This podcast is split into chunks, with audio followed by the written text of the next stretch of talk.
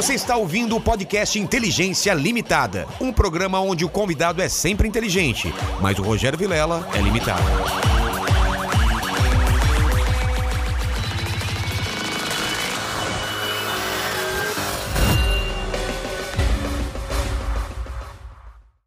Olá, terráqueos! Eu sou Rogério Vilela está começando mais um Inteligência Limitada, o programa onde a limitação da inteligência acontece somente por parte do apresentador que vos fala, porque sempre trago pessoas muito mais inteligentes do que eu e hoje não é diferente. Estou aqui com o Vlad da- do canal Área Secreta e muito mais, que vamos bater um papo aqui. Mas antes da gente começar, quero avisar para vocês que essa live aqui é muito especial. Você que está assistindo aí, você pode mandar superchat pra gente. Acima de 20 reais a gente lê, não dá pra ler tudo, mas então mande uma pergunta legal.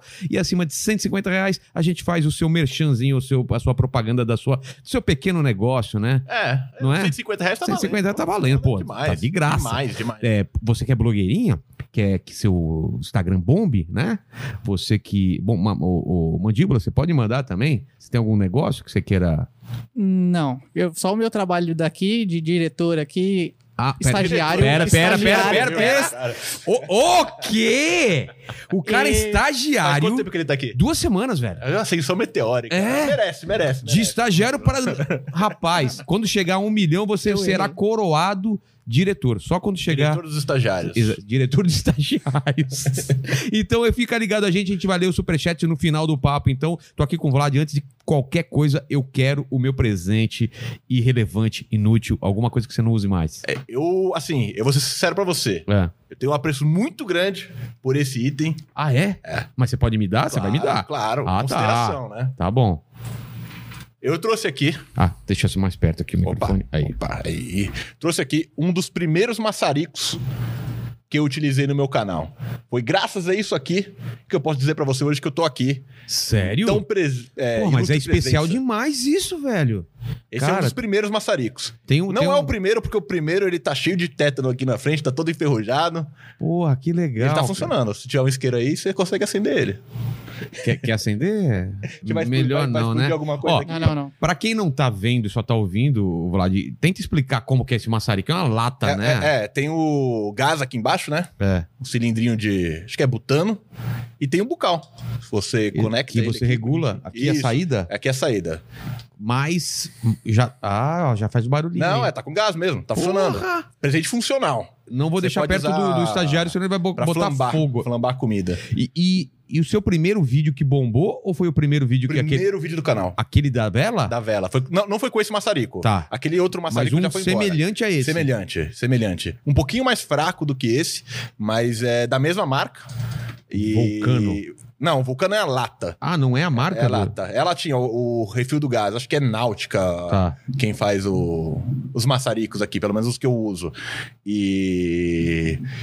Ele é parecido com esse. Esse eu comprei um pouco depois porque ele é mais forte. O primeiro que eu tinha, ele era bem aqueles que você vai num restaurante japonês, às vezes o cara vem ali e faz. Ah, tô ligado, tô é, ligado. é igualzinho aqueles lá. Pô, eu gosto daquelas, daquela flambadinha. Daquela flambadinha, Nossa, fica bom, fica pra bom caramba. Mas daí você vai flambar a vela, você vai flambar outra coisa ali, e o resultado, pelo menos pra experimentar assim, não é tão bom, né? Então, então mas por que que veio a ideia? Vou, vou flambar uma vela. Cara, assim, de verdade, eu comecei meu canal porque eu tava de férias em casa, tava totalmente à toa, e eu sempre consumi muito conteúdo gringo. E na gringa tava tendo uma, uma tendência, uma trend muito grande desse tipo de conteúdo. E não tinha ninguém fazendo no Brasil. Como você chama esse tipo de conteúdo? É, é- é- eu, eu tentei, eu vi seus vídeos. Ah, é difícil, eu tava tentando cara, encaixotar, eles, mas não dá, É né? porque assim, é não- conteúdo interessante. é entretenimento. Entretenimento. É entretenimento, pra- eu considero entretenimento, porque é muito superficial pra gente considerar um conteúdo educativo, um conteúdo É. de Ciência. ciência, alguma coisa. É muito É. superficial. Inclusive, é, eu não tenho, assim, o, o background, é a- é, vamos dizer assim... A pretensão, de né? ser um canal educativo. Porque isso traz uma responsabilidade muito grande, né? É, Mas é, lá fora o pessoal cons- considera conteúdo de entretenimento, entretenimento. experimentos, assim, bizarros. Ah, né? experimentos. Coisa- Acho que coisa- a palavra experimento é, É, boa também. é. Então tava rolando esses experimentos e bombando lá fora. Bombando muito lá fora, assim. Bombando E- pra caralho, assim, de milhões de views. Não, é, é assim, tem, tinha o trending lá fora, né, o em alta, Sei. e esse tipo de conteúdo durante meses, assim, tava primeiraço, assim. Mas o que, por exemplo, que tava bombando cara, na não, época cara que queimando, começou? cara queimando lata de Coca-Cola, cara queimando vela. Tava tipo esse tipo de conteúdo Ah. assim lá fora. E eu sempre consumi muito conteúdo gringo, né? Conteúdo lá de fora. E aí eu pensei, pô, cara, eu tenho um maçarico aqui em casa que eu usava pra fazer alguns reparos de, de cobre, né? E vou gravar um vídeo pra brincar mesmo, né? Pra, pra ver o que, que rola. Tava de férias. Aí eu gravei o vídeo. Aí eu falei, puta, isso tá ridículo. Eu não vou soltar, não. Aí eu gravei outro. É, acho que foi queimando um melão com o maçarico, assim. Aí eu gravei uns três. E acho que nessa uma semana depois minha esposa entrou de férias também, a gente foi viajar, passou um mês fora quase. A gente foi lá para os Estados Unidos, fez uma, uma road trip. E aí quando a gente voltou, eu falei: "Ah, meu, tá ridículo, mas vamos soltar". Vamos Ah, você não tinha colocado no não ar? tinha colocado no ar. Não tinha. Você Eu gravei, filmou? eu gravei em outubro. Tá? E meu canal começou no final de novembro, quando eu voltei de viagem. Tá. Falei assim, pô, cara. Os caras ainda estão fazendo isso lá fora. E eu, eu, e eu gosto desse tipo de conteúdo de destruição, né? Assim, o pessoal chamava muito de conteúdo de destruição, Ah, é? tá? Esse tipo de experimento de destruição. Marretar uns negócios. Com, com maçarico, com machado, esse tipo de coisa. E eu sempre gostei. Então eu falei, cara, deve ter alguém mais que curte isso também. Porque é, é- é- é satisfatório esse tipo de coisa, né? Assim, é, então eu soltei os vídeos. Eu soltei o primeiro vídeo, na verdade. E eu falei, ah, deixa aí. Eu não tinha pretensão nenhuma de, de ser youtuber, de ganhar dinheiro com isso. Eu soltei porque eu gostava. Assim, de verdade mesmo, eu gostei, soltei porque eu gostava. Tanto que nos primeiros vídeos eu nem falava. Eu era só o, o maçarico queimando as coisas. E aí eu lembro que eu soltei à noite, uma- mais ou menos esse horário, umas 8 horas assim, e eu fui dormir. E no dia seguinte, o vídeo tava com umas 1.500 visualizações. Eu falei, opa. Tem 1.500 pessoas que assistiram esse vídeo. E você para pra pensar, pô, hoje em dia, assim, você fala 1.500 pessoas, nem é tanta gente assim. Você, quando você tem números grandes, você fala. Mas, irmão, imagina 1.500 pessoas te dando um soco na cara. É muita gente.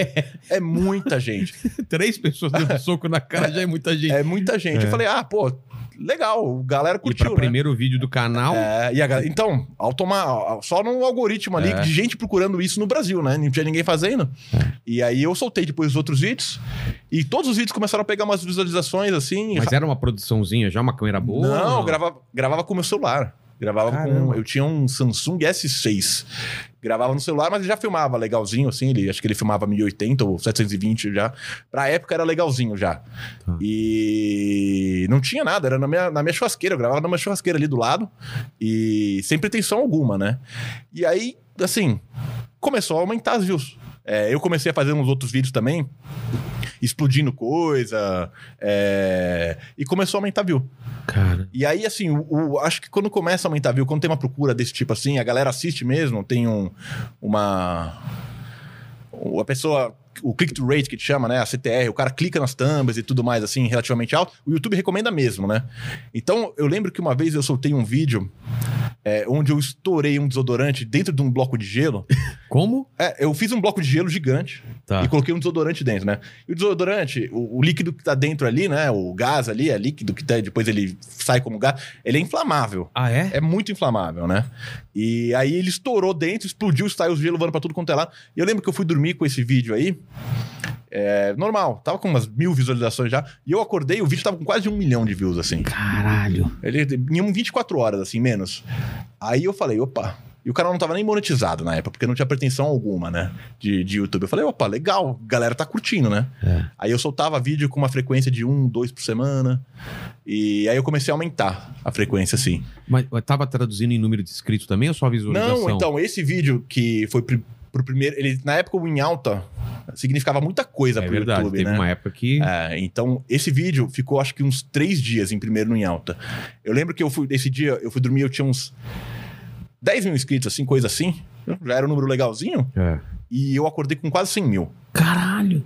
É, foi isso mesmo, quase 100 mil. Acho que foi 40, 50 mil inscritos, assim, em uma noite. Eu falei, cara, cara, o que tá acontecendo? Aí eu dormi mais uma noite, no dia seguinte já tinha batido 100k. Eu comecei o canal no dia 20... 17 de novembro, por aí. E até eu virar o ano já tava com 300 mil. Cara, Então, um ele- crescimento muito rápido. Muito rápido, assim. Pra alguém que não tava postando é, vídeo com frequência, pra alguém que não tava na panela.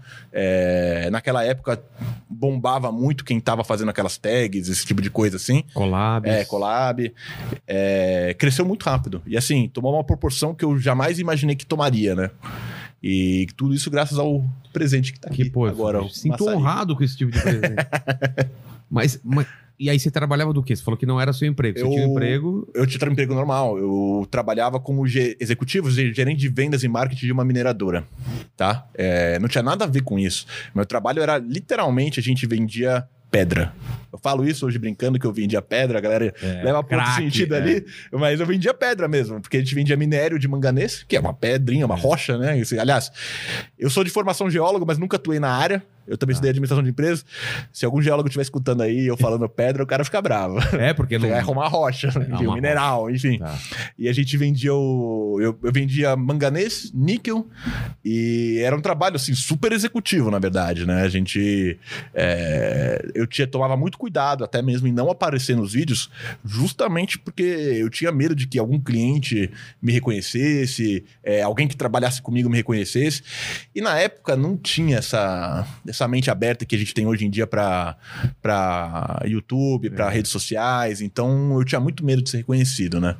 E Então, nesses primeiros vídeos, é, não foi nem porque você não quis aparecer, você não podia aparecer Eu na sua é, cabeça. é, né? Na minha cabeça não, não, não tinha por que. Primeiro, não tinha por que eu aparecer, porque o pessoal tava lá para assistir Pra o- o experimento.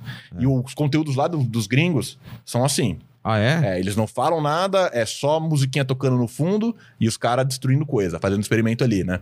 E eu tinha medo também de reconhecerem minha voz, ou de me reconhecerem, enfim, mas eu senti que. Aliás, é, é engraçado porque no trabalho, como os vídeos estavam pegando primeiro em alta, eu tinha colegas, mais ou menos da minha faixa etária na época, uns 27, 28 anos, que estavam assistindo meus vídeos, Sem saber? sem saber. Eu, ach- eu peguei o cara do lado aqui assistindo meu vídeo Cara, já. Como chamava o canal no começo? Era... Era área secreta. Já era mesmo, já era secreta. secreta mesmo. E os caras assistindo o vídeo ali. sem saber o que era. Porque tava no, no- no- em alta ali, a aba em alta era novidade, recomendava muito. E os caras assistindo ali o, o O canal e, e eu falei, putz, é agora que eu rodo. O cara vai reconhecer minha churrasqueira, que já tinha levado os caras lá pra fazer churrasco lá. Por o cara quanto tempo você reconhecer. ficou assim? Eu fiquei seis meses, mas assim, sem falar nada. É, sem falar nada. ah, eu acho que ficou um mês. Fiquei mais ou menos um mês sem falar nada. Aí colocou a voz. É, porque eu percebi que aqui pro Brasil o pessoal tem essa necessidade de se identificar com, com o criador, né? É, não, é, não é tão igual lá fora que o pessoal assiste porque tá, tá, tá passando na tela ali e o cara assiste qualquer coisa, né? Entendi. Então eu fiquei seis meses sem nem falar nada. E eu só comecei a aparecer mais no canal quando pedi as contas no trabalho mesmo. E isso daí, essa decisão de, de pedir as contas do canal, era porque já tava dando uma grana no YouTube? Ou É foi. eu tava dando grana você arriscou mesmo? Não, já tava dando grana no YouTube. Eu, eu falo assim, eu gravava, eu tinha um horário mais flexível, né? Eu gerente de vendas lá e a gente não tinha tantos clientes assim. E como meu trabalho era mais visitar os clientes, eu não tinha um horário tão regrado. Mas eu costumava entrar bem cedo no trabalho para sair um pouquinho mais cedo. Aí no mesmo dia eu gravava meu vídeo. Na época, eu mesmo editava o vídeo e soltava o vídeo à noite, né? Então eu costumo falar assim que o trabalho tava me atrapalhando a ganhar dinheiro com, com o YouTube, porque não podia aparecer, não podia é, ir em eventos, enfim. Mas Então você, tá- ganhava, você ganhava bem no trabalho? Ganhava, ganhava bem, Ah. ganhava bem. Eu, eu posso falar, hoje em dia eu ganhava 15 mil reais 15 ali, e mais um monte de, de benefício ali na época. Ali É, era, não, é- não era uma coisa pra um moleque jogar, que não tinha nem 30 anos ali, era, era pra caramba. você jogar fora por uma carreira É, de youtuber. Até, que- até assim, quando eu saí do, do, do trabalho, o- os caras me fizeram uma proposta pra, pra continuar lá. E era uma mineradora francesa pra morar lá em Paris, né? Morar na França. Caramba. E aí, assim, balançou um pouco, né? Mas o que tava entrando do YouTube já era tanto, tanto mais que, que eu falei, não, Ah, vamos tentar isso aqui um eu pouquinho. vou pra Paris depois eu É, mesmo é, pagando. vou pa- vou passear É, lá, Vou né? passear Não lá. vou ficar trabalhando lá, não. E- Então, quanto tempo depois você largou o emprego desde o primeiro vídeo? Seis meses. Seis meses. Seis Pô, foi meses. rápido, Seis cara. meses. Foi rápido. Você Foi já rápido. tava com mais de um milhão no canal. Já tava, já tava com uns três, uns 2 milhões. Eu tava com uns 2 milhões, acho, Tá. quando eu larguei. Hoje em dia você tá com quanto? No... Tô com 10 milhões e 600. Cara, Quase 600, deve estar 596, acho. Como que tá? A, a curva hoje em dia é mais devagar, é mais lenta? Que que- como você tá vendo? A pandemia mudou alguma coisa no jeito das pessoas assistirem os vídeos? Eu acho que sim. Eu, É. eu acho que assim, primeiro, né? Eu acho que tem um teto, tá? Todos os tipos de conteúdo você- tem um teto. Eu acho que pro Não vai meu tipo crescer de- pra sempre. né? É, não, não tem nem tanta gente que é interessada no assunto, né? Não tem como você é, crescer para A não ser que você consiga, de alguma forma, abrir esses mercados, assim, né? Mas é muito difícil É. é, você comunicar com pessoas. Então, meu público é uma audiência quase exclusivamente masculina. Ah, é? então já tá aí, metade da população que não tem como alcançar, né? Que- É. enfim. E eu acho que eu tô muito próximo do teto, até mesmo pelos canais que a gente vê que tem um, um conteúdo relativamente parecido no Brasil e estão há muito mais tempo que eu. Eles também chegaram num patamar de crescimento que tá meio. Não é nem estagnado, continua crescendo, mas não naquele gás que você tem no momento da, da descoberta, né? No momento que você, você tá no hype, né? É. Então, assim, é, eu vejo que essa, é, o crescimento hoje em dia tá bem mais. Bem mais lento, assim. Não, não Tá lento, né? Mas, teto, é. é, eu acho que tá mais perto do teto. Eu acho que tá bem mais perto do teto. E o lance da pandemia, você acha que é um. Que, que, que, isso tra- se traduziu em número pra você? O Ah, pessoal tá assistindo mais? Conteúdo mais longo, mais curto? Que tipo de. Porque você tem mais canais, não Tenho, tem? tenho mais canais. Eu, eu acho assim. Tem alguns tipos de conteúdo que, que, que a pandemia acabou, entre aspas, né? Não ajudou ninguém, mas enfim. é, música de live na plataforma, essa coisa de live, assim, não era uma coisa. Até mesmo com os podcasts, né? Não era uma É. coisa muito regular na plataforma. E eu acho que nesse sentido, como a galera tá com mais tempo em casa, eles passaram até a optar para esse tipo de conteúdo um pouco mais. Então, assim, é, ao mesmo tempo que a gente para pra pensar, tem mais gente chegando na plataforma pra assistir esse tipo de conteúdo? Tem. Mas o quanto que isso respinga pro meu canal ou pros meus Ah, outros canais, tá. eu já não sei mensurar muito bem. Assim, é, eu sinto que hoje em dia tem gente com mais tempo para assistir conteúdos mais longos, inclusive de podcast. É, claro que, assim, muita gente ainda acaba co- acompanhando os cortes, acaba acompanhando o vídeo mais por entretenimento mesmo, mas eu acho que, nesse sentido, o YouTube como, em si, como plataforma, deu um salto, assim, qualitativo muito grande É. de conteúdo, né? É verdade, tem uma variação muito maior, né? Antigamente, a, a variedade no começo era. Cara, a gente tinha muito vlog, muita. Tem uma época que era a época do vlog, É. né? Mas ao, ao mesmo tempo acho natural, né? Porque É. o público que chegou nessa época acaba envelhecendo, né? Acaba pedindo conteúdos diferentes, né? Mais maduros, às vezes assim. Claro que tem muito vlog ainda rolando na plataforma, mas é, como antigamente, que era só collab, o pessoal fazendo aquelas tags e todo mundo fazendo isso, acho que hoje em dia deu uma, deu uma caída bem esse tipo de É. conteúdo, né? É, teve a época das pegadinhas também, né? Sim, sim, 2015, Explo- é, é, só isso, cara. Canal bom, É. os caras eram só pegadinha, era legal, era... É. Aí parece que o YouTube deixou de entregar É, também, né? É, é assim, é, é um conteúdo muito difícil, né? Porque é, esse negócio de bullying é, pegou pelo bullying, tá? É. O YouTube se vai sempre se manifestando de acordo com as tendências que ele vê de comportamento da sociedade, né? E lá fora teve uma- um movimento muito grande contra o bullying e essas coisas assim, e o pessoal via essas pegadinhas como uma forma de bullying, né? É. Então, então e, e assim, lá fora tinha aqueles. é, o pessoal fazia aqueles hood pranks, né? Você sabe o que, que é? Não, o que, que é? Os caras iam na quebrada lá e faziam umas pegadinhas com o pessoal lá e ficava estereotipando Ah, a quebrada lá nos Estados Unidos, né? Entendi. Então acabou pegando muito mal pro YouTube esse tipo de conteúdo e aí eles perderam muito anunciante uma época por esse tipo de conteúdo. Então eles realmente deram uma cortada legal. é, eu lembro que os canais bombaram muito rápido e de repente agora você vê canal enorme com milhões de inscritos com, com poucos views, né? Pouquíssimas views. É. Aí teve a fase po- Porta dos Fundos. Sim, fazer Todo mundo querendo fazer sketch É, e tal. é. E agora é a fase dos podcasts, né? É, é, mas assim, o, o legal é que se você faz um trabalho bom, É, um você trabalho, continua. Você continua. O que eu sempre falo, viver do hype é relativamente fácil, né? O, É. o que é importante é você conseguir estruturar um trabalho para que quando passe o hype, você ainda consiga manter é, um pouco dos números, né? Claro que, que o hype sempre vai ser aquele ponto que você tá no, no auge ali, assim, você tá voando. E, e, e até mesmo para os youtubers é muito difícil lidar com, com a queda, né? É. porque bate muito na, na, na cabeça das pessoas, né? E, é- e é uma coisa que, é- principalmente por ser mais molecada, os caras não estão preparados, né? Então, ver número caindo desespera. É, o cara não entende, fala, pô, eu tava bombando agora mesmo e agora eu tô fazendo a mesma coisa e não tá dando o mesmo É, número. Não dá pra é. entender, né? Não, mas assim, é que, é que o YouTube realmente ele vai se direcionando algumas coisas, a plataforma como se ela tem que se proteger, né? Ela tem que É. se resguardar. É...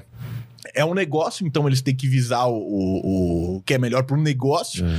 E até mesmo meu próprio conteúdo. Eu, eu sofri bastante com esse tipo É de mesmo? adequação, né? Porque eu fazia conteúdo. é, de experimento que te envolvia a explosão, que envolvia algumas coisas meio perigosas assim. E o YouTube cortou bastante esse tipo de, de conteúdo na plataforma, né? Mesmo você colo- você colocando que é pra maior de idade e tudo É, mais. se você coloca pra maior de idade, já não entrega igual, né? Ah, é? É, primeiro, para entregar para maior de idade, você precisa ter tá logado numa conta e os anunciantes não estão lá, então não monetiza bem, né? Ah. Não é, não é uma algo muito viável assim como, como criador, né? Mas é, é- eu, eu acho que, que essa questão de você entender quando você tá no hype e se preparar para quando você não estiver mais é uma das coisas mais importantes para um criador. E como que se prepara pra isso? Isso que é o. o- Você tem que abrir, né? Tem que abrir nichos Ah, diferentes, não- abrir frentes diferentes, não fica dependendo só da mesma galinha ali, não- né? E não depender só do AdSense, né? Que é a grana que é, vem do, é, dos do, views. YouTube em si. Então, É. assim, às vezes, é, principalmente para quem faz conteúdo diário e realmente vive só do AdSense, é muito importante você ter alguns projetos paralelos para que você consiga sempre criar algum hype diferente. É. Tá? E eu, eu, eu faço isso por meio de outros canais. tá? Eu tenho canais, assim, em parceria com outros, com outros youtubers que estão criando aí, que estão batendo view pra caramba. É, tenho meu outro canal próprio, que hoje em dia eu apresento, também tem vídeo todo dia. Quais, então vamos falar dos canais. Quais são? Os que tem um conteúdo assim que é o que eu posso falar mais abertamente, tem o Hora Épica, Tá. que é um canal que a gente faz literalmente o que a gente quiser, mas hoje em dia está mais voltado a conteúdo de experimento de comida, assim, né? Experimentando comida, esse tipo de coisa. Sei. Que é um canal, assim, muito baseado no conteúdo gringo que tem lá fora, que não tinha ninguém fazendo no Brasil, que é o canal que chama Good Mythical Morning. Não sei se já ouviu falar desse canal. Já, já. É, então a gente meio que remodelou é, a estrutura deles pro, pro Brasil aqui. Claro que, que é um pouquinho diferente. Eu faço em parceria com o Balian, que é um canal que é parceiro meu, que eu peguei o Balian quando ele tava.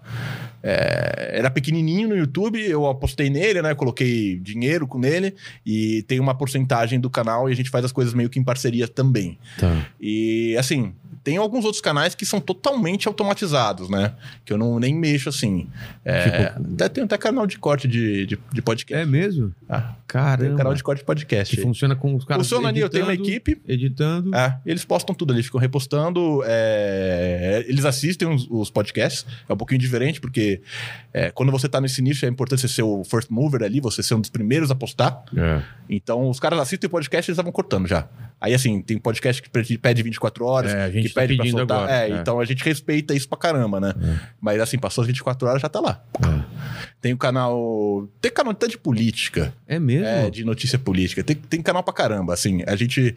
Eu falo assim, hoje em dia a gente faz, é, em média aí, no YouTube, umas 150 milhões de visualizações na rede toda, né? De canais. É, e a gente também tem, bas- tem bastante coisa no, no, no Face.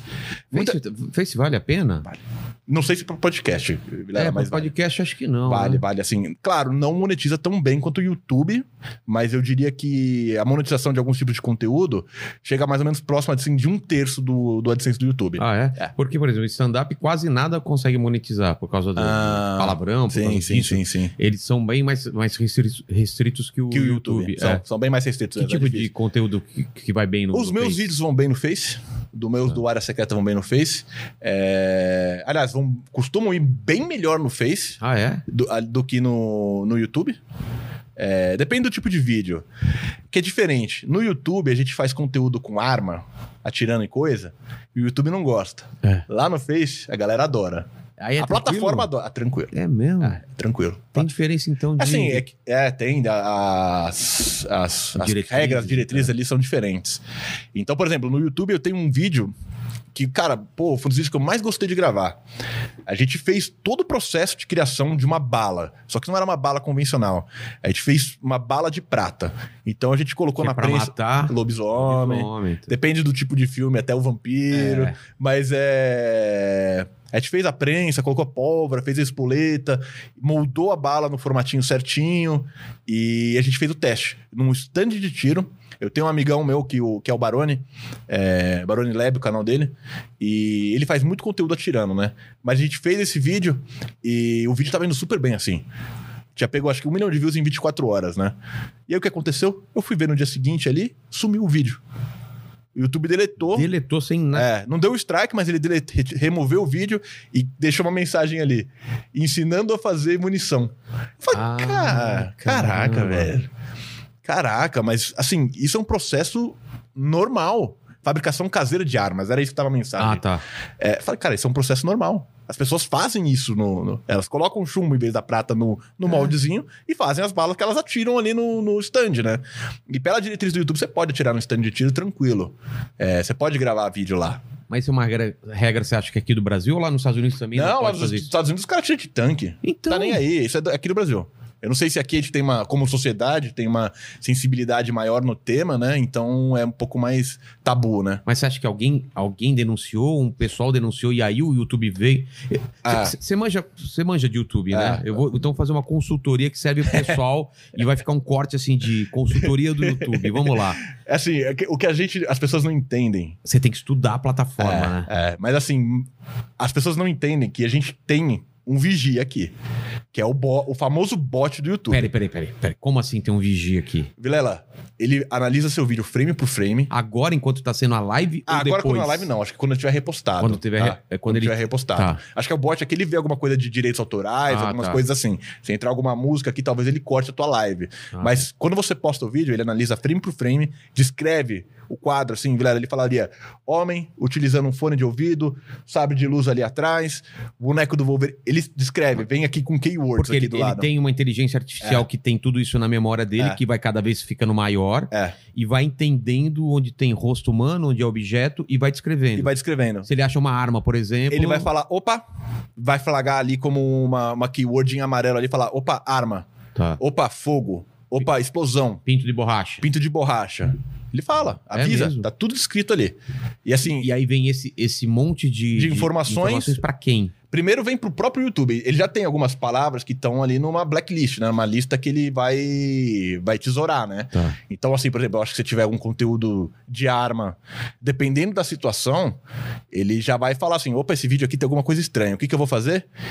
Fazer o seguinte: esse canal aqui ele costuma é, não mentir quando ele descreve se, se o conteúdo é apropriado ou não, porque a gente tem essa opção na Ah, tem monetização. essa opção quando a gente faz. Então, esse cara não costuma mentir, antes de desmonetizar ele, vou mandar para um revisor, vou mandar para um humano olhar. Ah, tá. E aí chegou nesse humano, aí assim, a gente brinca que é, que é na sorte, né? É, na sorte. Você pode pegar o cara que tá lendo um livro ali, escutando o vídeo, e ele não fala, "Ah, foi nada. É. Você pode pegar um cara que, que, que é totalmente contra armas e falar, opa, não, isso aqui é perigoso. Pá! E desmonetiza o vídeo. E aí tem a confirmação manual. Se confirmou o manual, já era. Não, não adianta não, nem não- correr. Não tem nem como recorrer. Não tem. Então, o que, que o pessoal que faz esse tipo de conteúdo faz? Vou explanar eles aqui. Tá. Ao invés de postar um vídeo, eles fazem. de- eles upam cinco versões do mesmo vídeo, deixam privados ali Tá. e fazem de tudo pra desmonetizar. De tudo pra ficar amarelo o vídeo. Tá. Porque daí quando fica amarelo, você tem a, a opção de. quando- revisão. De revisão. revisão. É. E aí, como vai cinco vezes, eles pegam um dos caras que tá lendo ali e o cara aprova manualmente. Aí depois que aprovou manualmente, não fica amarelo de novo. Ah, Então eles fazem de tudo. Eles colocam nome, nada a ver. Às vezes colocam até pornô na thumb. Então, mas por que, que eles fazem isso? Pra, pra já flagrar? É porque eles têm medo que no processo o YouTube acabe flagrando eles e corte a monetização quando o vídeo está publicado. Ah, Porque acaba cortando também a recomendação do vídeo quando desmonetiza. E o fato de ser cinco iguais. Não tem problema. É? Fica privado ali e não tem problema. Eles ficam numa torcida para que isso aconteça para poder pedir a revisão. É bizarro, né? E se, e se- e se não rolar, aí eles deletam e jogam outro. jogam outro. Até, até pegar. Caramba, Até, olha. até flagrar. Então, pô, isso é assustador, cara, que tem uma inteligência artificial que não é um humano, que fica descrevendo as coisas que aparecem no, no, no- no seu canal. E que o YouTube pode deletar um vídeo a bel prazer ali, né? Não E ele entende avisar. também trechos de vídeos, né? Que, Sim. são, que já estão na plataforma. Sim, sim. Por exemplo, é, os canais de corte, todos aparecem pra gente que alguém tá usando o trecho do nosso O- vídeo. Você tem a opção de dar o strike, de derrubar o vídeo É. ali, sim. E, e- e a gente chama de robozinho. Por quê? Porque são robôs mesmo? É, é a inteligência artificial, né? O bot ali, é, quando tiver a singularidade aí, o primeiro robô levantar e dar um oi pra você e falar, É. oi, vai ser esse bot do YouTube, porque ele já viu de tudo, cara. Esse bot aí já viu de tudo, já conhece mais da humanidade Exatamente. do que a cara. gente mesmo. Então, então é, para você evitar que seu vídeo é, fique amarelo, é, Se você acha que você tem um conteúdo que é na, num limiar, assim, sei, faz isso. faz isso. Você coloca várias versões do mesmo vídeo privados, fica esperando ver se vai desmonetizar. Dá uns dois, três dias aí. Se desmonetizar, você pede a recomendação dos cinco e vai embora. Ficou verde, você solta. Pô. É essa a estratégia que o pessoal que faz esse tipo de conteúdo de, de experimentos, assim, Sei. costuma trazer. E você falou que teve problemas com armas, né? Sim. Com explosão também. Explosão bastante. Explosão pelo fato de ser explosão só. É, é. É porque. É, é esse negócio do revisor, né? Eu acho que aqui, assim, no Brasil, essas coisas são meio que. Não tem essa cultura de entretenimento, de destruição, de explosão que tem lá fora. Então, assim, o cara vê você estourando um carro num terreno baldio, o cara fala, pô, isso aqui é muito perigoso. Alguém vai fazer isso. É. Então ele corta. Cara. Dependendo do caso, ele pode cortar, né? A não ser que você faça esse negócio de upar várias vezes o vídeo, enfim. E aí, quando, quando corta um vídeo seu, você desencana e aí não faz mais Não, conteúdo? quando, quando dá. Não, eu faço. Faço sim. Mas quando dá. Tem duas formas de cortar. Primeiro, ele só amarela. É. Aí eu costumo deixar até o vídeo publicado. É ruim, mas eu costumo deixar publicado. Porque não tá monetizado É. ou não? Não, porque não Quando tá tá monetizado, mas amarelo. ele, ele corta. É, ele corta o alcance também, tá? E Ah, tem isso, além Tem, tem. E a restrição de idade.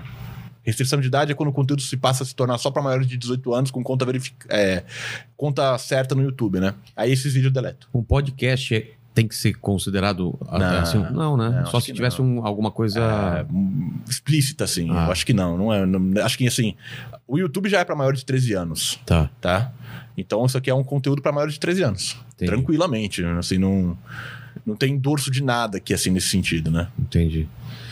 E, e- e o que, que você acha que um canal tem que fazer hoje em dia, segundo o que você tem estudado, para ter um crescimento Frequência. frequência Vo- e, e ter dia certo ou não? Assim, dia certo é legal, mas a frequência do- de você soltar todo dia é, a- é o caminho, É o caminho mesmo, ideal. É, é o caminho ideal. Caramba. E claro, você tem um conteúdo que seja novo na plataforma, né? Não pode ser algo que, que já tem muita gente fazer, porque senão a gente cai naquele, naquele, naquela armadilha de, pô, vamos supor assim, eu quero fazer um podcast estilo do Vilela. O que, que vai levar necessariamente alguém que tá que assiste teu conteúdo e fala, pô, cara, não, eu vou fazer o seguinte, vou assistir esse cara e não o Vilela. É muito difícil essa conversão. É. Porque já tem alguém fazendo muito bem o trabalho, né? Então você tem que explorar coisas que não tem ninguém fazendo ou se estão fazendo de uma maneira é, muito muito rudimentar, né? É fazer um podcast móvel, um É, podcast Alguma coisa diferente. diferente, né? Itinerante, alguma coisa assim, é legal. É, é o que a gente tá fazendo com Hora Épica. A gente viu que tinha uma abertura para um conteúdo que não tinha ninguém. Assim, eu tinha gente que fazia aqueles conteúdos de degustação, mas não de uma forma descontraída, sempre levando mais a sério as coisas assim. E a gente resolveu fazer uma. Até mesmo que assim, é- é- são. Meio que um formatinho de podcast, porque é totalmente a gente livre ali, conversando, trocando ideia, vai chegando a comida e a gente vai experimentando, dando a nossa opinião. Não é nada muito amarrado, né? A Entendi. gente pode dar a nossa opinião sincera. E é por isso que tá tendo o resultado que tá tendo, assim, que é bem legal.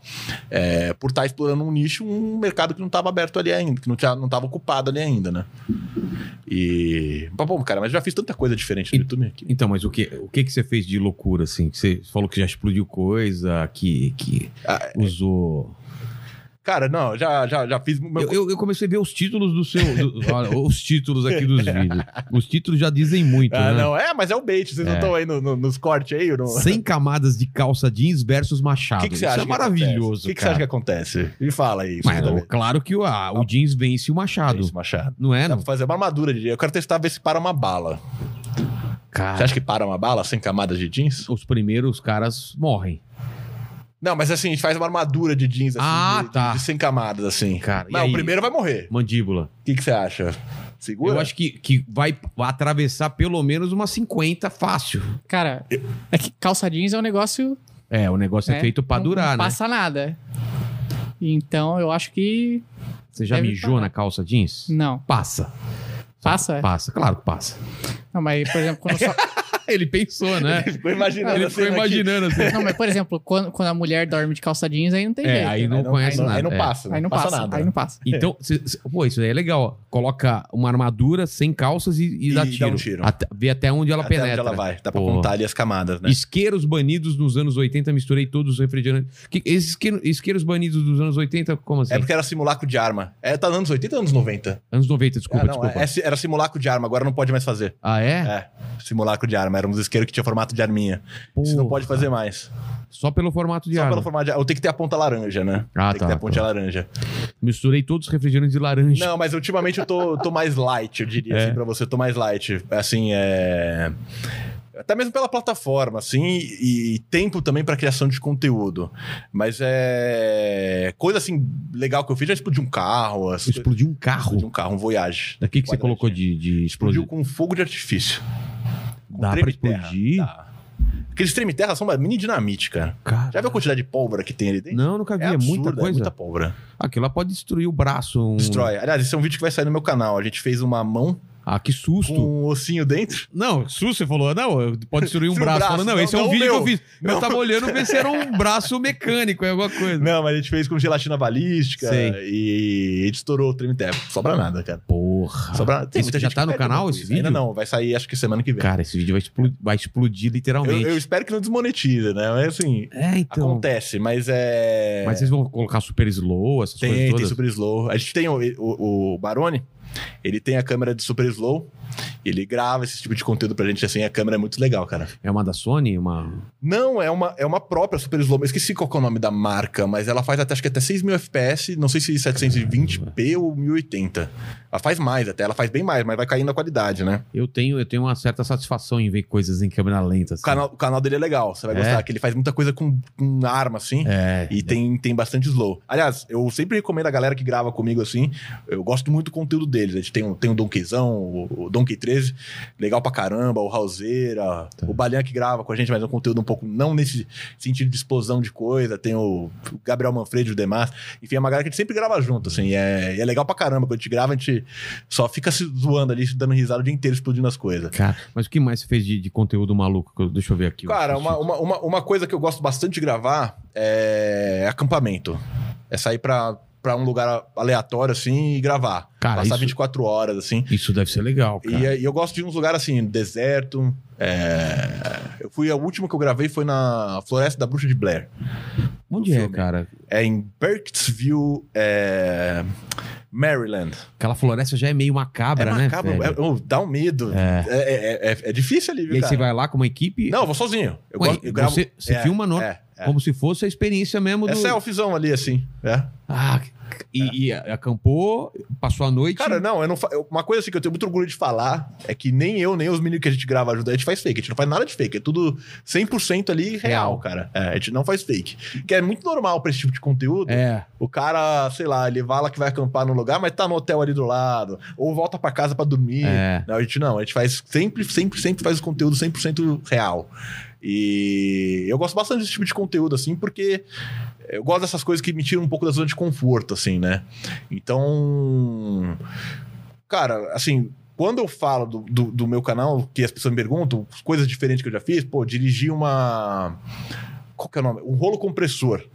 Ah, sei, Isso é- aquele Aquele que, que você faz pra. Isso, que Pra tem rolo asfalto, ali. né? Isso, pra achatar. que no desenho, no desenho animado passa em cima dos personagens, eles ficam Eles ficam fininhos. ficam fininho, E né? fica, viu? Fica não passei em mesmo? cima de ninguém. Mas, é, mas fica, passei em cima de um- dos bonequinhos ali, de Cara, refrigerante. Fica legal, legal. Essas coisas são. Eu morei bastante tempo nos Estados Unidos, né? Fazendo canal, morando lá, quase dois anos, né? E lá você tem uma variedade de conteúdos que é que te permite, que é muito maior, né?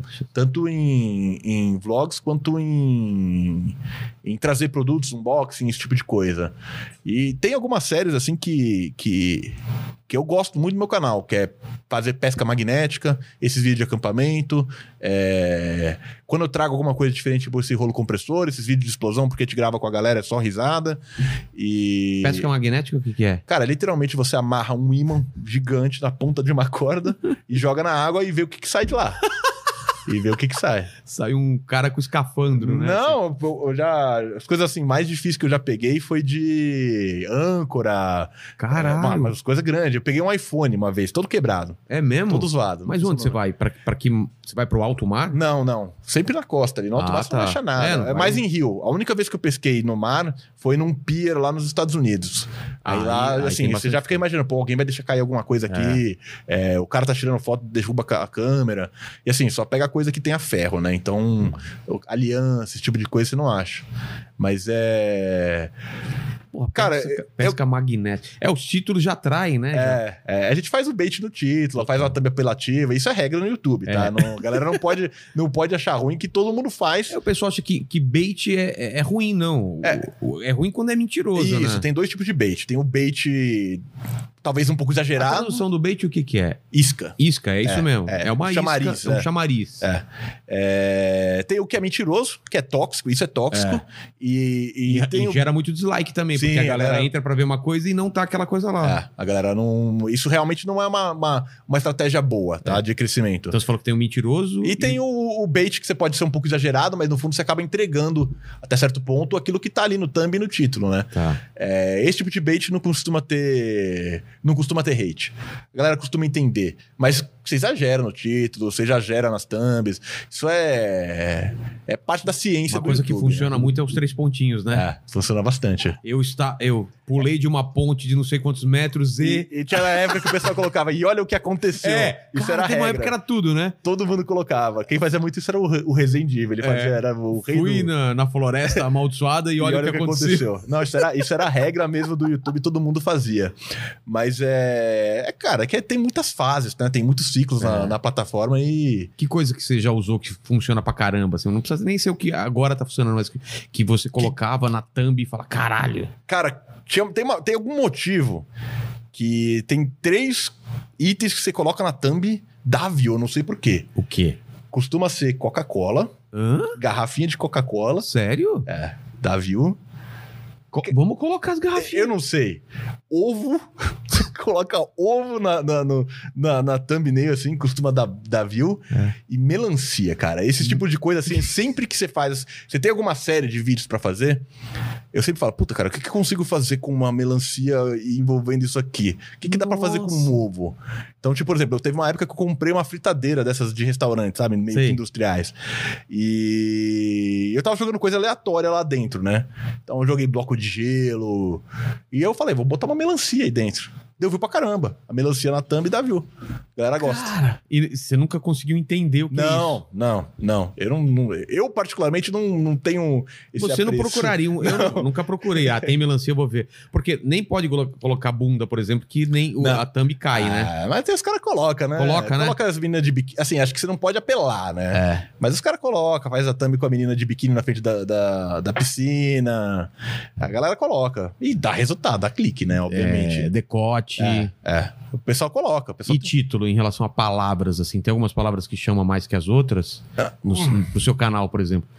Tem, tem, assim, coloca versus alguma coisa. Alguma coisa versus Ah. outra coisa. Isso, por exemplo, esse dos 100 camadas do jeans aí, assim, esse Ah. tipo de coisa, assim, costuma, costuma dar resultado. Mas, por exemplo, algumas palavras já não podem mais colocar, né? Não, tem um monte que não pode colocar. né? Explosão ainda pode? Não, pode, mais. Bomba, explosão. Bullying não pode colocar. É assim, é... o explosão, assim, é, sempre cai naquele negócio de você coloca, é, pode ser que caia o vídeo, mas pode ser que se você deixar o vídeo ali pra ser aprovado manualmente, eles acabem aprovando. É. Mas bunda, não, acho que não tem, tem várias palavras que você não pode colocar. Hoje em dia eu sei que se você colocar corona, covid, essas coisas assim, não... aliás, eu não deveria nem ter falado isso no seu É. podcast. É. Agora já Agora falamos já aqui, a gente. Agora já era. coisa a gente muta aqui. Coloca. Ah, Não, mas isso daí. Não, antes não podia, agora tá podendo. Ah, tá tranquilo. Eu sei porque eu, eu fazia vídeo de stand-up e não podia colocar. Tá. Aí, depois de um tempo, eu coloquei e tava passando. Tava passando. É. E, e talvez venha com algum recado embaixo de- sobre quero saber mais, sobre tal, tal, tal. Sabe aquele recadinho? Sim, por vem exemplo, o que a gente tava falando lá do, do- Antes da gente começar, sobre o strike que os caras levaram lá. Lá do Master, né? É, essa é pra uma quem coisa... não sabe, para quem não sabe, o canal, o, o Master Pod- Podcast. Tomou um strike do Vilela. É, os caras acham isso. Eles zoaram que era meu, mas não é. Foi por causa de um convidado, eles até falaram o nome do cara, depois vocês vão lá no canal dele e você vê. E era um, um papo, eu não posso nem falar É, o não- que não- é, não vale, não, né? não vale É. falar, mas ele Mas- falou uma parada durante o, o, o, o, papo e foi o, YouTube que foi lá e deu strike, né? É, é, e você tomou um strike do próprio YouTube. Aí não tem como recorrer. Não é alguém que te deu e pode ter sido engano. É, e você pode ter certeza que seu alcance não vai ser mais a mesma coisa. Porque tá? fica numa lista negra, é, né? Eu é- acho. É o que eles chamam de soft ban, né? Seu canal tá no ar ainda, mas ele não recomenda pra mais ninguém. Assim, você vai ter o seu. Eu, eu meio que tomei isso quando esse vídeo da, da bala de prata foi deletado, assim, tá? Mas assim, não foi um, não chegou a ser um strike em si, nominal- nominalmente falando, né? Mas é, você fica nessa lista negra e assim, tanto pra, pra AdSense, alguns anunciantes já não anunciam em quem tá nessa lista negra, é, a recomendação já não é mais a mesma. Então eles dão uma cortada E mesmo. como você faz pra sair disso? É só com o tempo? Acho que é só com tempo. Só com tempo mesmo. o YouTube, o YouTube ganhar uma confiança no É. seu canal de novo. É. Assim, é, o pessoal fala que demora um ano, tá? E não, assim, é, para quem tem só esse projeto rolando, não tem como você É, esperar é muito um ano. difícil, né? Então os caras acabam começando um canal novo. E assim, eu, eu até aproveitei um pouco esse meu gancho e dei uma descansada esse último ano que passou aí, né? Porque Ah, é? eu fiquei alguns meses sem postar vídeo. É, eu tenho um problema sério que eu acabo me acidentando às vezes nos conteúdos que eu faço, né? então ano passado foi meio, meio ruim. O que, que aconteceu? Fala aí. Ah, eu queimei a mão. Não sei se você consegue ver, ainda tem a cicatriz Tá, aqui. tô vendo. Com maçarico? Não, não, foi com. Eu tive a brilhante ideia de jogar é, alumínio derretido dentro de um formigueiro, cara. Caralho. Que, Assim, se seu formigueiro tem o formatinho dele lá É. embaixo, né? Você joga o metal derretido ali, ele escoa pelo, pelo caminho, né? É, ele faz o caminhozinho todo. É, e aí? você tira ele, ele tá bonitão. Ele fica tipo um uma raiz de árvore, é, isso? É, é exatamente isso. Só que assim, você tem que preparar um pouco o terreno antes, porque a terra, principalmente aqui no Brasil, tem muita umidade, né? É. E o que acontece quando você joga é, algo muito quente em um local que tem umidade? Essa umidade, ela se transforma em vapor. E esse vapor quer sair. Só que ele tá pressionado ali pelo metal. É. Então ele começa a ganhar pressão ali dentro até um ponto que ele consegue empurrar o metal. Aí o metal sai explodindo, como se fosse um vulcão, assim. Caralho. É literalmente. Você parar pra pensar, um vulcão é isso, tá? É isso, É vulcão? acúmulo, quando ele sai aquele jato ali, é acúmulo É. de pressão que tem ali dentro. E ele vai soltar ali o, o- o monte de metal que sai derretido, a lava, né? E. E você tá jogando por um buraco só. Por um buraco só que você cava um, um- Assim, eu preparei o terreno, mas não preparei tão bem. Tá. Você cava um tubo de. Um outro, uma outra entrada para ter o escape da pressão. E você dá uma. Esquenta com maçarico, dá uma preparada para tirar essa umidade, para diminuir o máximo possível, né? Eu fiz o escape, o, duto de, de escape de pressão, do lado ali, e esquentei. Só que por algum motivo, acho que deve ter entrado em algum bolsão e pegou ali. E aí estourou. Estourou mesmo, assim, saiu voando metal derretido para tudo quanto é lado. E você tava onde? Eu tava na frente, tava soltando ali o metal. Eu tava com alguma Eu tava, coisa com todo, rosto? Eu tava com todo o EPI. Eu tava, assim, assim, eu tenho. Eu gosto de brincar, mas eu levo a sério, assim, que é segurança sempre em primeiro lugar. Eu tava com os EPIs e. EPI, o que que é? Equipamento de proteção individual. Tá. É, aquelas luvas, máscara então. Eu tava com a máscara, tava com o boné e tava com uma luva até aqui assim, né? E tava com uma camisa. Mas- Não, não é essa camisa não, mas é parecida. E tava com uma luva até aqui. O que aconteceu? Uma gota do metal caiu no braço, na, na camisa, assim, e escorreu pra dentro da luva. E aí ela ficou prensada aqui na minha mão. E outra gota caiu bem no espacinho da máscara e, e queimou aqui meu, meu couro cabeludo aqui em cima. Mas aqui não ficou marca nenhuma, né? Na mão ficou. E foi só isso. Se Só tivesse ficou... aí o equipamento. Ah, eu tinha ia... dançado. A minha máscara ficou toda destruída. Caramba. Toda destruída. Salvou minha vida, assim. Eu, eu dei muita sorte. Muita sorte. Se tivesse equipamento, você ia morrer mesmo. Ah, não sei se ia morrer, mas, Mas ia ficar que ia tudo deformado. É, e derreter ia. a cara. Ia derreter mesmo. Sem brincadeira. Porque fez queimadura de terceiro grau na mão. Chegou a fazer, assim, uma queimadura bem forte. Então, assim, quando eu faço esse tipo de conteúdo, eu sempre tento tomar cuidado, mas como, assim, é uma coisa que ninguém faz, É. não tem muito um- um- uma técnica certa. Tem um manual pra É, você seguir. Quer dizer, é. tem um manual básico de uma coisa parecida, que alguém parecida. fez. Mas assim, não, você tem que. É meio que na experiência ali na hora, na experimentação. E, e aí eu acabei. Nesse, nesse vídeo aí, acabei me queimando legal. Isso foi o ano, o ano passado? Foi, acho que foi em agosto do ano passado. Caramba. E aí eu logo em sequência. Assim, eu tava retomando o canal, né? Mas virou vídeo ou nem virou Foi vídeo? pro ar. Foi vídeo pro ar? Eu, eu terminei o vídeo todo, todo zoado. Caramba. Eu botei um boné na cabeça, terminei o vídeo, é, despejei mais metal ali dentro, só que dessa vez de uma distância muito maior. Eu adaptei um- uma, uma ferramenta para despejar ali a uma distância. E só que não foi pro ar, obviamente, a parte que estourou o metal, né? Isso a gente não coloca, porque senão o risco do YouTube É. é muito grande. Então acabou que nem foi pro ar. Mas E- você tem esse vídeo em algum lugar? Tá no YouTube. Você- Não, não, o vídeo de Ah, deu me queimando? Tem, eu mandei pros Me amigos. manda, ali, me não, eu manda, mando cara. Depois, depois eu te mando. Caramba, velho. É, Dá pra ver, é legal, assim, o formigueiro, a terra, antes dela explodir, ela faz um vu, assim, Dá uma. dá, dá uma barrigada, é muito, é muito legal a imagem, cara. é muito legal. Assim, é que eu fico com medo, fiquei com medo de colocar no YouTube. É, não, não, acho que. e eu tinha um- acabado de tomar o gancho ali do, da, da, da bala de prata. Tava, tava voltando a fazer conteúdos de, de experimento no YouTube e aconteceu isso. Aí eu parei, fiquei desanimado, parei quase um mês. Porque, assim, primeiro, tava a mão toda enfaixada, né? Atrapalha pra caramba. E aí, quando eu voltei, eu fui gravar um vídeo usando um estilete. E, pô, isso é uma coisa que as pessoas não, não fazem, tá? Aliás, até fica como recomendação pra quem tá acompanhando. Quando você vai usar um estilete, você não usa ele de forma alguma com mais de um da, da pecinha de metal pra fora. Ah, sim. Eu, eu sempre. Como eu uso estilete desde pequeno, porque eu trabalho com artes, Aham. já, já me ferrei por causa disso. É. Tem que deixar só um negocinho. Só um negocinho pra fora. Senão a pressão. Ele, É. ele, ele, pá, ele quebra e sai, né? É, é. E você não. Eu não tava, não tinha pensado nisso ainda. Não tinha chegado a essa conclusão aí tão óbvia. Você deixou duas, duas Acho coisinhas. que estavam com três até. Eu tava cortando um Caralho! negócio aqui, aí ele estourou e veio o restante do estilete direto aqui no meu dente, no meu dedo, né? Ah, mano. E cortou até o osso. Caralho. É, eu até perdi a movimentação um pouco desse dedo aqui, não consigo fechar tava ele cortando mais. o quê? Tava cortando tava cortando a cabeça de um boneco indestrutível. Foi pra um vídeo que foi pro ar pro canal, que eu coloquei chile d'água. E Você tava cortando a cabeça de um boneco É, pra- indestrutível? É, tem um boneco que é não muito era tão famoso. destrutível não, assim, não, né? pelo menos ele deixou uma marca É. em mim aqui, não, não, não, não caiu sem brigar, né? Mas aí eu fiquei também, mas tomei. Foram 12 pontos aqui no dedo. Foi de Mas lado foi a lado. perto do. Próximo da- do, do, do Foi formigueiro? Foi em, em outubro.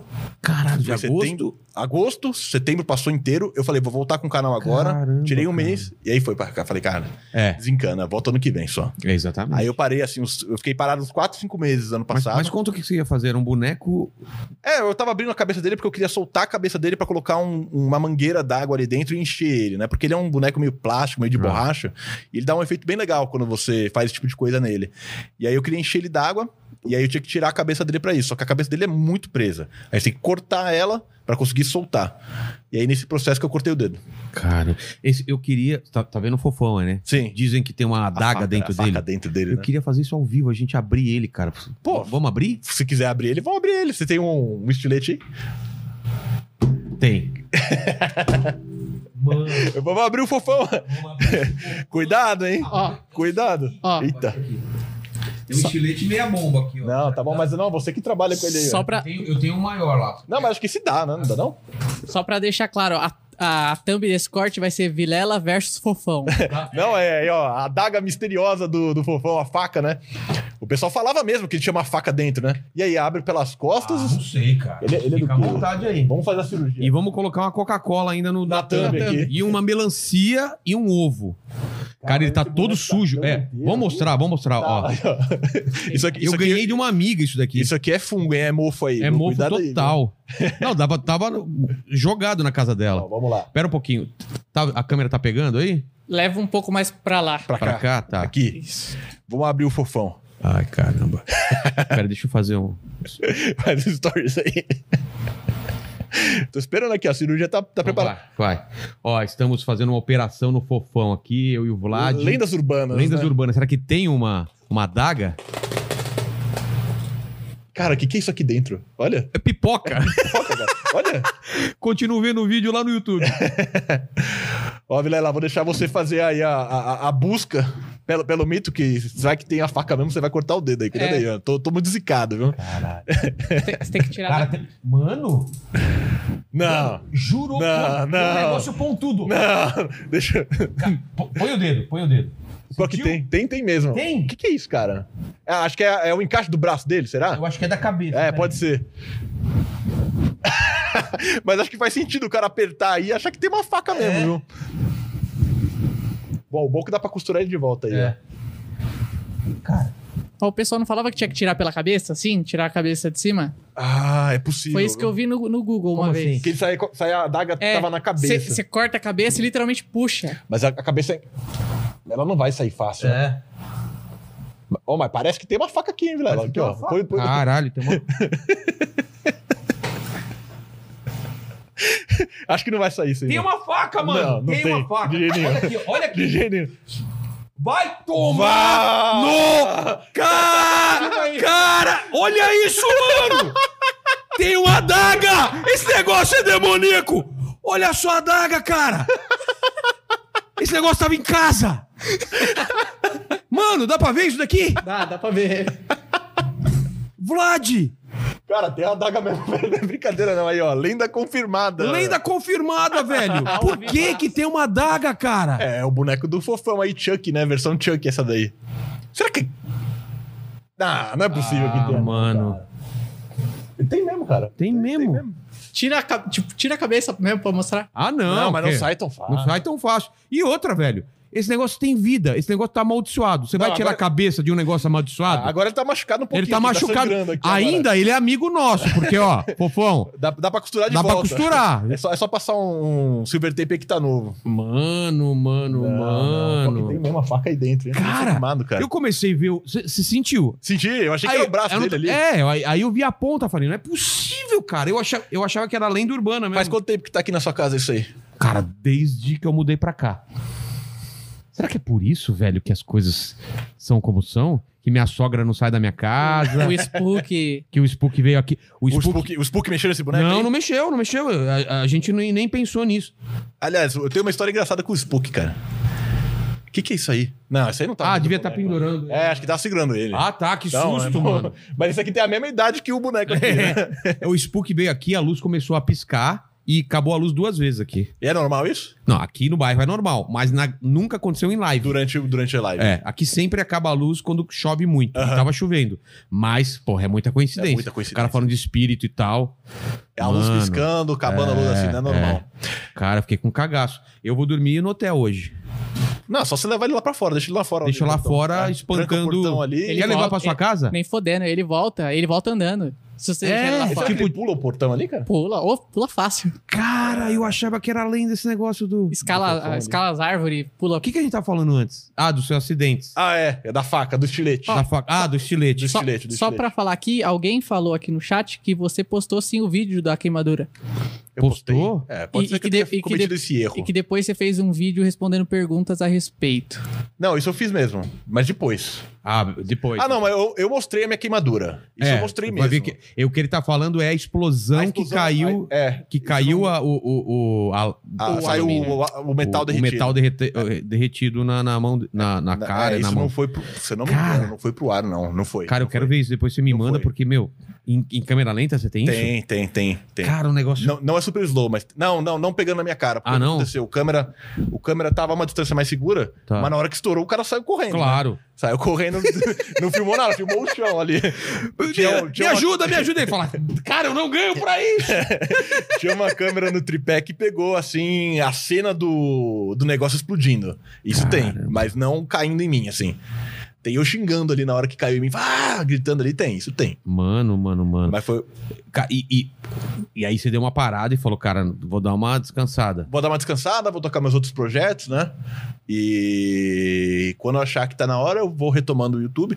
É claro que, cara, uma das piores, piores coisas que tem, Vilela, quando você tá na plataforma, é você dá um tempo muito É, grande. isso tá? aconteceu comigo. Porque diminui muito a recomendação. Seis meses sem postar. Sim. Acabou com o alcance Ah, do canal. ah.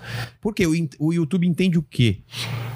Acho que, o- acho que o YouTube beneficia, quer beneficiar quem tá produzindo conteúdo, né? Ele não tá te punindo, na não, verdade. ele só tá dando destaque pra quem tá lá, né? Ah, Pra quem tá. que ele considera assim que, que, que tá trazendo público pra ele, né? É, eu fui, lógico, eu parei, eu digo parei porque eu sempre postei vídeos todos os dias. Esses, durante esses meses aí, eu passei a soltar um por semana. Eu não larguei totalmente o canal, né? Eu postava um vídeo assim, respondendo pergunta, uma coisa mais tranquila de se fazer. É, E ainda tô nesse ritmo um pouco. Agora que eu remontei a minha equipe, é, que a gente vai voltar a fazer esses vídeos mais que a gente chama um pouquinho mais trabalhados, né? Um pouquinho mais, mais complicados, que precisa ser externo, enfim. A gente vai voltar agora com esse tipo de conteúdo. Pô, eu quero um dia assistir você fazendo uns vídeos desses mais complicados, assim. Vilela, Quero quando a gente for gravar, a gente tem um lugar lá em Santana de Parnaíba que a gente grava esses vídeos de explosão. É, um campão aberto? É um cam- é, assim, era um condomínio que foi embargado Hum. e que a gente tem autorização do proprietário para gravar lá, né? A gente paga até o Donkey, que paga uma taxa por mês, e os caras liberam a gente para gravar lá. Porra. E a gente grava, é só vídeo de explosão, é só vídeo de bomba, é só esses experimentos assim que, que, que tem essas maluquices envolvidas. É, e, e o que acontece é o seguinte, né? O pequeno, a coisa pequena hoje em dia, gente já fez tanta coisa maluca que coisa pequena hoje em dia já não dá visualização. Então É, que ser- então esse que é o problema. Você tem que cada É. vez tentar ir mais, É. né? E assim, depois você explode um carro, é um pouco complicado. É. Você tem que aumentar os tamanhos das bombas, enfim, tem muita coisa pra fazer. Mas assim, é, então a gente tenta fazer algumas coisas que sejam bem chocantes, tipo esse de explodir a mão, essas coisas assim. A gente tenta gravar sempre uma, um conteúdo bem legal. E assim, é, a gente tá com o pessoal também agora que é um canal que chama Guia das Coisas. E os caras são assim, de fazer é, os equipamentos, fazer uns, umas coisas assim, bem biruta, assim, bem maluca, assim. Então, eles têm feito um monte de giringonça pra gente, assim, tipo, é, o Balian, que é o, que, é um, que é o meu parceiro, enfim, fez um canal, fez um vídeo onde ele cozinhou uma galinha dando tapa nela. Os caras fizeram uma máquina que dá tapa e ela ficou dando tapa ali, porque cada vez que você dá um tapa, você vai esquentando a superfície, você vai passando energia, né? Então você. Teoricamente, é possível você cozinhar uma galinha só no tapa, desde que Ah, você cozinha. vá. É verdade. É verdade. Cara, que maravilhoso é isso. verdade. E aí os caras fizeram uma máquina que fica Então, tapa, tapa, Às vezes tapa, não é nem tapa. uma produção grande, é mais a ideia A que ideia, é, é mais é. forte. Mas assim, é, é tudo coisa que se você tiver com. Pra você estar no YouTube, pra você estar fazendo conteúdo, você tem que consumir, É, tá? Isso é muito importante. eu, eu Então a sinto gente, isso a gente consome muito conteúdo lá de fora. E assim, ao mesmo tempo, a gente também é referência pros caras lá fora. Quando a gente tem alguma ideia que é muito muito diferente, muito fora da curva, O pessoal também fazem, faz. Fazem É. direto. Eu vi um cara que, meu. que bombou pra caramba, que ele jogou não sei quantas esferas num, num- num lago. Ah, um Encheu- monte de bolinha. É, É, eu sei, acho que é How Ridiculous o canal, É. assim, acho que é isso. É. Esse é Ele vídeo bombou legal. pra caramba, né? É, é. Cara, ele chegando lá e despejando até ficar tudo, é umas bolas pretas. Tem umas assim, bolas pretas. Não, esse tipo de conteúdo é muito. Assim. Muito grandioso pra te fazer aqui no Brasil, na verdade, né? E assim, Qual foi a coisa mais grandiosa que você já fez e que deu mais trabalho? que deu mais trabalho, grandiosa, assim. Ah, explodir o carro foi legal. É... Teve um vídeo que eu fiz que a gente recriou em miniatura o Mar Morto. Tá? Então a gente pegou uma piscina e encheu ela de sal. Foi mais de uma tonelada, foi uma tonelada e 200 de sal. E a piscina era. Peque- Era pequena, Pequena. assim, não era, não era, Não não era era uma de re- 5 mil litros, tá? Tá. Era uma piscina inflável, Tá. mas grande, a ponto de eu conseguir ficar deitado tranquilo, dá pra mergulhar, enfim. Tá bom. E a gente fez isso daí. E assim, a gente tava em duas pessoas. Então teve toda. a mov- A gente movimentou uma tonelada e 200 de sal em 40 minutos, assim. E depois teve que ficar misturando o sal lá dentro, assim.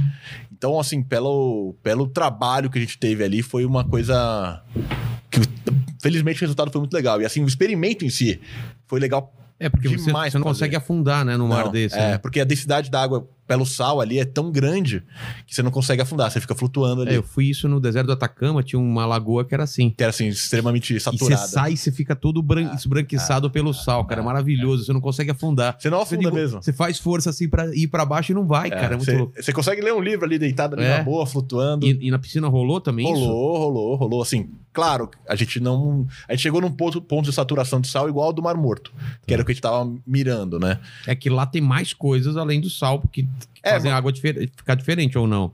É, é mais sal mesmo, assim, que aumenta a densidade da água, enfim, esse efeito de flutuar é mais pelo sal. É mais pelo Mas sal. esse no Chile, a gente até na pesquisa viu esse, esse salar, né? Que É. o pessoal chama.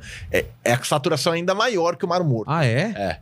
Então lá é mais difícil ainda se afundar. Cara. Mas daí a gente precisaria de quase duas toneladas de sal, assim. Eram, eram umas coisas pequenininhas, uns- olhos no meio do deserto, é, assim, e- de água. E aquele deserto ali, na verdade, é um, é- tem sal ali. É né? sal, é, todo branquinho É, de sal, né? Então ali é super saturado, é mais do que o, que o Mar Morto ali em si. Cara, essas coisas são muito legais. São, cara, assim, é... E, e é uma coisa que eu falo assim, gravar pro meu canal, criar esses conteúdos assim, acaba abrindo a mente, assim, você, você fez muito isso, né, viajando, É. essas coisas assim, né, e acaba te, te trazendo coisas que talvez se você tivesse num emprego mais formal, uma coisa mais normal, eu nunca teria, experiências assim muito Exatamente. diferentes.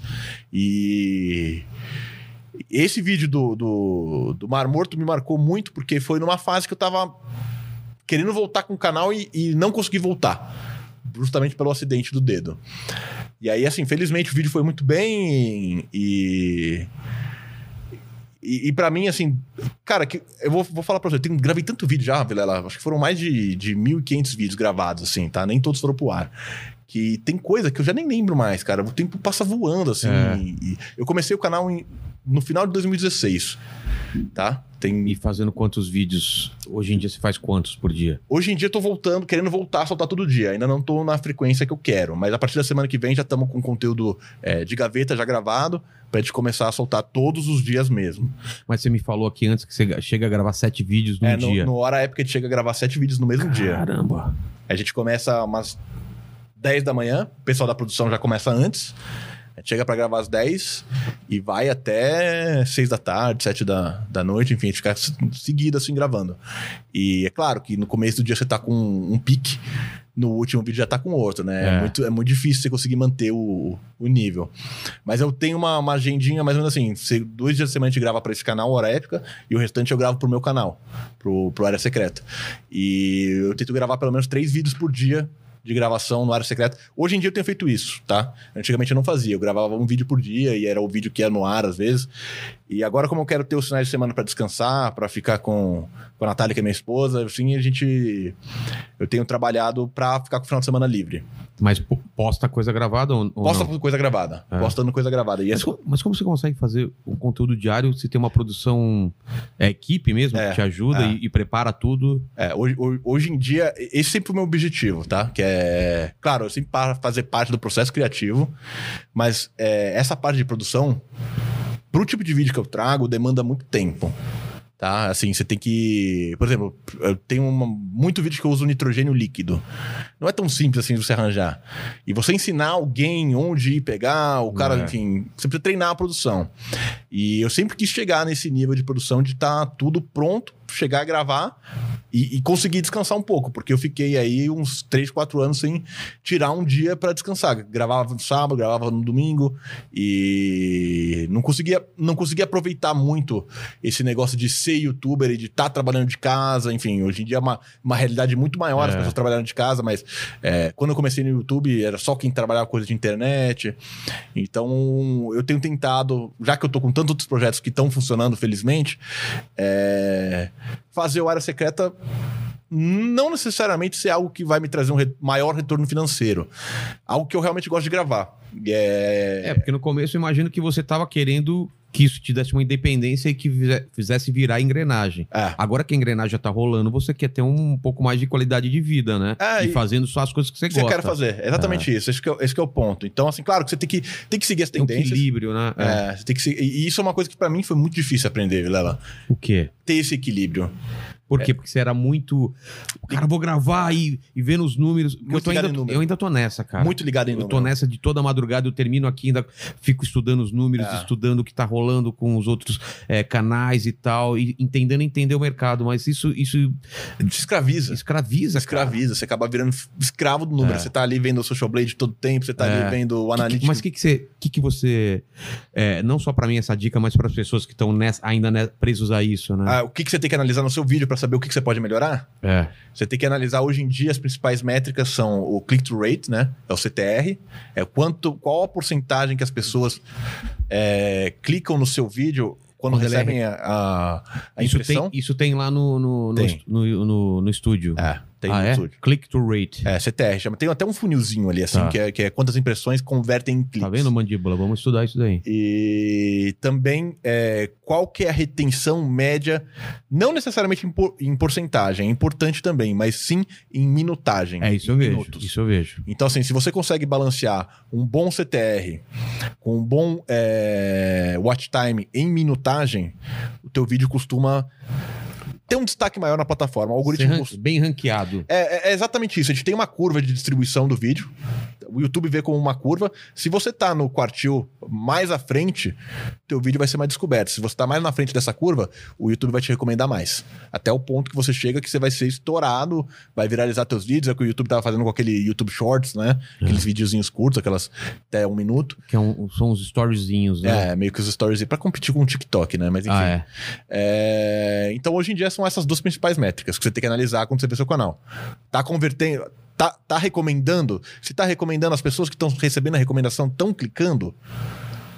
E aí, essas pessoas clicando estão assistindo o vídeo por quanto tempo? Hum. Não necessariamente em porcentagem. Você tem um vídeo de 10 minutos, se elas estiverem assistindo 6 minutos, esses 6 minutos do vídeo para os canais que estão na, na- no mesmo tipo, tá acima ou tá abaixo da média? Se tá acima da média dos competidores, dos- da concorrência, o YouTube recomenda mais, Entendi. tá? É, então são essas as principais métricas que você tem que ficar de olho, sempre. E aquela curva, você não se importa muito com a curva, porque tem dias que vai, é mais baixo, ela Ah, sobe. Isso você não controla muito, depende do convidado, depende É. do dia, depende do... E tem vídeo também que estoura mais quando sai, e tem vídeo que estoura mais depois por causa de corte ou por causa de alguma outra coisa. A, pessoa tá em evidência, né? Assim, tem, tem- por exemplo, esses meus vídeos de acampamento, eles não costumam ir bem em, quando, no dia que eu solto. Mas é um conteúdo que quem recome- recebe a recomendação, como são vídeos mais longos, acaba assistindo por um tempo maior. E aí ele tem essa cauda maior, né? Essa, um, um efeito caudal maior, né? Ele continua mesmo na, de pegando os views constantes, ele não morre. Entendi. Porque no YouTube tem muito isso. Você faz o vídeo do dia e você tem a vida útil do vídeo de 24 horas. Passou as 24 horas, ninguém mais assiste seu vídeo. Isso acontece muito com blogueiro. É, e quando eu fazia também o plantão do Vilela, que era sobre notícias da semana. Era uma semana É, no máximo é, a vida é, do, do vídeo. do vídeo. Depois disso, não, não vai chegar em. A não ser que, que alguma notícia seja requintada ali, mas É. também não vai estourar.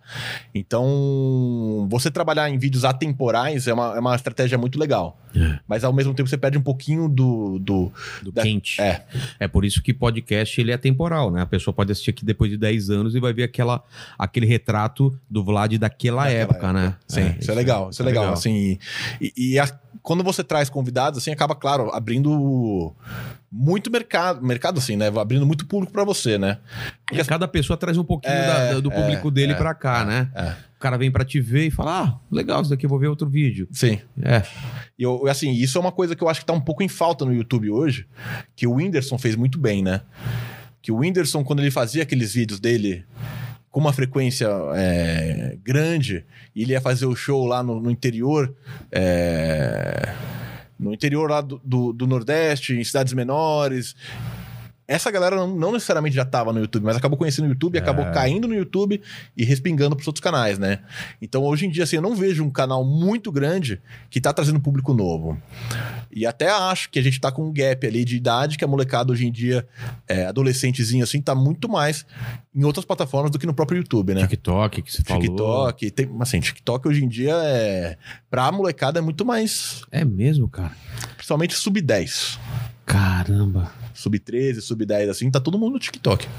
É aquele conteúdo que vem jogado pra você já, né? Você não É. precisa nem ter a, a pesquisa, né? Que louco. Querendo ou não, o, o YouTube, ele é o segundo maior site, mas ele não é só o segundo maior site do- da internet inteira, né? Depois do Google. Ele é o segundo maior buscador. Hum. Então muita gente cai no YouTube pra pesquisar coisa, né? É, eu, por exemplo, pesquiso tudo lá. Aí você começa pesquisando lá e depois você tá vendo o indiano construindo casinha na floresta. Lá. Exatamente, cara. Todo mundo cai nesses caras? Ah, todo mundo cai nesses caras. Você já caiu? É incrível, cara. Você começa assistindo, começa, você não Já, consegue já. parar.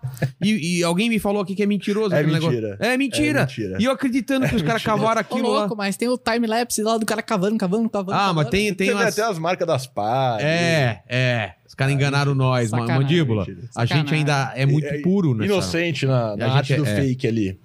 É o que os caras falam. Quem faz fake, quem faz vídeo fake, fala assim: você só precisa de um vídeo, um time-lapse anoitecendo e um amanhecendo. O resto do dia, que se dane. Se tiver esses dois takes, todo mundo vai achar que é, É, real. É Eu, verdade. eu, eu, eu, eu acho assim, meio. Eu não gosto muito dessa, dessa, dessa Ah, também também não gosto, também a gente, é, a gente realmente gosta de fazer as coisas reais. E eu acho que isso é um, é um diferencial. Querendo É. ou não, quando você passa a noite num local que não é o adequado, quando você acorda, você não tá 100% pra gravar as coisas, né? Então a É. pessoa sente. Passa mais veracidade se você realmente faz a coisa, né? É. Mas o... Mas, mas você falou de, de coisas grandiosas e tal. E, e você já foi, passou uns perrengues de ir pra lugares assim que não tinha muita estrutura e, pô, Ah. vou ter que dormir num- em qualquer lugar, no, no, no tempo e tal. Ah, eu, eu já me ferrei bastante com isso. Teve uma vez que eu fui acampar no deserto, na Califórnia, lá no. Qual é o nome? Mojave? É, Mojave. Fui acampar no Mojave e o parque, o local onde é realmente apropriado para você acampar, que tem toda a estrutura e tem mais gente próxima, assim, era um feriado lá e tava muito lotado.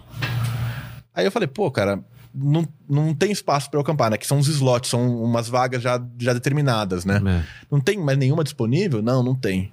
Aí eu falei, ah, tá bom, né? Vou fazer algum outro vídeo, vou gravar alguma outra coisa. Aí quando eu tava saindo com o carro, o cara falou, não, mas você pode acampar em qualquer lugar aí no parque. Tô tranquilo, você só não pode acender fogueira. Ah. Você não pode acender fogueira porque você pode causar um incêndio florestal, alguma coisa assim, enfim. Não pode acender fogueira, mas você pode colocar a barraca aí onde você quiser. Falei, é mesmo? Vou fazer isso.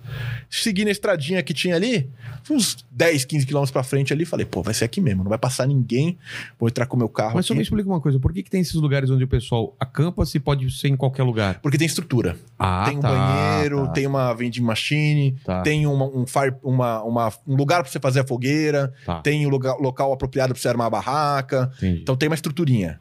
É por- tem até energia. Porque os caras acampam muito nos Estados Unidos, principalmente com trailer, né? é, para motorhome. economizar hotel É, e tal. Aí ele coloca, conecta ali na, no grid de energia, tem até esgoto, enfim.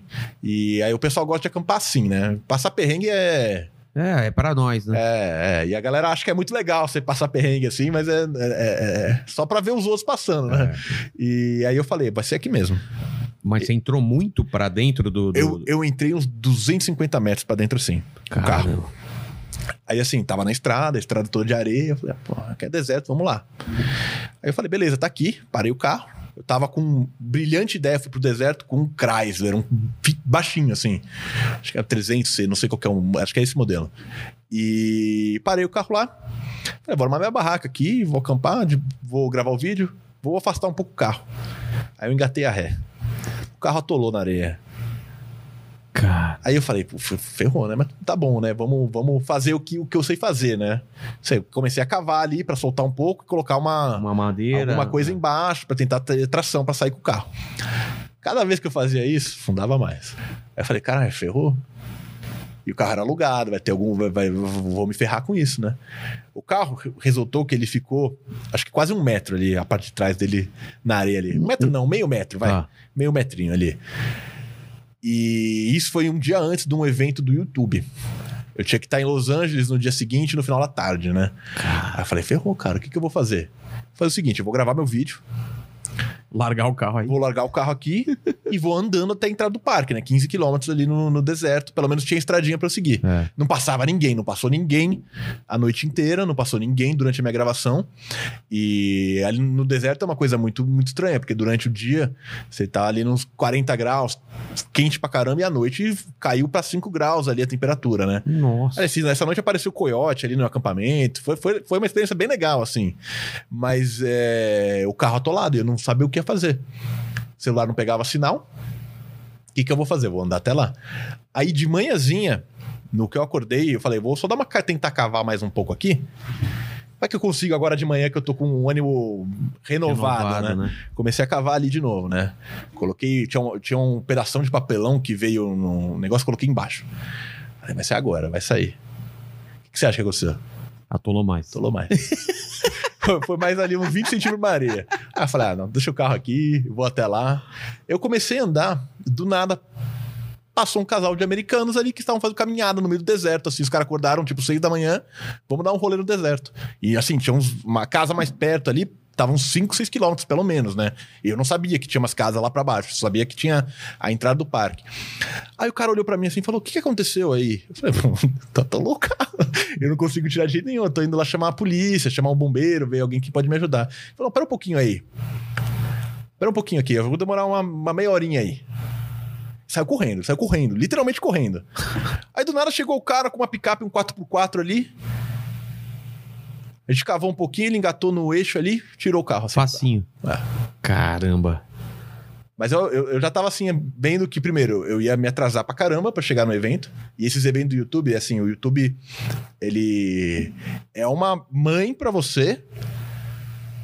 Mas ao mesmo tempo ele pode ser. Os caras te olham assim, sabe? É, é meio complicado. Se você, Se você. se você se compromete e não vai. Se você Ah, Então, assim, é meio, meio complicado, né? Eles te colocam num- num- numa listinha ali, né? Não porque ele está na listinha do YouTube, tá? exatamente. Então eu tinha esse evento lá em Los Angeles e eu falei, vou perder o evento, os caras já vão me tesourar, já vou. Você é de carro pra lá ou de avião? de carro, de carro. Caramba. Mo- Mojave ali é relativamente É perto? perto? acho que dá umas quatro, umas quatro horinhas, tá? É, então não é tão perto assim. Ah, é, mas, é. pô, cara, eu, eu gosto de dirigir, assim. É legal pra caramba dirigir lá no, das estradas nos Nossa, eu dirigi tudo lá. Fiz 15 mil quilômetros nos Estados Então, Unidos. legal. Eu rodei ele inteiro lá. Legal pra caramba. Assim, eu, eu particularmente gosto muito. Eu também. E eu já tava imaginando que ia, que ia me ferrar todo ali. E assim, eu passei o dia inteiro tentando cavar aquela desgraça daquele carro lá. E não conseguia. Eu terminei o vídeo. Se, se alguém que tá no, no, no chat assistiu, minha cara tá toda cheia de areia, assim. É, eu cheguei no hotel do YouTube ali, tava tudo cheio de areia, cara. E- mas chegou a tempo cheguei, não? cheguei a tempo, cheguei a tempo. Cheguei. Cheguei na hora do check-in certinho ali. Caramba. Mas, cara, assim, eu passei ali 24 horas e eu não vi uma alma. Na hora que eu. Eu não sou um cara espiritual assim, nem Ah, nada. não? Não Na hora que você tava saindo a pé, do passou. nada, do nada, do nada. E pior assim, as pessoas falam que os americanos são muito. Ah, Cara, eu vou te falar uma coisa que talvez você não saiba. É. As pessoas nem estavam vivas, cara. Pô, cara, eu nunca pensei. Já pensou? Eram almas, Eu né? O cara, dei um presente uma, pro cara. uma alma com 4 por quarto. É, é, eu quatro dei uma quatro. faca de presente É. pro cara, velho. Pô, mas os caras foram gen- gentis pra caramba, foram gente fina, né? Mas eu nunca tive uma experiência ruim com o americano. Muito pelo contrário, assim. As pessoas falam que são muito antipáticos e tudo eu mais. tive assim. só uma ruim, mas aí também eu fiz merda, né? Ah, mas aí. Subi drone no Texas, no meio da fazenda do cara. O cara Ah. veio, mostrou uma arma pra mim, assim, só Sério na mesmo? cintura. É. Cara, Ele mostrou a arma na cintura e falou: Por que, que você tá filmando minha Aham. fazenda? minha fazenda. Ele falou que você não sabe que a gente tá no Texas. We shoot people here. Ele falou assim. Ele falou Não. rindo, ele falou puta, assim. Ele falou normal. Ah, Mas você Falou sabe. sério, ele falou sério. Meu pai tem, um- tem uma frase que ele fala que assim, é boi em terra ali é vaca, entendeu? Assim, você tá em outro país, você, pô, você é tudo desculpa, tal, você tem, não vai dar uma de machão. Você Não, tem que falar, Opa, desculpa. desculpa, Desculpa aí, meu inglês já era horrível, aí o cara se ligou que eu não tava fazendo na, nenhuma espionagem na. É, mas ele deu uma brincada ou ele só pediu pra você sair não, fora? só pediu pra. Não, pra, não, pra baixar falou, o drone. É, falou, não, você tá no Texas, cuidado aqui, se você fizer isso em algum lugar, você, Ah, os caras podem entendido tira. errado. É. É, ele falou que quase é, atirou no drone e que, é, que os filhos dele lá no, avisaram não deu tempo, senão ele ia atirar no drone. Aham. Já viu aqueles vídeos do Dos caras de tirando drone? o drone? É, tirando no drone e o drone caindo. o cara vai embora. Mas assim, eu, eu nunca passei pelo Texas também, né? Assim, É. não- aí já não sei, Mas mas. eu já fiquei esperto, né? Ah, Nunca mais subi drone no nesse lugar, no é. lugar aleatório. Aliás, lá- aliás, até lá fora, lá nos Estados Unidos, os caras têm que ter aprovação do FDA. Do FDA, não, no, qual que é o nome da. É, eu, Tem que colocar um adesivo no, no drone, né? quando eu fui ainda não tava isso, mas tava Que começando isso, a ficar. É, dá um negócio aéreo lá, É, né? é, Tem é. que ter. Pro cara saber que aquele drone, Drone é, é seu. É. e caiu em tal lugar. É o Quando eu, quando eu fui lá, tinha acabado de entrar um drone na Casa Branca, fazia alguns meses, que deu aquela merda toda, e aí E aí começaram a, começaram a ficar em cima da. Ah, não pode. Por exemplo, em, em Washington, em nenhum lugar você pode subir drone por causa disso. E eles têm, eles têm uns, têm uns bloqueadores de drone. Você não consegue ir com drone, ele trava. Agora tem isso daí? Ah, Tem, tem. Você não Cara. consegue. Por exemplo, em alguns aeroportos lá nos Estados Unidos, você não consegue nem passar com drone em cima. Você não consegue nem chegar perto. Acho que tem um raio, não sei se é algum sinal ou o próprio localização do GPS que o drone tem. né? É. Ele já sabe que ele não pode ir. E aí ele para. Ah, isso é do caralho, né? Eu acho, tem que Pô, ter mesmo. aeroporto, né? Os caras né? os caras avacalhavam, né? Um pouco. Mas em parque eu, eu subi uns lá e fiquei com cagaço, Parque Nacional, assim, dos Estados Unidos. Mas assim, acho que se não tá ninguém perto assim, É, então, é, é esse o lance. é só questão. Eu vi uma galera subindo o drone e eu subi. Só que se chega um, um policial, alguém lá e fala, não pode subir tal. É, mas eu acho que, assim, o que, que as pessoas têm, têm essa visão que é muito preto no branco lá, né? É. É, muito regra. É, é realmente. Mas os caras, eles normalmente dão um aviso antes, né? Ah, tá. Eles acham que vai falar, pô, baixa o drone aí. Não Se- pode subir aqui. Você não sabia que não pode subir aqui? Aí se não baixar, aí, Aí o cê- negócio... aí o negócio esquenta. Entendi. O negócio esquenta. Eu já fui parado um monte de vezes pro policial dirigindo lá. E de boa De sempre? boa, sempre. Nunca, nunca tomei multa. O Mas cara você só tava, tava fazendo o que de errado? correndo, né? Ah, tá. É, Eu tava testando o carro, né? E lá é milhas, né? Você confundiu com quilômetros por hora. E, e os caras correm lá, né? Porra. Os caras correm lá. Corre mesmo é na Alemanha. Você já foi pra Alemanha? Não, nunca fui lá. Naquelas na autobahn que chama? né? É, Nossa, mano. Eu com meu carrinho lá, os caras só passando assim que a milhão, cara. Não tem limite essa Não estrada. tem né? limite. O cara vai embora. É, que nem o Richard Rasmussen. ele não tem limite. não tem limite. Ele, ele- veio aqui. Ele Foi veio quando? aqui Foi quando que ele, ele, veio? ele veio na segunda, né? Na segunda e a gente ficou sem limites aqui, eu e ele, cara. A gente bebeu e no final a gente tava se abraçando, chorando e rindo. Tivemos que acabar mais cedo e o, e o Mandíbula ainda pegou carona com ele. Quer dizer, claro que ele não foi dirigindo, Aham. né? É, mas ele, ele foi dormindo no carro. né? Ele- Foi Você uma foi experiência e tanto. Olha lá a luz piscando. É. Não, Olha a luz o, piscando. o pessoal A gente tá. falou do Spook? É. Não, o pessoal tá alucinado aqui na, no chat, é. porque abriu o fofão, a luz piscou e a live deu uma. Uma. Uma travadinha. Ah, mano. A gente falou Ah, do Spook? A live É. engasgou e o pessoal tava pedindo também pra você falar a história do Spook aqui. Eu- Ah, você tem história? Tem história. Eu fui. Quase no começo do meu canal, eu fui. Tinha uma, tem uma casa, uma mansão lá no, perto da onde eu moro, que tá totalmente abandonada. A gente foi gravar lá. E, Lá, lá. lá nessa casa, né? Tá. Fui mostrar a casa, fazer brincadeira, tipo, gravar lá dentro. Sei. E aí o Spook fez análise dessa casa, né? Pelo, pelo vídeo, não Pelo foi com vídeo. você. Não, ele não foi comigo, pelo vídeo. caramba. Ele gravou acho que os três vídeos sobre, sobre essas essa casa que eu fui. Os três ou dois vídeos, não sei. E acho que esses vídeos pegaram visualização pra caramba. Aliás, eu, eu nunca mais fui lá. Depois das coisas que ele falou, eu nunca mais fui lá, cara. O que, que ele falou? Ele falou que tinha uma pessoa me acompanhando o tempo inteiro dentro da casa. Mano, Aí eu falei, ah, cara, não sei. Não sei. na Porque essa dúvida... pessoa meio que queria sair, eh, tipo, acompanhar pra fora, mas não, não tinha ido, alguma coisa assim. Eu não lembro, faz, faz bastante tempo. E aí, assim, a gente tinha autorização do proprietário, era, é uma herança, né, do, do administrador do espólio ali pra gravar. Sei. E, e passou um tempo, assim, acho que foi. Não faz muito tempo, não, acho que faz uns 5, 6 meses. O cara da casa, o que era administrador do ele morreu. Bateu as botas, né? E che- chegou um caseiro lá, e ele viu os vídeos do Spook, e eu acho que ele ficou com medo, eu não sei o que aconteceu. Ele mandou os Spook deletar os vídeos do ar. Mandou eu e o Spook deletar todos esses vídeos do ar. Da mansão mal assombrada ali. Cara. Ele ameaçou com o strike, falou um monte de besteira pro Spook. Com- Não, ameaçou mesmo, Ah, assim. tá, tá. É, é, falou que ia pegar ele, dar porrada nele, que ele não era homem, umas coisas assim, cara. E o Spook é muito de boa, é muito tranquilo. É. E. Aliás, estava doente, eu não sei se ele melhorou. Depois o pessoal podia comentar no chat se ele já tá bem. Ele tava, tava mal de Covid e tal. Ah, ele, ele teve Covid. é, é. Enfim, tomara que esteja bem. É. Ma- E- mas, mas vocês tiveram que deletar? não Tivemos que deletar. O cara, o cara. No YouTube tem como você fazer um. acionar por direitos é, de imagem, né? Uma coisa assim. É. Ele já tinha feito isso já. Aí receberam a notificação. Recebemos e-mails, tudo mais assim, com, com essa notificação. Você pode brigar por isso, É, o Spook queria brigar. mas é arriscado. Aí o cara começou a ameaçar ele. Assim, eu falei, pô, Spook, vamos apagar isso aqui, que esse É. cara aqui tá, tá perto da minha casa aqui, vai que ele aparece aqui pra. pra dar uma de louco, né? né? Não vale a pena, né? Aí ele tirou do ar. Caramba. Você faz muito esse conteúdo de Casa Mal Assombrada? não, ou eu fiz uma vez, mas é. Pô, cara, é, é muito legal, Vilela. Pô, eu queria fazer um negócio desse, assim, pelo menos ter essa experiência, porque eu sou um cagão pra caramba, mas ver se, pô... É que duro que você... Você não assim, sabe se o vídeo vai rolar, né? É, e se assim, tem alguma coisa interessante. acho que a gente, assim, se você não tem esse, esse olhar a mais, por exemplo, que o Spook tem, você tem que tornar a, a- coisa ali entretenimento de uma maneira sua, né? É. Então, por exemplo, eu fiz um último vídeo desse que foi acampando na floresta do Bruxo de Blair. E qual foi a, qual foi a pegada que você... Que, que- qual foi a, a Andar linha na floresta à noite, sozinho. com, com a câmera em você e... Você lembra daquele steak do, do Bruxo de Blair? Lembro, a, mina, a mina, a mina, ah, Eu eles fiz- estão aqui fiz- perto, não sei o que, cara. e Eu- ela eu fiz isso. escorrendo, Correndo, é, escorrendo. escorrendo. E tava frio caramba, assim, É. tava uns 3 graus no dia que eu fui gravar ali à noite, assim, menos 5 graus chegou a fazer. E aquelas árvores meio secas, né? sinistro, era inverno não, ali sinistro. E assim, eu tive... Você tava sozinho? sozinho, sozinho, sozinho, ah, sozinho. para, velho. Eu nu- nunca que eu ia sozinho. Aí eu ainda encontrei com. co- Sempre que você faz acampamento lá nos Estados Unidos, essas coisas assim, tem um bicho que tem nos Estados Unidos inteiro, que é coiote. E é de boa? É, eles não costumam atacar seres humanos, tá? Não costumam mesmo. Tá. Mas eles vêm ver o que, que é, fica curioso, enfim. Mexe na. Se tiver mandimento, eles mexem. Não, eles têm medo. Tem eles medo? têm muito medo, tá? Tá. Mas você tá sozinho no meio do escuro, andando, e você começa a escutar um monte de latidinho, meio ivinho assim, você Sei. fica com medo, né? Porra. Aí eu saí correndo, ainda caí ali no meio. É, foi legal, foi uma experiência Então, legal. Você andou pela floresta. A, a missão era meio andar pela floresta e, dormir na barraca depois.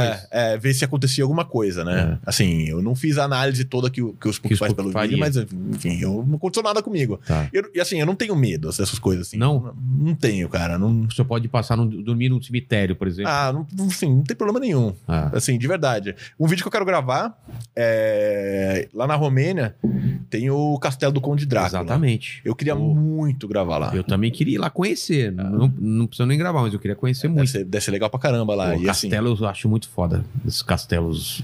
e, cara, pra mim, assim, se tiver alguma casa mal assombrada, alguma coisa assim, eu passo a noite ali tranquilo. Mas, por exemplo, esse castelo aí não, não deve ter nada. É, não dá pra saber, né? Assim, eu, eu, eu, eu imagino que tenha muita coisa, tem esses, as coisas de, de, de energia, É. enfim. Os Estados Unidos tem um, até um roteiro sobrenatural, Tem, não tem? tem, de tem, casas mal tem, assombradas tem, e tal, onde aconteceram assassinatos. Tem umas- aqueles negócios lá, como que é.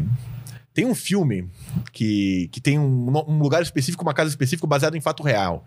É. Eu esqueci o nome do Eu filme agora. esses filmes. Filme de terror baseado em fato real, eu não assisto mais. Sabe o que eu tenho medo, que eu não gosto de assistir? É. Filme de terror que tem criancinha possuída. Exatamente, cara. Cara, esse eu não assisto. eu não assisto nem a pau, eu tenho Eu um não filho, cara. Não, isso não vale a pena. E às vezes não. ele fala com as vozes diferentes, cara. E aí eu já fico encanado. Ainda eu... mais com o fofão aqui, a luz Nossa, piscando. cara. Ixi, Rapaz, fora. você. É. Caramba, cara. Ah, não, é só dar um. Tá engasgado. Morro de medo, cara. Não, Você não acredita nessas paradas, então? Eu, eu, Não é que eu não acredito. eu já vi umas coisas estranhas, por isso que eu fico encanado. Não, mas assim, sabe o que, que é o que eu penso? Eu penso assim.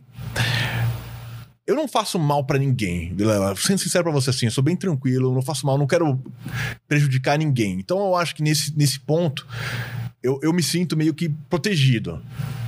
Tá? Então, assim, uma coisa que eu sinto é que se tem alguém, entre aspas, me acompanhando aqui, é alguém que quer me fazer bem.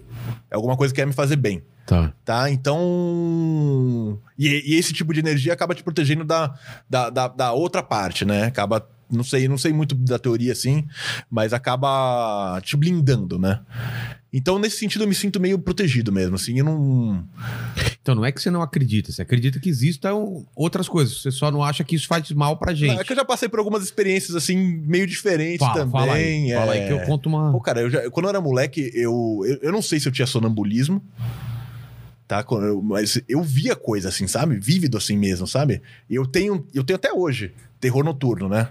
Que é paralisia do sono. Nossa, cara, eu tive uma vez, as minhas pernas não, não se mexiam. É. E aí, eu- de manhã eu já não tinha mais é, certeza se eu tava acordado ou se tava dormindo. Ah. Mas eu, cara, eu tava acordado, velho. E aí eu não conseguia mexer. É. Eu, eu- já sei o meu procedimento pra isso, tá? Que que é? Você tenta mexer o dedinho, os dedos do pé. Aí você vai voltando, tá? Aliás, se tiver alguém que tiver isso, pode, pode tentar fazer que, que vai sentir que realmente recupera. E, mas já, já, já tive várias experiências assim. E já vi muita coisa durante essas experiências. Porque você tá num estado, teoricamente, a ciência por trás disso, você tá num estado meio que acordado e não. E aí você tá sonhando lúcido, né? É, é Então você vê vulto, você vê como coisa. chama mesmo esse estado de vigília, né? Vigília. Que é, Isso. você tá acordado e dormindo, dormir ao mesmo, tempo. É. É. Então, assim, eu já tive muitas experiências assim. Então, eu acredito, mas é, é dessa forma que eu te falei, assim, eu não tenho medo. Entendi. Não tenho medo. Eu acredito e tenho medo. Eu já aconteceu de eu ouvir coisas e, e de eu, quando é criança, eu falo assim: se eu abrir o olho, certeza que eu vou ver alguma coisa Ah. aqui na beirada da minha cama. E eu falando alto, falando, não quero ver, sai daqui, tal, tal, tal. Aí quando eu abria, não tinha nada. Podia ter antes de eu pedir? Você nunca vai saber. Nunca vou saber. Em outra dimensão, talvez. Exatamente. Ou ele te viu abrindo o olho e foi embora ali. Não E vai saber. Cara, e tinha uma santinha da minha mãe que tinha até.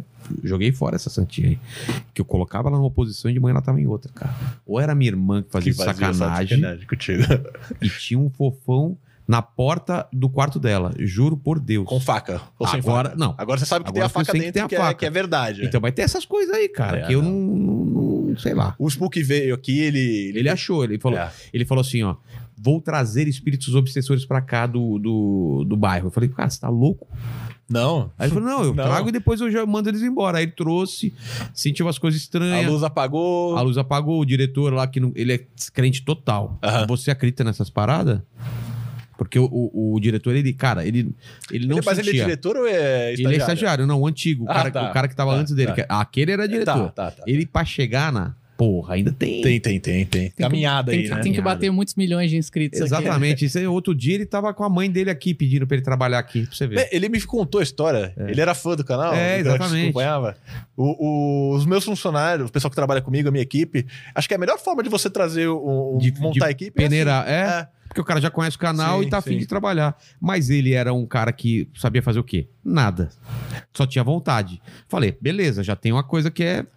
Que é importantíssimo. Importante. né? Mas, é, voltando à pergunta, você tem, tem medo dessas coisas aí? Aí eu prefiro não mexer, não. Eu Na tá- dúvida, eu também não quero ver, não. Você chuta uma- chutaria uma macumba na rua? De nem foder. Exatamente. Eu sou esses caras que não chutam Eu macumba. chutaria. Então, Já chutei, já. já chutou? Já chutei. E não aconteceu Não nada? aconteceu nada. Ah, mano. Já chutei. Aliás, onde a gente grava lá, que eu tava falando em, em Estudante de Parnaíba, É. os caras colocam, tem muita lá. E Tem, quando eu morava em São Bernardo, às vezes tinha umas velas, uns negócios lá. Tinha cara que pegava o frango, bebi a pinga. O cara bebe a pinga. Ah, é, essas não, é coisas assim, nem- é Ah, só, mano. só dá uma chutinha pro canto ali, sabe? pra não aparecer nem- no vídeo. Cara, eu desvio. Brincadeira do copo? Nunca fiz. nunca fiz. Nunca, tive coragem de fazer. Também não. Então, nunca tive coragem de fazer. Eu tenho medo. Já fez brincadeira do copo, mandíbula? Não, eu tô fora. Aquele tabuleiro Ouija lá. O, o Ouija. Ouija, né? Ouija. Ouija. Nunca fiz isso aí, não. Tem alguém aqui? Aí o negocinho vai pro sim. Sabe o que eu faço? Adoro essa casa aqui. Explode adoro essa casa. Eu chego aqui e coloco a placa de vende no dia seguinte. Vou morar na casa da minha mãe, pego só o celular, pego uma coisinha ou outra, vou com meu filho e vou lá pra Santos, cara. E aí, porra, alguém aluga essa casa mal assombrada. Aí o problema é dele. E vou morar numa casa pequena, porque o fantasma pa- aparentemente só gosta de só de casa, grande, né? O cara é espaçoso, né? Né? Casa, Gosta casa que tem um porão grande, Porão. tipo esse aqui. Para, velho. É, aqui para. tá tranquilo, Sabe que a mulher que limpa aqui, ela não vem aqui no porão sozinha. Não Morre de medo. morre de medo. É. mas é um pouco assustador mesmo. Não aqui, é? né? É. Viu? Agora que eu sei que o Spook... Passou um negócio lá atrás. Tô zoando. É, ele tá de costas ali. É. Você ficar- sente, às vezes você não tá trabalhando e sente uns arrepios, Aham, uns negócios. aham. Eu fico alguém, alguém tá, tá, tá, tá te olhando por cima do ombro. É, assim. para. Não, não, não. Aí eu coloquei, espelho, eu coloquei o espelho agora que eu vejo. que tá Ih, mas agora você fica olhando pro espelho com medo ali. É. Não, não vale a pena não. Cara, filme terror, já viu? Tá aquela cena clássica do banheiro, já viu? A mulher tá aqui no banheiro, espelho. Aí ela abre pra pegar alguma coisa, quando ela fecha tem uma Tem coisa alguma atrás. Não, é um erro ficar com o espelho ali. Não, mas eu, eu fico imaginando o trampo do fantasma, porque ele tá escondido. Sim. Enquanto ela tá olhando, ele tá abaixadinho. Ele lá. podia estar lá na de Ele boa, já podia né, estar lá cara? de boa, ele tá escondidinho. A mulher fecha, ela, ele fala, agora é a hora. Agora é a hora. Quando ela fecha, ele. É que ele tra- trabalha, trabalha com O susto, trabalho de né? ator, é um Ah, cara não, é. foda, velho. O trabalho desse cara, esse fantasma é bom, velho. Pegadinha, pegadinha do YouTube ali. Os caras são bons mesmo. Tem esses clichês dos filmes, né? Sim. De escutar a voz de criança brincando. Um, dois, É, três, musiquinha, quatro. cantando a musiquinha. É. Esse do espelho, o da banheira, você tá com. abre, fecha, mergulha assim, É, levanta. é. Tem muito, muito, muito clichêzinho, né? de você. A, a mulher que trabalhava em casa quando era criança falava que não, você não pode bater na porta do lado de dentro, que o demônio respondia de volta De do lado de fora. Que cagaço, Ai, velho. Sabe, Você tipo, vai, você chegar você na. vai testar? Cara, não, eu bati uma vez Aham. e ela falou: não faz isso porque não sei o que, não sei o que, não sei o que. E eu escutei batida e eu acho que ela bateu de sacanagem, Sacanagem. É, em madeira pra eu escutar. Ou foi o demônio mesmo. Ou foi o demônio mesmo. Você não vai saber. Nunca Brincadeira. vou saber. Aqueles negócios de escola lá, loira do. Do banheiro. É. Você fazia isso aí? Claro que não. Você fazia essas paradas?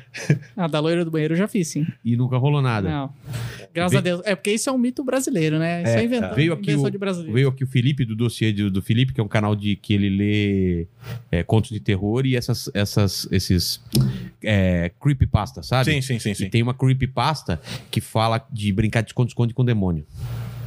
Mano, é assustador, cara. Ah, tô- Eu fiz aquela experiência do elevador, sabe? Tem uma experiência do elevador que você aperta um número, faz outro número, vai não sei o quê. sabe? Não sei, não É, sei. tem- tem- era uma tag que tava rolando no- no- No- na, na- na internet, e eu queria fazer um texto de stand-up, eu fiz esse negócio. Não deu nada. Não deu nada. Porque falaram que ia aparecer uma, uma mulher estranha no, Ah, no no elevador. Eu tava torcendo, pá. Pô, uma mulher estranha, vamos ver qual que é. E você ia pra um mundo diferente. E aí, você queria estar nesse mundo diferente É, aí. eu queria pra esse mundo diferente. Ah, não, acho que Não, não aconteceu nada. Tem até um vídeo sobre isso aí, não aconteceu nada. Mas o. é, eu nunca fiz essas coisas também de, de- Eu sempre tive um pouco de medo disso. É. Assim, de brincadeira do copo. Tinha, uma, tinha um monte dessas brincadeiras aí de chamar Era, tinha uma da espírito, né? chave que era num livro. Eu lembro que, cara, é que tá. eu- como eu sou cagado, parece que as coisas acontecem comigo. Tinha uns caras brincando com essa brincadeira, tipo do copo, mas era outra coisa de perguntar pros espíritos. Tinha uma caneta. Na frente, é, da caneta. Caneta, é, é. exatamente. Na frente de uma casa. E eu chegando, ah, vem aqui com a gente. Falei, não, não, sai fora. E fiquei olhando de longe, assim. E eu olhando de longe, concentrado, de repente, pá, começa a abrir o portão lá. Era o pai É. da mina que tava chegando e abriu, abriu a- o negócio. Cara, que susto. eu fui pra minha casa e.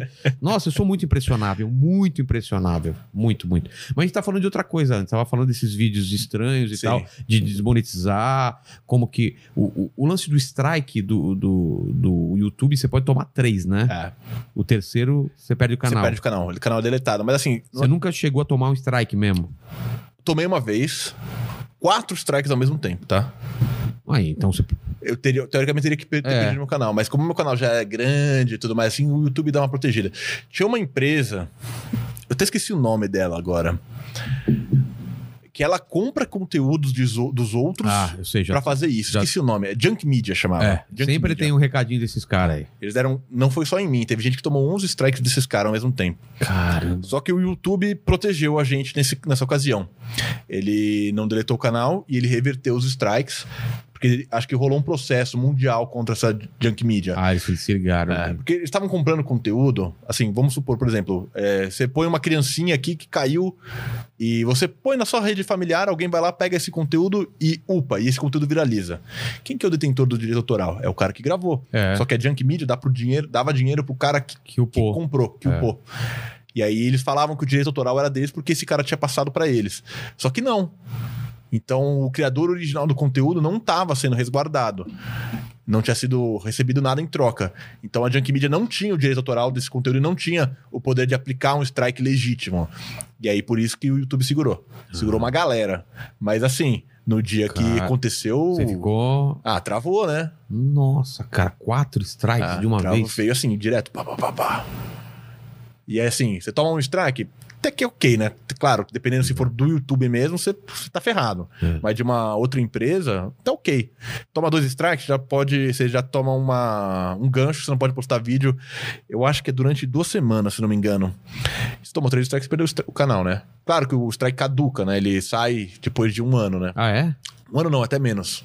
Não lembro qual que é o tempo agora. O strike sai. Mas, por exemplo, um- uma empresa deu strike, a, a Warner deu strike no seu canal. Aí você tem que entrar em contato com a, com a Warner e falar: tirarem. como que a gente resolve isso? Ah. E aí o que os caras querem? Dinheiro? O que, que eles querem? Eles querem normalmente que você delete o. Só deletando não, o aqui vídeo? assim, geralmente quando dá o strike eles já deletaram o vídeo. Ah, É, eles. eles, eles podem querer cobrar. Mas assim, é mais, mais assim, é.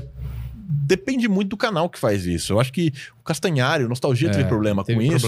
E ele conseguiu chegar Cara, no pessoal e, e conversar com eles. Claro que o criador que é pequeno.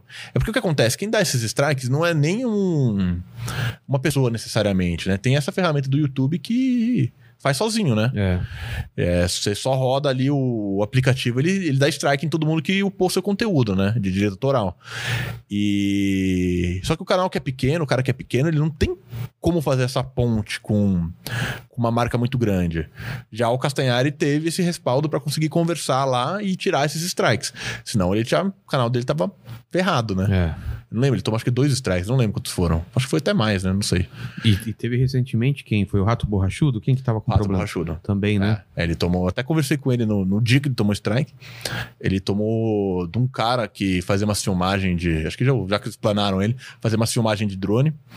E, e assim, querendo ou não, tem o fair use que o pessoal chama no YouTube, né? Mas querendo ou não, o cara até que tinha certo ponto em querer o strike. Só que, cara, ele, ele, ele meio que usou isso pra extorquir o rato, né? Porque o que que é? O Rato tinha usado umas imagens É dele? um, uns footage dele sem acreditar. Ah, tá. Acho que ele usou uns vários vídeos, uns 3, 4 segundinhos do take do cara, sem dar o crédito. E mesmo que tenha o fair use, o fair use cobra o crédito, né? Tá.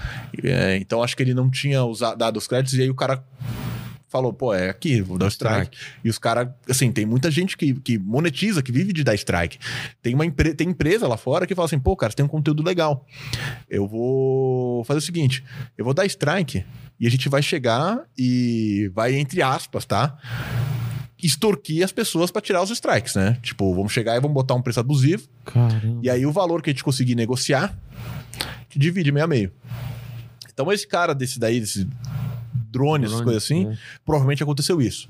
Ele deve ter dado uma, uma- alguma empresa contatou ele, ele deu strike em uma galera e e chegou no rato com um valor absurdamente alto. Mais ou menos, você sabe quanto? Ah, se eu não me 100 engano, pau, 200 pau?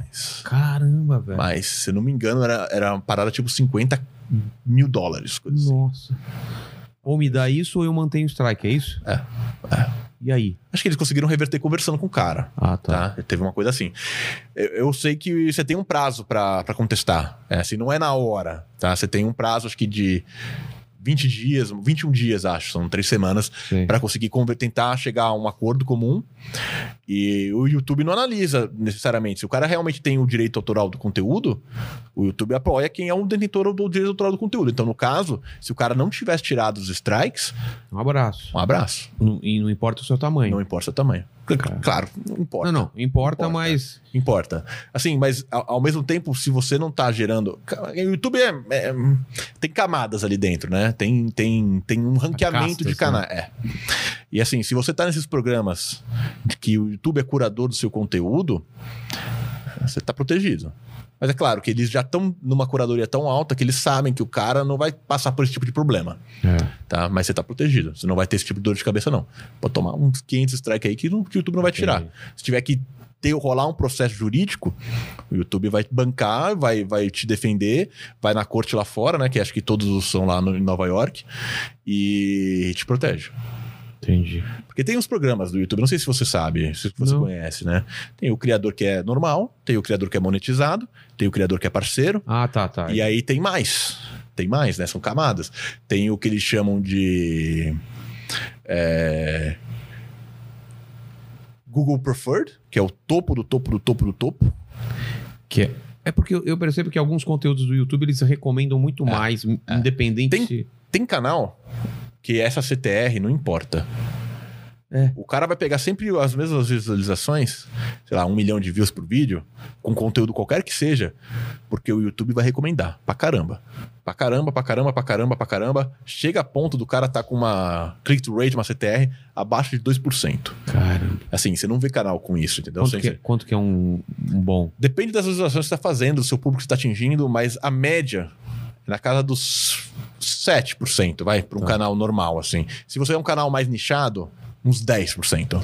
Tá? De cada 100 pessoas, 10, 10 que ele apresenta o, o, o thumb, 10%, 10 pessoas estão clicando. É, porque você tem que pensar que já, já o YouTube já está recomendando para uma demografia que teoricamente tem interesse, né? É. No conteúdo. Então, dessas 100 pessoas, se 10 clicarem, já está muito bom. Tá, entendi. Assim, já está fora do, do- daquele gráfico ali, da cor do gráfico, vai para frente aqui. E você tá falando que, que algumas. Pra duas pessoas só estão clicando e mesmo assim ele tá recomendando. Ah, recomendando muito mais. Por quê? Porque ele tem que garantir entrega. O que acontece? Esse conteúdo que tem essa curadoria, o YouTube usa ele como ferramenta de negociação de, de anúncio. Ah, Então, por exemplo, a Samsung quer fechar o pacote de mídia deles com o YouTube com o Google. Eles falam assim: olha, vamos fazer o seguinte, vamos colocar 80% do nosso budget no leilão, que é o que distribui para todo mundo normal. Vamos colocar aqui 10% que seja em canais que são da lista de demografia. Tá, que todos já, já, já destinado à demografia, mas tem alguns canais que são os tops da lista de demografia deles que eles recomendam. E vamos colocar mais 10% nesse daqui que são o Google Preferred, curadoria do YouTube. tá. E aí, como eles estão colocando 10% do budget, eles não pagam por. é, Eles pagam por, por impressão, por anúncio rodado, né? Então eles têm que garantir essa entrega. E aí tem que Tem que divulgar. disparar pra Tem que caramba. disparar pra caramba. E dispara. É. Assim, se, se as pessoas têm uma dúvida de alguns canais que tem isso, é só ver que canais que nunca, nunca, nunca, nunca saem. Qualquer vídeo que faça sempre vai pegar visualização, tá? Tem alguns canais grandes, assim, são canais grandes todos que têm É. esse, esse programa, mas é. É, o YouTube nunca vai deixar passar a fase deles, por quê? Porque ele tá ganhando dinheiro com esses canais, tá? É como, por exemplo, o Netflix tem as séries dele, isso aí é considerado pelo YouTube como se fosse uma série É. para vender o anúncio. É bem assim que funciona. Eu lembro, às vezes até te manda por e-mail que saiu vídeo Sim.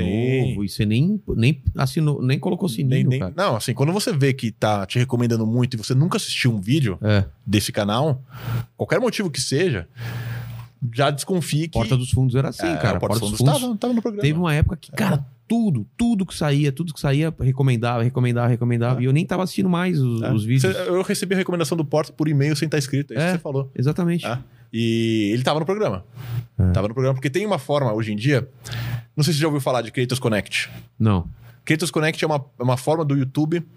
Você quer fechar um, um job com alguma marca e ao invés da marca te pagar direto com o budget de campanha deles, que é muito menor, eles te pagam por meio do AdSense no budget de mídia deles. E aí sai na quando você pega seu AdSense, tem uma parte que chama anúncios reservados e joga lá. E a CPM desses anúncios reservados é umas 10 vezes maior. Então, assim, vamos supor que é um dólar a CPM normal, É. a do anúncio reservado vai ser 10. 7, 10 dólares, assim, é bem maior. Então, e, e já tá nesse programa de ter acesso a isso, já são para pouquíssimos canais no Brasil. Porque o YouTube faz uma certa curadoria sobre isso. Entendi. Tem que garantir, né? Tem que É. garantir que não vai, não vai colocar o anunciante dele em uma. Lugar que pode ter qualquer tipo de problema pro anunciante. Aliás, o, o YouTube até recentemente recebeu uma, uma recomendação, uma recomendação, não, né? Um mérito da agência de, de publicidade dos Estados Unidos, lá, controla, como se fosse Conar dos Estados Unidos, Sim. eh, parabenizando que é uma plataforma segura para os anunciantes, porque menos de 0,01% dos anúncios acabam caindo em canais que tenham temas é, Contro- É, controversos. Controversos, Controversos, né? Controversos. Então, pro YouTube é muito importante fazer essa curadoria de conteúdo. E normalmente esses canais têm que ser family friendly É, ou family não? friendly. É. É. Eu acho que assim. Cabe também, depende do tipo de demografia deles, tá? Eles costumam ter canais nesses tipos de programa em todos os nichos. Então vai ter muito. Vai rolar muito em finança, vai rolar bastante em canal de conteúdo de. De mostrar produto. Tem, e canais todos tem que ser limpo, family friendly. É. Até certo ponto. Claro que, que, por exemplo, tem alguns conteúdos que, que são para uma demografia mais adulta que também é interessante pro YouTube. Então tá no guarda-chuva ali também. Tá? É Tipo Porta dos Fundos. Tipo os portos é. fundos. É. Porque é o tipo de canal que traz gente pra plataforma. É, trouxe muita gente É, de fora, né? é. Porta dos Fundos trouxe um pessoal que assistia Porta dos Fundos. É. Não, Não se assistia outra coisa. Não assistia e não sabia que era YouTube. Pô, eu vou assistir Porta dos Fundos e por acaso eu tava no YouTube. É. Muito e, louco isso. E isso é legal, porque acaba, é o que eu falei, né? acaba respingando para é, os outros trouxe criadores. muita gente né? pra dentro, né? É. E eu, eu acho que nesse sentido, assim, mas ao mesmo tempo o YouTube fica tão preocupado nessa curadoria que ele acaba limitando demais a criação de conteúdo. E as pessoas acabam buscando esse conteúdo que o YouTube limitou em outras plataformas. E é por isso que o TikTok, até o Facebook mesmo, cresce assim em, em- hoje em dia acho que em uma proporção mais rápida que o YouTube, porque justamente eles não têm que se preocupar com isso, já que a, a monetização lá é diferente, né? É. No, no TikTok nem existe, né? Acho que agora tá começando, mas é, eles não precisam se preocupar. Então a molecada lá tá lá. Pô, dancinha é, que sensualizando de uma forma, por exemplo, que não tem no YouTube. É, então isso eu acho que daqui a pouco vai cair, cara. Que é muita molecadinha, É molecadinha. sensual, É, é. pouca roupa e tal. Isso vai dar merda alguma No, hora. no, no YouTube, não pode. Nem Assim, pode, né? Você não consegue. É. Você não consegue, não tem esse tipo de conteúdo. Mas é um conteúdo que, pr- pro pessoal lá do TikTok, como o interesse deles é justamente ainda é, abrir um mercado, né? Pra eles É. é legal. Que aí depois que eles têm um público lá, eles podem começar. O YouTube também foi colocando cada vez mais É, restrições, né? Foi assim, é assim que eu acho que todas as plataformas vão, vão trabalhando aos poucos, né? Então o YouTube começou primeiro desmonetizando conteúdo que tinha direito autoral dos outros, muita É. música. Exatamente. Aí depois começou a limitar conteúdo mais controverso. É, depois começou a limitar conteúdo de teoria de conspiração. Cada vez mais vai, vai, vai, vai fechando, vai envelopando para você entregar pro anunciante. É. Mas o problema é que isso limita muito a criação de conteúdo, né? Exatamente. Se limita demais. Até porque eles não perguntam pra todo anunciante, fala, pode estar nesse canal? O cara fala, ah, beleza. Ah. Eles, não, eles já pressupõem que o cara Não não, quer estar lá. É. É, exatamente, eles É. não têm um, um- E assim, só tem esse filtro se você tá na curadoria deles, porque senão você é, É. mais um no, no, no meio ali, tá? É... E onde abre esse espaço, porque as pessoas querem ver esse tipo de conteúdo às vezes, né? É. Onde você abre esse espaço, entra alguém novo ali, né? E assim, acaba ficando cada vez mais difícil de você conseguir fazer alguma coisa muito diferente na plataforma, né? No YouTube. E quando você faz alguma coisa que tá dando muito certo, começa a aparecer muita gente fazendo também e ver quem consegue envelopar isso melhor, É. acaba o YouTube vai acabar abraçando alguém. Entendeu? Exatamente. Por exemplo, no podcast, acho que isso não aconteceu ainda. É. Não sei se já abraçaram o YouTube já como plataforma, já falou, já escolheu alguém pra pra ser o filhinho de YouTube. Aí, Nunca ó. te pedi nada, cara. Tá aí, ó. Tá aí. Quem envelopou melhor o- o- o- esse projeto do podcast no YouTube? Eu tô falando com você, cara. Você que é um robô, você que é uma pessoa agora, você que é uma. O, senhor YouTube, né? É o senhor YouTube, o senhor o senhor YouTube. YouTube. Tá Olha vendo nós. aqui. O que, que o pessoal do chat tá falando? A gente tá viajando muito aí no. Acho que tá. no- tá, tá, tá, né? A gente viajou por uma coisa muito profunda aqui, mas pra criador de conteúdo é muito bom esse papo. O pessoal tá bem engajado aqui agora com a parte do, do conteúdo, mas o pessoal tava alucinado quando tava falando das assombrações, que falou, pelo amor de Deus, muda de assunto, O pessoal tá. Sabe qual é o problema? O cara tá na, na cama Na dele É. sozinho ali no quarto ali. Aí desliga alguma coisa, Ah, a luz dá, pisca, não. exatamente. Por isso que eu não assisto filme de terror assim, cara. Não, Cara, eu, eu assisto sabendo que eu vou me arrepender. Eu sou muito e, masoquista. E você se cara. arrepende, cara. Você É, se arrepende, não tem sempre. jeito, cara. Eu Não assisti tem um- jeito. Eu assisti um filme que era Contato Imediato de Quarto Grau, acho que era. Mas esse é de alienígena, né? É. Esses daí eu, esses daí eu gosto. Ah, eu tenho cagaço. É, esses é aqueles negócios de abdução, né? Quarto grau. É, o de terceiro grau, sim. O quarto grau é um negócio meio de terror e abdução. É muito louco. né? Eu não assisto esse filme. Porque tinha uma casa parecida com a minha no filme. E aconteciam umas paradas. E depois eu saí do cinema e cheguei aqui à noite, cara. Minha mulher já tava dormindo. E eu tenho que dormir grudado dela pra não ter medo. E aí eu, ela, eu Acordou ela. Acordou aí. ela e tal. ah, esse pé gelado. Porque quando você casa, tudo é maravilhoso. Ai, que pezinho bonito. É. Ai, gruda em mim. Depois você casa e fala, porra, cor não cortou a unha, cara. Tá me arranhando tudo aqui. Você tomou banho pra dormir?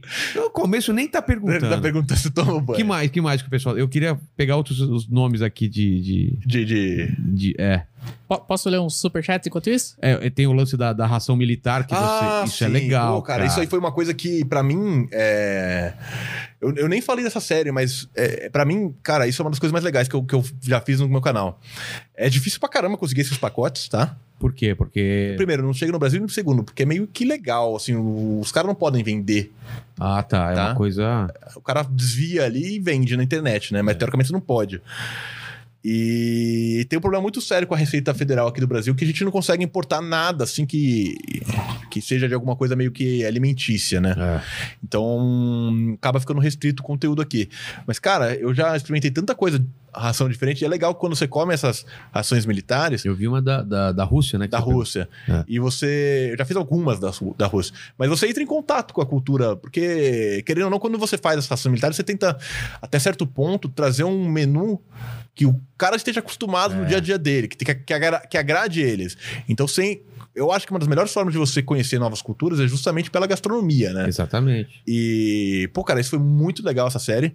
E eu tô fazendo ainda. Sempre que eu arranjo algum pacote diferente, eu trago no canal. Mas fala aí da diferença, por exemplo, da russa pra americana, o que que tinha de... Assim, é muito diferente. Primeiro, que a Rússia parece que ela parou assim, sei lá, nos anos 80, né? Então, primeiro, os alimentos da Rússia vêm tudo em, em lata de, de metal mesmo, né? E. Fora o tipo de comida, mas do kit em si que vem, vem lata, vem folgareiro, Nossa, mais pesada. é mais pesado. E a americana já vem uma embalagenzinha assim mais térmica. E eles têm uma coisa que é muito legal, cara, que é um pacote que tem um pó químico que você coloca um pouquinho d'água e aquilo ali começa a ferver. E esquenta a comida. Ah, não, a água literalmente ferve. Chega a mais de 100 Caramba. graus ali e esquenta a comida dentro de um pacotinho de pó químico. E você não precisa fazer fogo para esquentar a sua comida, né? Que maravilha, E velho. isso, quando você pensa numa, numa. Eu não sou soldado nem nada, mas você pensa num combate. É, se não chamar atenção... Você não com- chama atenção com fogo e, e é muito mais prático, né? Você não precisa parar pra acender. Você pode abrir na, de Na pé floresta. mesmo, na floresta, colocar ali e continuar andando. E aí vai estar esquentando ali. Caramba. É, é, é muito legal. Fora a comida, né? A comida americana é qualidade de comida do mercado. É, A comida russa é comida enlatada. Assim, e tem umas coisas horríveis. Patê de. Eu não gosto, cara. patê de... Fígado. Nossa, mano. Claro. o- inclusive tem um super chat aqui do Davi Gobato, ele fala: "Vamos fazer uma vaquinha pra fazer aquele rodízio de ração militar com muito patê de fígado?" Não, eu tô fora. o cara quer me ver sofrendo. É, Eu, eu, eu, eu, assim. você come, né? Eu como, mas eu, eu não sei. Tem algumas coisas que te dão uma, uma reação. E, e a minha reação quando eu como patê de fígado é meio que dá ânsia de vômito, assim. É, eu tô ligado, tô ligado. pra mim também. Não, eu assim, era obrigado quando era criança. a comer fígado? Fígado. É, É. eu não, não sou chegado, não. Eu também não. Aliás, eu tava. Uma vez eu tava em Paris, ali na, na França, eu trabalhava na Mirador, eu ia muito pra França lá, né? E tinha um refeitório lá, bonitão, refeitório, tudo mais assim, né? Aí eu fui no primeiro dia que eu cheguei lá, primeira vez que eu fui lá, né? Eu tava com acompanhado de. Tinha um gerente lá da, da, lá da França e uma, uma gerente lá também, né? A gente tava junto, eles foram me mostrar o, o refeitório lá. E, cara, muito bonito o refeitório, comida à vontade, batata frita, sei lá o que. Refeitório de fábrica não, não é assim geralmente, né? E aí eu vi ali um, um bife bonito, empanado, assim, uma milanesa bonita. E não tava ninguém pegando. Eu falei, cara, os caras os cara aqui são light, São né? frescos. Os caras não comem a milanesa ali. Eu falei, pô, vai ser isso aqui mesmo. Meti a milanesa ali. E os caras meio que olharam assim, né? Botei umas batatas fritas e fui pra mesa. Aí eu comi assim, botei o primeiro pedaço, era fígado, cara, empanado. Ah, isso é maldade. o cara botar. maldade pra caramba. Empanar um fígado é, é sacanagem. Desperdício. é sacanagem. É Mas- sacanagem. É, como você conseguiu essas ações? O caminho que você fez para a Rússia, da, da Rússia, por exemplo? Eu encontrei muita coisa no eBay, tá? E quando eu comecei a comprar no eBay, eu fui no contato do cara que tava vendendo. Aí esse cara é um polonês que ele tem contatos lá na Europa e esse cara começou a arranjar para mim as rações diferentes. Então ele me arranjou ração da Lituânia, ração do Cazaquistão, é, ração da Noruega, Finlândia, é, Letônia, Estônia, de um monte de lugar diferente. Caramba. E tudo direto com esse cara. E era engraçado que, que eu conversava com ele, eu tenho ele no Matos até, a gente até troca ideia de vez em quando. E pra chegar um pacote aqui, ele tinha que me mandar cinco. Parava onde? Na receita, lá em Curitiba. E assim, tem. É, é- é meio que na sorte, algum pode passar ou não. A maior parte fica retida. Mas não passava. E é caro pra caramba isso. Caro quanto? A, a cada pacote é uns 400 dólares. Caralho, velho. Eu já perdi muito dinheiro fazendo esse conteúdo, mas é um conteúdo que eu gosto. Assim, de. Dá de- views também? Bom. Costuma dar views boas, mas não se paga. Ah, entendi. Ele não se paga. Isso que eu queria falar também. Você tem um gasto grande para os vídeos ou Tem. varia? Tem, tem um canal que gasta bastante, porque tem que trazer muita coisa. Mas ele se paga bem. É. Lá, ele se paga no, no, no- no limiar ali, assim, no, no- quando, quando chega pra fazer as contas mesmo, assim, ele se paga Eles bem. pagam. Mas quanto você já gastou de máximo, assim, para fazer um pra um vídeo? vídeo, É. eu gastei uma grana aqui num vídeo que nunca foi pro ar no canal. Isso eu sempre conto essa história. Caramba. Eu gastei 12 mil dólares, tá? Num telescópio. Que eu queria fazer uma série, aliás, é uma série que eu vou fazer ainda, porque esse telescópio tá lá no meu storage, lá nos Estados Unidos. É, Mostrando em, em HD, assim, tipo, ele, ele conseguia filmar até Júpiter bem, acho. Nossa. Então eu queria filmar, fazer mostrar a Lua, é, Marte. Eu ia até chamar um astrônomo pra pra fazer esse vídeo comigo. E eu conversei com um monte de astrônomo pra conseguir a indicação do melhor telescópio possível. Os caras me mandaram um telescópio que assim, pô, eu vi a gravação assim, falar, "Pô, não vai ficar tão legal. Vê um melhor assim, que eu consiga gravar é, bem mesmo. Aí os caras mandaram esse telescópio, ele tinha um motorzinho que ia girando, posicionava, estabilizador, sei lá o que mais. É, bonito mesmo, assim. E... Grande? Grande, grande. Não tão grande, mas grande. Tá. Tá? Ter um... Ele deve ser mais ou menos o tamanho dessa mesa aqui. Não, Tá. não sei se tanto, tá? Não, não lembro agora o tamanho dele montado. Mas é. E nunca, eu nunca consegui gravar. Eu fui duas vezes gravar esse vídeo e nas duas vezes nublou na hora. Ah, tá, mas não por causa do equipamento. então. Não, não, do- não. Ficou nublado. Eu não consegui gravar. E como tinha que sair meio que longe pra você ter uma imagem legal, você não pode estar muito perto da cidade, É. que tem poluição é, luminosa muito grande, né? Então eu ia meio que pro interior ali e chegava lá, não dava pra gravar, pô, era um dia inteiro perdido. E aí acabou que eu acabei saindo dos Estados Unidos, né? Eu tinha montado uma casa com os outros youtubers lá, a gente teve um monte de problema. E eu acabei saindo dos Estados Unidos, vim pro Brasil de novo e ficou lá. Tá lá até hoje. Mas essa, essa sua fase nos Estados Unidos, você, que época que você foi já com o canal? Já tava, já tinha o canal. Eu já tinha Eu morei duas uma- vezes lá, tá? Ah, eu tá. morei, assim, quando eu era mais moleque, quando eu tinha uns 20 anos, eu fui pra lá, passei um ano lá. Minha mãe é americana, né? Então eu tenho cidadania americana. Ah, então mais fácil. É, Aí eu morei um ano lá, quando eu era mais moleque. E depois eu fui em 2018 pra lá e eu dividi uma casa em Orlando, era uma casa grande pra caramba, com o Gato Galáctico, youtuber Ah. Gato Galáctico. E foi até na fase que ele tava fazendo uma transação meio que de um, de um conteúdo que era muita animação que É. ele fazia pra um conteúdo mais infantil. É, eu, eu vi que ele mudou radicalmente, né? É. E aí, assim. A gente tava dividindo a casa, fazendo conteúdos, e, pô, cara, quando eu morei. O que a gente morou lá em Orlando foi uma fase muito boa profissionalmente falando, tá? É, e também, pessoalmente, ele até é meu padrinho de casamento, enfim, se deu muito bem. E. Eu falei, pô, cara, ele, ele queria voltar pro Brasil, né? Ele não tava com. Ele tava com visto de turista. E o visto de turista você pode ficar até um ano lá nos Estados Unidos, né? São É. seis meses, mas você consegue mandar um- uma cartinha lá, um e-mail lá, fazer uma solicitação para ficar mais seis meses, né? E eles sempre aprovam ou eles não respondem. E se eles não respondem, significa que você tá legal. Tá? Você já pediu, você tá legal. E aí ele tinha que voltar pro Brasil depois de um ano. E eu falei, pô, cara, mas aqui é muito fácil para eu gravar conteúdo, porque eu consigo fazer. Eu fazia muito unboxing, abrindo produtos, mostrando coisa diferente. E se eu voltar pro Brasil, eu vou perder essa linha de conteúdo. Porque a gente não tem nada igual a Amazon lá. É. É E incrível, assim- né? E assim, lá é muito fácil pra você fazer vlog, porque tem muita coisa diferente. Mesmo que já tenha tido muitos vlogs por lá, a minha pegada de fazer vlog, de gravar desafio, essas coisas assim, já era um pouco diferente. Primeiro, porque a gente sempre faz as coisas reais, a gente sempre faz, não, não faz fake. Então isso já é diferente. E segundo, porque eu mostrava algumas coisas muito mais relacionadas a, a, desafios de sobrevivência, essas coisas assim. E eu falei, pô, vou perder isso se eu voltar pro Brasil, né? Mas eu não quero morar sozinho aqui. Tá? É... Então eu tive a brilhante ideia de, de me juntar com outros youtubers que estavam querendo ir para os Estados Unidos. Eu vou até falar o nome das, das pessoas. É o, não sei se você sabe quem que é, conhece o Chevy. Não. Ele foi no Podpah recentemente. Chevy. Chevy. Um cara gente boa, legal, Legal. para trazer. Pô, legal, é, legal. legal para trazer. O John Vlogs. Tá. Conhece o John Vlogs? Sim. Tá. O Rabicó, que era um. Mas o John Vlogs ainda tá lá, né? Não, ele tá no Brasil. Já voltou? É, ele tá morando agora, acho que era na Moca que ele Tá. mora ali. É, o Rabicó, que é um menino que até parou com o YouTube nessa época, foi tão traumatizante que o menino Sério? desistiu do YouTube. E um, um menino que chama Seven. Tá. Mas foi traumatizante, então? Não, não é que foi traumatizante, é que não foi uma experiência profissionalmente falando positiva. Embora a gente tivesse conseguindo fazer números bons no YouTube, a gente nunca teve. A gente teve problema com o locatário da casa. A gente alugou a maior casa é, da região de Orlando.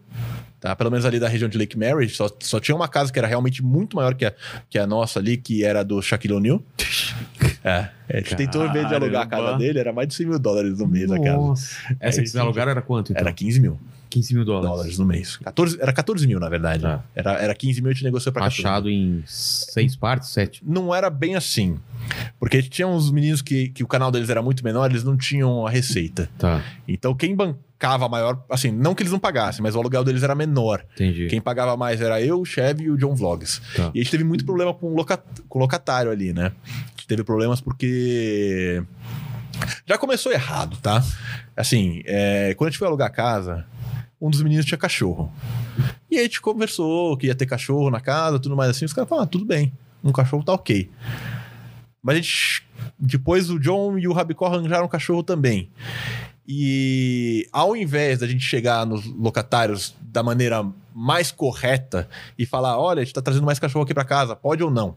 É. A gente não queria perder o investimento que a gente já tinha feito. Então o que a gente fez? Na- nos Estados Unidos você tem um negócio que você pode ter. É, chama company, company Dog, que é um cachorro de suporte emocional. Essa é a palavra. Ah, é? Então você pode. Aqui, cachorro. tem, aqui tem também. Ah, Tem tem. Você também. pode, Tem, tem. você pode ir no mercado com o cachorro. Levar em avião, tudo. É, você pode. Ah, tá. Então é a mesma coisa. E aí você não pode nunca restringir o aluguel se o cara tiver um cachorro nesse sentido. Gente falou, vamos fazer a carteirinha de, de suporte emocional pros cachorros e tá tranquilo. Só que daí, tipo, tá- ok, a gente tava com um respaldo legal, mas os donos da casa começaram a fazer a, a nossa vida um inferno ali, porque, cara. Querendo ou não, a gente tinha um contrato, né? Muito, muito certinho. E a gente tava gravando os vídeos pro YouTube e a gente fez a besteira de, de- do filho do dono ali saber que a gente tinha canal no YouTube. Então o cara Ah. tava vendo a gente fazendo cada merda ali na, Na casa. casa dele, cara. Assim, por exemplo, tinha uma cláusula no contrato que não podia abrir um sótão que tinha lá, tá? Porque não podia, não sei, mas não podia. Primeiro vídeo, É óbvio, que acho que foi o John que fez, já abriu ali. É claro, vai falar pra um brasileiro, não abre aqui. Aí o cara. Ele não falou nada. Aí ele não falou nada, ele só. só hum, acho que foi guardando as coisas assim, né? Chegou um dia que assim. Eu lembro que eu tava aqui no Brasil, eu vim fazer um evento aqui no Brasil, a gente tava no Brasil e os caras me ligaram desesperado, falando assim: pô, Vlad, os caras estão instalando câmera aqui na casa. Eu falei, "É, mas fora da casa? O que, que é? Não tá no contrato, não tem nada, né? Não, eles estão querendo instalar dentro. E a câmera fazia a transmissão ao vivo pro dono da casa. Cara. Aí eu falei, mano, irmão, deixa o cara montar, só tira o cabo. É. Só tira o cabo. Deixa o cara montar aí, tira o cabo e depois a gente conversa. E ele botou as câmeras lá, a gente tirou o cabo. E aí, quando a gente fez isso, aí ele, ele ligou pra mim. Falou, não, por que vocês soltaram o cabo? Ele falou, não, a gente não quer que filme a gente. A gente pode deixar a câmera aí, se faz parte do, do contrato. Ele poderia colocar a câmera, mas não, de forma alguma poderia gravar. A gente teria que ficar no recorder ali, no HD. É. E a gente não quer que você filme, né? Não quer que você tenha imagem. Aí ele começou a mandar é, um, ele morava em Londres. Ele começou a mandar todo dia um cara que trabalhava para ele lá no Orlando ver a casa. Ah. Aí ele viu os cachorrinhos, filhotinhos, dois filhotinhos, um husky e um dinamarquês. Dois cachorrinhos pequenininhos. E eu lembro que o pessoal contou, eu não tava lá, que no dia que veio esse cara, o- um dos filhotes, tipo assim, o cara abriu a porta da casa, ele tinha chave, né? Abriu a porta da casa, o cachorro fez xixi na frente do cara, no pé do cara, assim. Ai, cara. Aí eles. E a casa era cheia de carpete, era cheia de, de mobília. aí o cara começou a cachorro pensar, brasileiro aí. Aí o cara começou a falar assim, pô, cara, eu quero. Do nada veio uma, meio que uma ordem de despejo, assim, não, não formal assim, mas falando: olha, a gente quer que vocês liberem a casa. Eles têm o direito de romper, romper o contrato, assim. é, tem algumas cláusulas ali, tem que devolver o depósito, tem que avisar com tempo antes, que a gente vai ser. é, vão tirar a gente da casa. E o problema é que esse tempo todo, a gente não.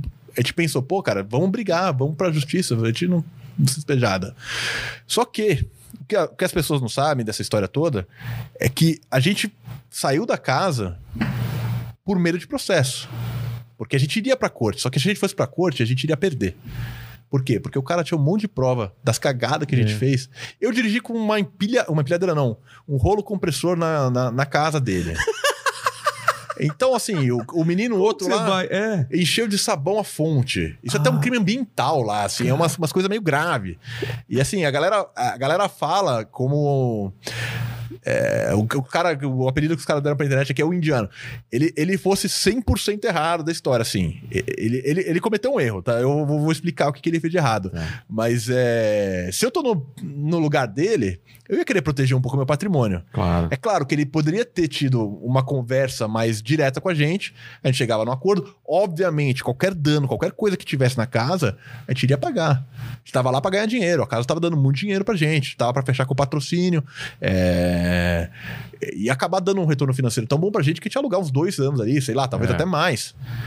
E passaram acho que uns quatro meses, o cara começou a pressionar de verdade pra gente sair fora. E aí ele chegou lá, veio com os advogados, veio com um monte de coisa e meio que forçando a situação da gente querer sair da casa, porque senão a gente ia se meter num processo muito grande.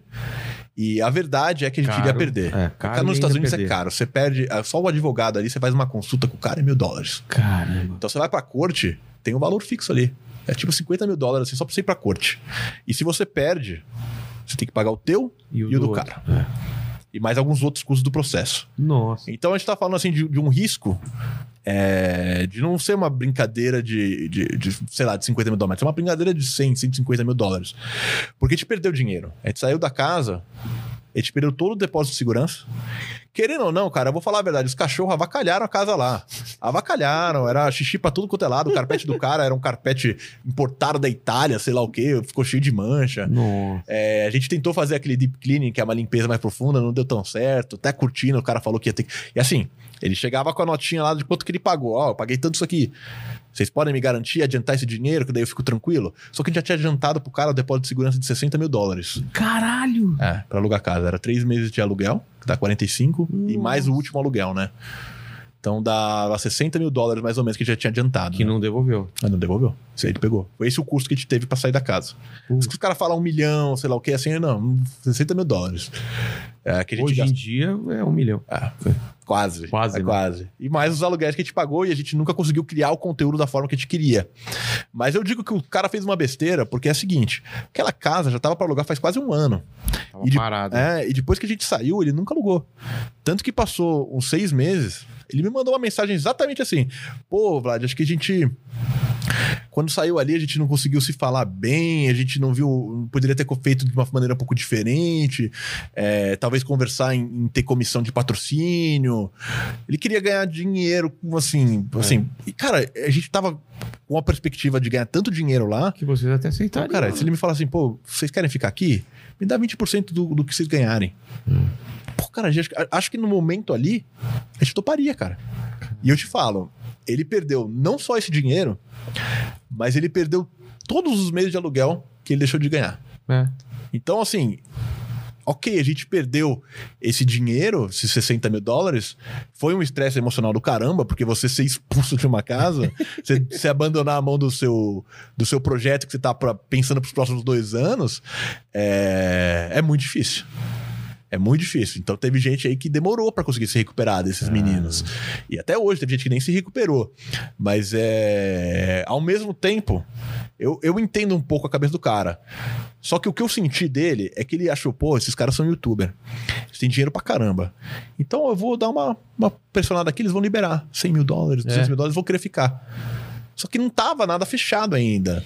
E a situação tava, tava tanta pressão psicológica em cima da gente com esses lances da casa, que muitas das pessoas que estavam ali, eles não estavam conseguindo gerar o conteúdo que deveriam e conseguir monetizar da forma mais ideal a ponto de conseguir arcar com esses custos, né?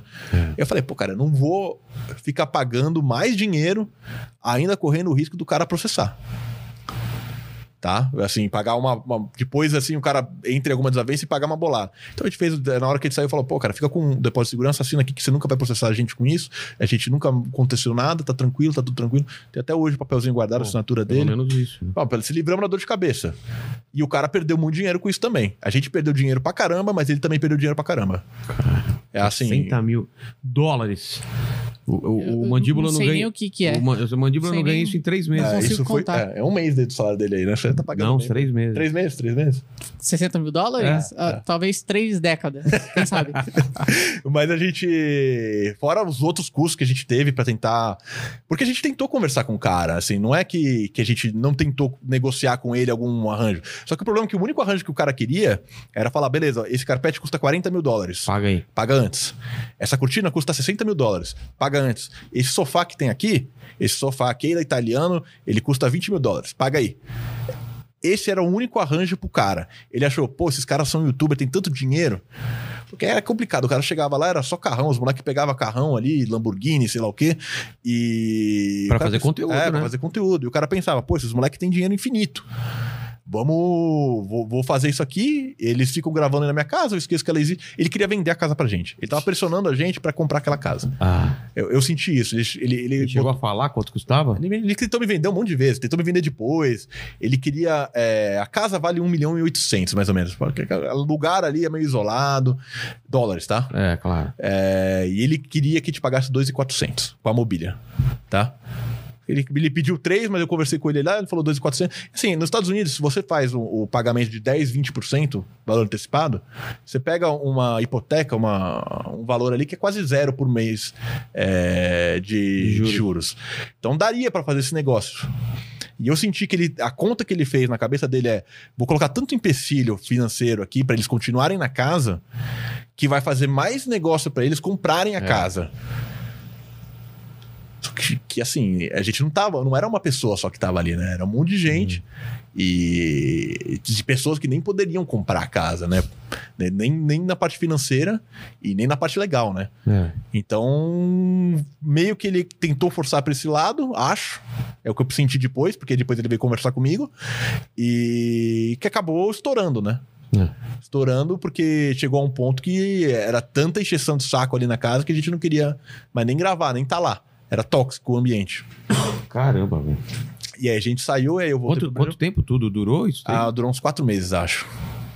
Não sei de cabeça agora, mas acho que uns quatro meses, pelo menos. E os cachorros que vocês fizeram com os cachorros? Então, os cachorros estão todos aí. hein? Ah, não, desculpa. O do John Vlogs, ele acabou, acabou morrendo. Ah, é. Ele teve alguma doença, alguma... Tadinha, ela era boazinha. É. Alexa. É, ela teve alguma doença e... Dinamarquês parece que tem muita... É do dog dinamarquês, né? Aquele Eu não sei, grandão... Ele tem. É o tamanho faci- de um cavalo, o bicho. Ah, não, o bicho era filhotinho e já era maior que o labrador ali. Cara, não. Não sei se é seu nome, é dinamarquês. Acho que é dinamarquês. É... O dog, ale- dog alemão. Dog alemão?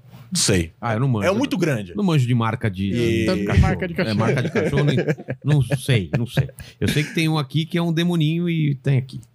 É um. Mas acho- era, era um cavalo, o bicho. eu- aqui o que tem aqui é. Aquele que é a frente toda. É um pug, É um não pug, é? Pug, pug, pug, pug, pugzinho. Mas enfim, ela teve alguma doença e, e morreu. Mas o outro, que era um husky, tá com o Rabicó até hoje, que o Rabicó foi esse menino que eu acho que sofreu mais com, com toda essa situação, mentalmente falando, porque ele já não vinha de uma situação mental boa, e isso acabou colocando ele num, num, num loop de negatividade, assim, de questionar o próprio conteúdo dele e ele mesmo, que ele até parou com o YouTube, assim. Caramba. Deu uma sumida. Eu, eu acho que ele vai voltar agora fazendo live na Twitch. Aliás, Rabicó Se você vê isso aqui, é pra você voltar, É. tá? É pra voltar. E, e o restante acabou se separando. E o pessoal meio que ficou brigado um tempo, assim. Cara, eu, eu- tenho uma, uma regra na vida que não, não- eu não brigo com ninguém. Se a pessoa quer brigar comigo, vai brigar sozinha, cara. De verdade mesmo. E. E foi uma situação meio estressante, que a gente foi chutado da casa, assim, se sentiu chutado, né? E não conseguia gravar. Porque qualquer coisa que a gente gravasse, vinha o cara encher a paciência. Aí foi complicado essa fase, e aí eu voltei pro Brasil. E quando eu voltei pro Brasil, começou a dar muito bom o meu canal aqui no Brasil. Eu falei, ah, velho, eu não vou pros Estados Unidos É. de novo. Aí eu casei e falei, melhor ainda, vou ficar aqui.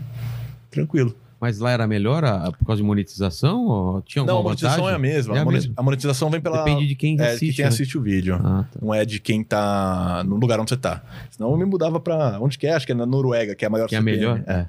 Mudava pra lá. Eu vou pedir é, para você ler algumas coisas para ele, porque eu preciso resolver um probleminha. Tá. Se você sabe bem. Sei.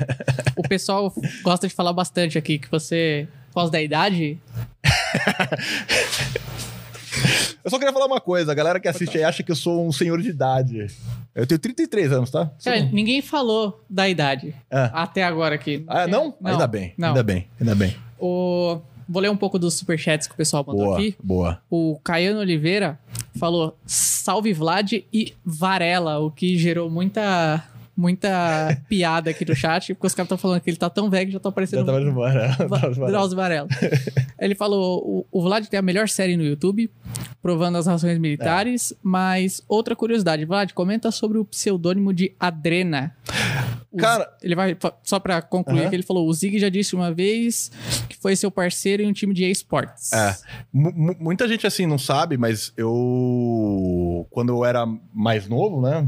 Sei lá, uns 10 anos atrás, eu era pro player. Eu já fui campeão brasileiro de vários jogos diferentes. Já fui campeão de CS na minha região lá. Você que é da mesma região que eu, você não jogava CS Lan House, não, né? Não. Não chegou essa é- fase, não, né? Enfim. E eu tinha uma organização de esportes que o Zigueira fazia parte também. Era, chamava Nex Impetus. A gente teve até um time que disputou, acho que a primeira, primeira edição do CBLOL. E eu fui campeão brasileiro de, de Battlefield, Battlefield 2, de Call of Duty, Call of Duty 4, enfim, um monte de jogos. Campeão sul-americano. Claro que naquela época lá a gente não ganhava jogo, não ganhava dinheiro algum, né? Era só um PNGzinho bonitinho pra você botar no, no fórum ali que eu estava discutindo. Mas é, Adrena era meu nick. Esse era meu nick. E tem muita gente que me conhece assim até hoje. O Zigueira é um deles que me chama de, de Adrena. Bacana. Acho que é respondido, né? Respondido. o Gabriel Hacknen falou: gostaria de dizer ao Vlad que ele tem a melhor produção do YouTube. Essa é meio que mentira. Tan- Sabe- ah, É, pelo menos a opinião dele aqui, né? Ele É. fala tanto no Hora Épica quanto no Área Secreta. Parabéns. Ô, ô, ô, ô, Hackney, só seria melhor se você fizesse parte da, da, da produção do Hora Secreta, tá? Ele é meu produtor do Hora Épica. Ah, tá. Foi por isso, foi por isso. É? O Relatos Psicodélicos mandou duzentão fazer um jabá. Opa! Falou, salve pessoal, vim apresentar o Relatos Psicodélicos, podcast de contação de histórias, onde a cada episódio a gente traz um relato de uma substância psicodélica diferente. O podcast é feito com muito carinho pela minha produtora e tá em todas as plataformas. O Insta é arroba relatos underline psicodélicos. É, é canal no YouTube? Eu queria ficar, fiquei até curioso como é que ele monetiza isso. É, ele só falou de podcast. Ah, tá. ele não, Entendi, não falou entendi. se tem. Se tem vídeo mesmo, entendi. É, legal, mas legal. de qualquer jeito entra no Insta dele lá pra ter uma certeza. Relatos underline psicodélicos. Boa. Pedro Henrique falou: é, Vlad, trabalho com programação. Queria fazer um canal de robótica de uma forma diferente do que, do que se vê no YouTube. Quero fazer de uma forma descontraída e voltada para o entretenimento. Você acha que esse tipo de conteúdo vale a pena no YouTube ultimamente? Eu, eu- cara, eu, eu sempre acho assim. Você tem que pensar se tem alguém lá fora que tá fazendo isso, que tá dando resultado. Na, na pegada que você tá querendo fazer. Se tiver alguém que tá nessa pegada, provavelmente traz resultado aqui no Brasil também. Agora, se for uma coisa muito, muito, muito nichada, é, depende do que você considera resultado. Se você tá falando de ter visualização virais, pode acontecer se você conseguir adaptar muito bem para um padrão de entretenimento. Agora, é, ser muito nichado, eu acho que acaba restringindo um pouco o público. O, o Guilhermo, Guilhermo Murua falou aqui, vamos fazer a, a pergunta que o pessoal no chat tava alucinado, falando, pelo, amor- pelo amor de Deus, alguém manda o superchat dessa pergunta. É. Fazer a pergunta da Fazenda. Porém, queria que você mandasse um salve pro meu filho, o Oscar. Oh, pô, primeiro, eu queria falar que esse, o, o Guilherme é meu primo. Ah, Pô, queria agradecer a, a presença ilustre dele aqui. Saudade, meu. Abração, beijo, beijo, beijo pro, pro Oscar. Nome do meu avô.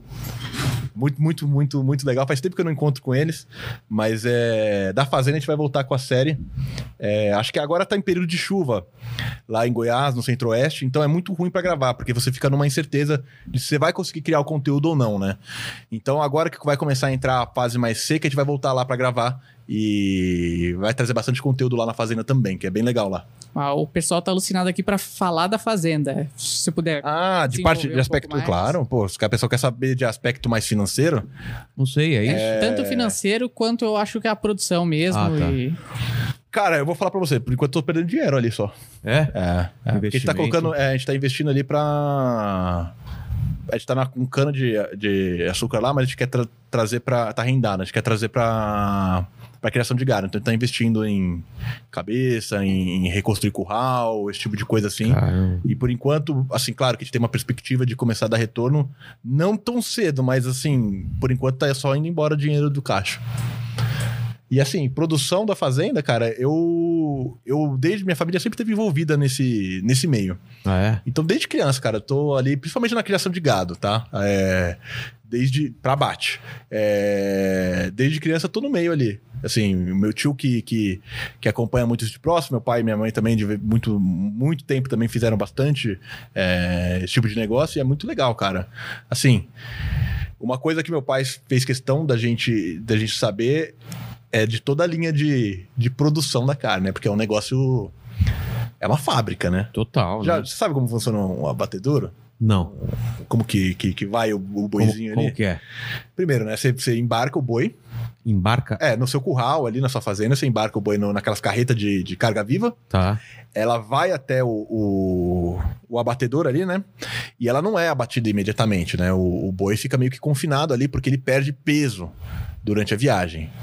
Tá? Ou você faz o cálculo é, com boi mais gordo para você conseguir abater com ele com tal peso, ou você faz um mini confinamento na hora que, a car- que o boi chega lá. Mas a, aquele- viagem, a viagem é tão longa assim? Não, mas que ele desidrata muito. Ah, tá. Então eu tenho que dar uma hidratada nele pra ele ganhar peso, pra ele. Porque desidratar vai destrói, o, destrói os músculos, né?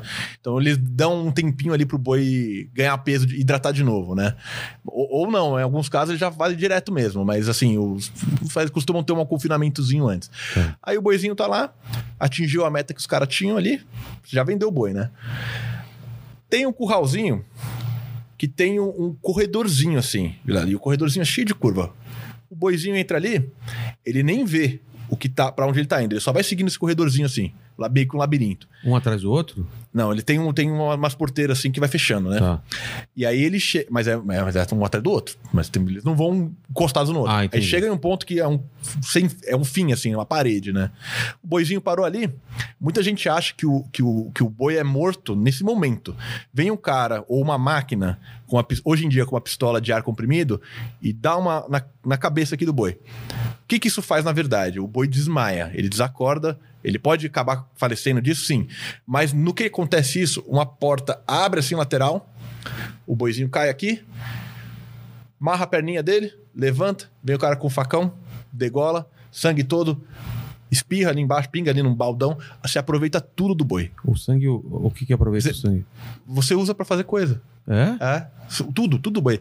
Tem uma das partes que mais são remuneradas no frigorífico é o cara que analisa a vesícula do boi. Porque a pedra da vesícula do boi, dependendo do tipo, dependendo do tamanho, tem um valor muito alto. Às vezes vale mais que a carcaça inteira. Cara. E aí ele é pendurado, e no que ele é pendurado já começa o processo de tira o couro, corta aqui, corta ali, corta ali. É uma fábrica. Assim, questão de um minuto o boi tá desmontado. Assim, meio, meio pesado falar isso É, mas. mas é, faz parte do processo, né? E aí, assim, você aproveita tudo. Até o, o osso você aproveita, você moe Mas- o osso, você vai pra cachorro. Mas nem sempre a fazenda que cria o, o boi tem o abate. Não, quase nenhuma tem. Ah, tá. Tem, assim, geralmente você tem um frigorífico e aí as fazendas da região abastecem esse frigorífico. Ah, entendi. E hoje em dia os frigoríficos são todos dos mesmos grupos, tem a R-Foods, enfim. Uhum. E esses grupos eles dominam o preço, até certo ponto, assim, o preço da carne no Brasil, né? E é claro que a carne só sobe no, no Brasil porque muita carne é exportada, né? É. Então a gente tá dolarificando o negócio, acaba subindo. Então o preço da carne hoje em dia tá muito bom. O preço da arroba tá muito bom. Ah, é? É, é um negócio legal, financeiramente falando. O Relatos Psicodélicos mandou, mandou outro agora Ah, humilde. pra, pra falar, ref- respondendo a pergunta do Vlad. Não monetizamos. A produção sai do meu bolso e é mais por amor a pauta dos psicodélicos. No futuro, quem sabe vamos de crowdfunding ou membros, não pelo lucro, mas pra manter vivo o programa. Ok. É ok, mas é difícil, É, né? mas, Ficar mas o cara tem um saindo. amor assim. É. né? O, Eu o- tenho, eu tenho amor também em algumas coisas, mas esse amor acaba. Né? né? O amor não é pra É, não, sempre. não enche a barriga necessariamente. Exatamente, não paga as contas. né? Eu te amo, o, o estagiário. Mas. O amor pode acabar.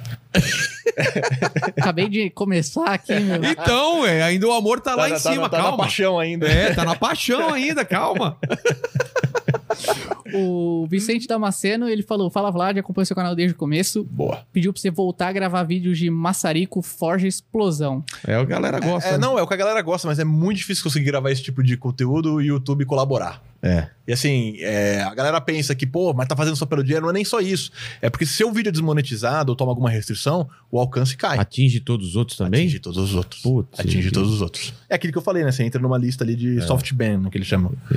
É, mais ou menos essa pegada. Eu quero voltar, ainda faço de vez em quando alguma coisa assim, mas é naquele esquema. Vamos botar 10 vídeos ali e se aprovar um, a gente solta, senão não solta. Então tem muito vídeo que eu gravei que nem foi pro ar. É mesmo? Ah.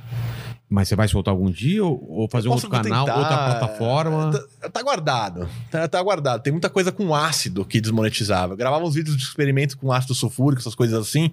Cara, E teve uma época, cara, que tinha uns malucos muito loucos que jogavam ácido sulfúrico na cara das mulheres na rua. Não sei se você lembra disso. Lembra? É por causa disso então que. Ah. Caramba, velho. Aí, assim, eu gravei vários que acabei nem conseguindo aproveitar. Que não monetizava de jeito nenhum. Peraí, mas pergunta minha agora. O cara jogava de graça assim, saía e jogava À toa. ácido? É, é à louco, toa. Loucão, Loucão. loucão, loucão. À Tô toa. louco. É, É. é. Rolou isso bastante. Acho que era, não sei, que- não era aqui no Brasil, acho. Não sei se era aqui. Eu não lembro, mas eu lembro dessa época É. que o pessoal tava falando isso mesmo. E é engraçado porque, se for pensar assim, qualquer maluco pode fazer qualquer coisa que tem um, um vídeo relacionado lá que o YouTube fala, não, isso vai incentivar É, as vai pessoas. incentivar as pessoas. Ah, É. Mas assim, é meio difícil. né? Da onde que o cara tirou essa ideia? Acho que não foi do YouTube, né? É tipo, ah, vamos desmonetizar os podcasts que estão incentivando as pessoas a conversarem mais. Ah, isso é meio, meio, meio- meio complicado. É. né? Mas, mas você, você vive hoje exclusivamente de, de YouTube? Ou você. Não, eu tenho esses meus outros investimentos, por exemplo, a Fazenda. Mas eu, a Fazenda já tá. É Não, que ainda só tá, só tá dando prejuízo. cara, eu ganhei, eu ganhei muito dinheiro com criptomoedas. Criptomoeda? Bitcoin, Essas coisas assim. Explica essa ba- esse negócio. É, eu comprei cara. barato e valorizou pra caramba. É, mas valorizou muito, né? É, então Mas você consegue vender fácil? Vem, você vende um clique. É literalmente mesmo? um clique você vende a Bitcoin. É Cara, dá um literalmente exemplo. um clique. Você comprou. Ah, não, você não compra nada. Assim, hoje em dia não é uma moeda, né? Assim, isso é uma das, das coisas que, assim, Você se pra- importaria de explicar pra mim o básico? Porque eu não entendo. Uma criptomoeda como funciona.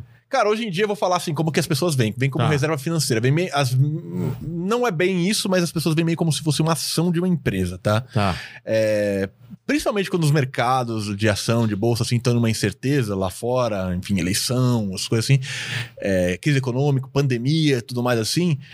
Você foge um pouco do mercado e tenta buscar alguns outros investimentos. Então, costuma valorizar muitas coisas que são vistas como reserva financeira. Então, é, ouro, prata, esse tipo de coisas não são vistos apenas como uma aplica algo que é uma aplicação, mas também como reservas financeiras. Tá. A criptomoeda foi, ainda na minha opinião, é muito vista como uma reserva financeira, meio como um papel de ação, de investimento, só que não está na bolsa, não está regulado, não está no mercado ali necessariamente, e é controlada justamente pela oferta e a demanda dele ali, né? Então, claro que tem a mineração de Bitcoin para processar os negócios, mas basicamente é isso. Vai subindo de acordo com a demanda pelas é, escassas Bitcoins, né? Pela escassez das moedas ali, das criptomoedas, né? Porque você tem um limite de, de moedas em circulação e a procura disso é quanto as pessoas estão vendendo, né? E aí vai valorizando cada vez mais.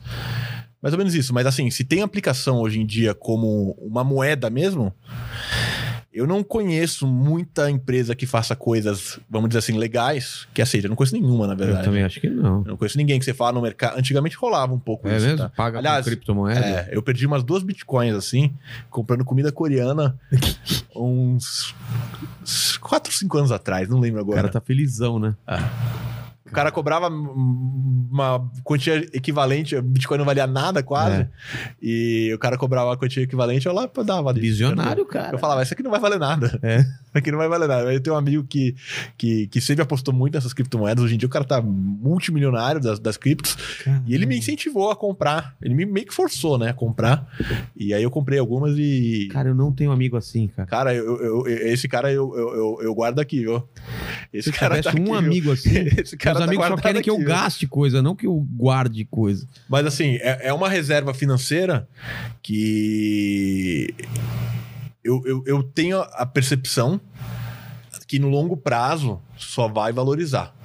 Tá? Assim, É. é. é uma coisa que sobe e desce, assim, mas no longo prazo, é, quando a- o pessoal vê que isso também talvez tenha assim uma aplicação como moeda mesmo, para você pagar as as coisas do dia a dia, eu tenho a percepção que isso vai, vai, vai alguma hora estourar mesmo, assim.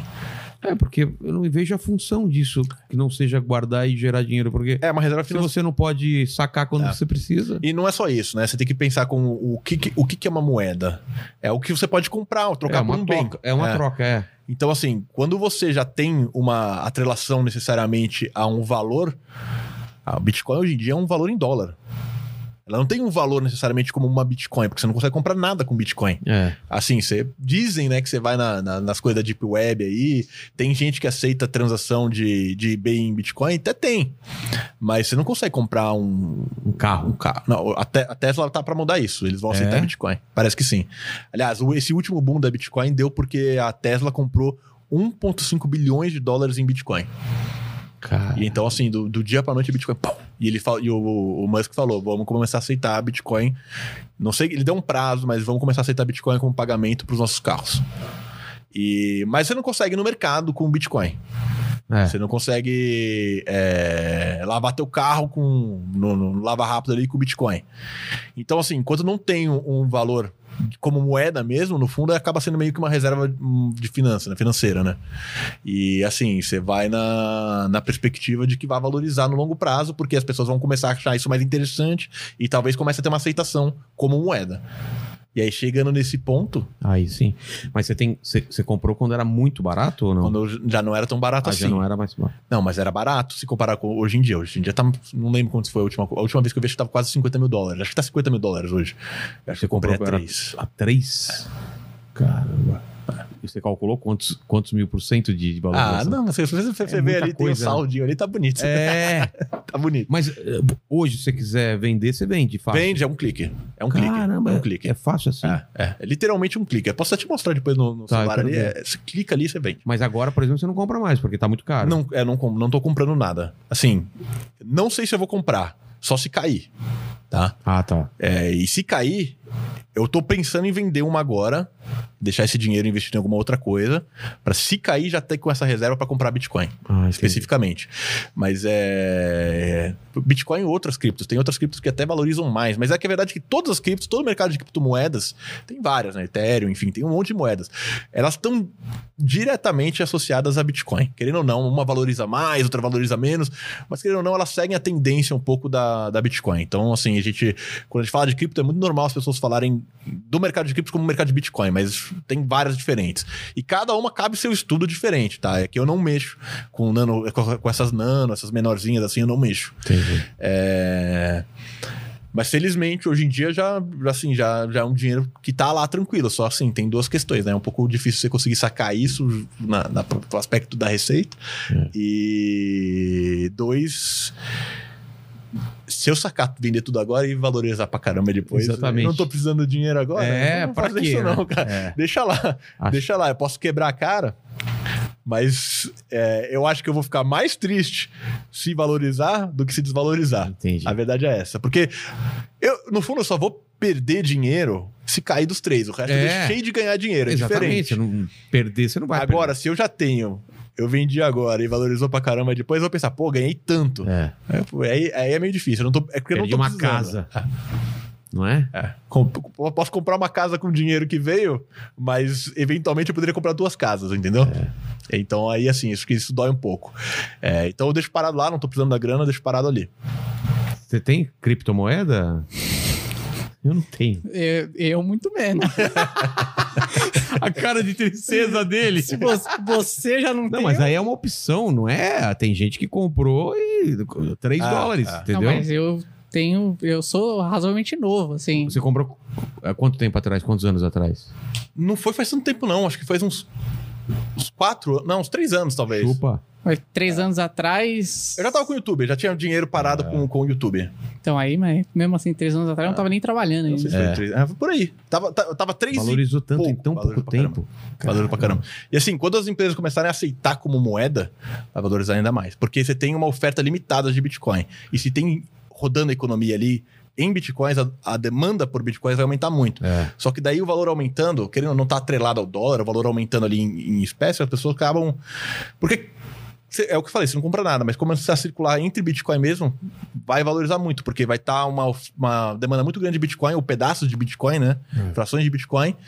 E quem tiver quantidades grandes aí vai estar controlando essa, essa demanda aí, né? Eu não tenho muita, não, tá? Não tenho assim, não. Você tem uma pergunta? É, você falou do Elon Musk aí agora há pouco, e o pessoal aqui também tá alucinado querendo saber da sua história do Tesla, que você comprou um Ah, Tesla. eu tenho um Cybertruck. Comprei. Eu tenho um Cybertruck. Eu tenho um O Cybertruck. mas- Rolandinho tem um. Ele tem um Tesla, eu acho que o dele é o Model 3, se eu não me engano. O, o Cybertruck é aquele que ele jogou a pedra na janela e Já quebrou, viu né? o carro que é todo futurista? ali? Já. É, eu comprei esse carro. Mas tá aqui já? Não, ele só vai ficar pronto em 2023. Caramba. A fábrica que vai construir ele ainda nem ficou pronta. O que, que eu fiz? É, Eles lançaram, fizeram um pré-lançamento e você faz a reserva. A reserva te custa 100 dólares. Eu fiz isso. Aí o que eu fiz? Eu separei a grana. O carro acho que ele custa 70 mil dólares, tá? Tá. A versão que eu comprei. 74. Separei essa grana e mandei para os Estados Unidos. Aí passou uns meses, eles fizeram a opção de compra. Para você adiantar um valor de, acho que era 10 mil dólares. Eu peguei esse dinheiro que já estava lá, adiantei. Agora tem na opção de compra. Chega um mês antes, você tem que dar todo esse outro valor. Tá. Só que é, foi tanta gente que comprou, a fábrica está prevista para ficar pronta no final desse ano.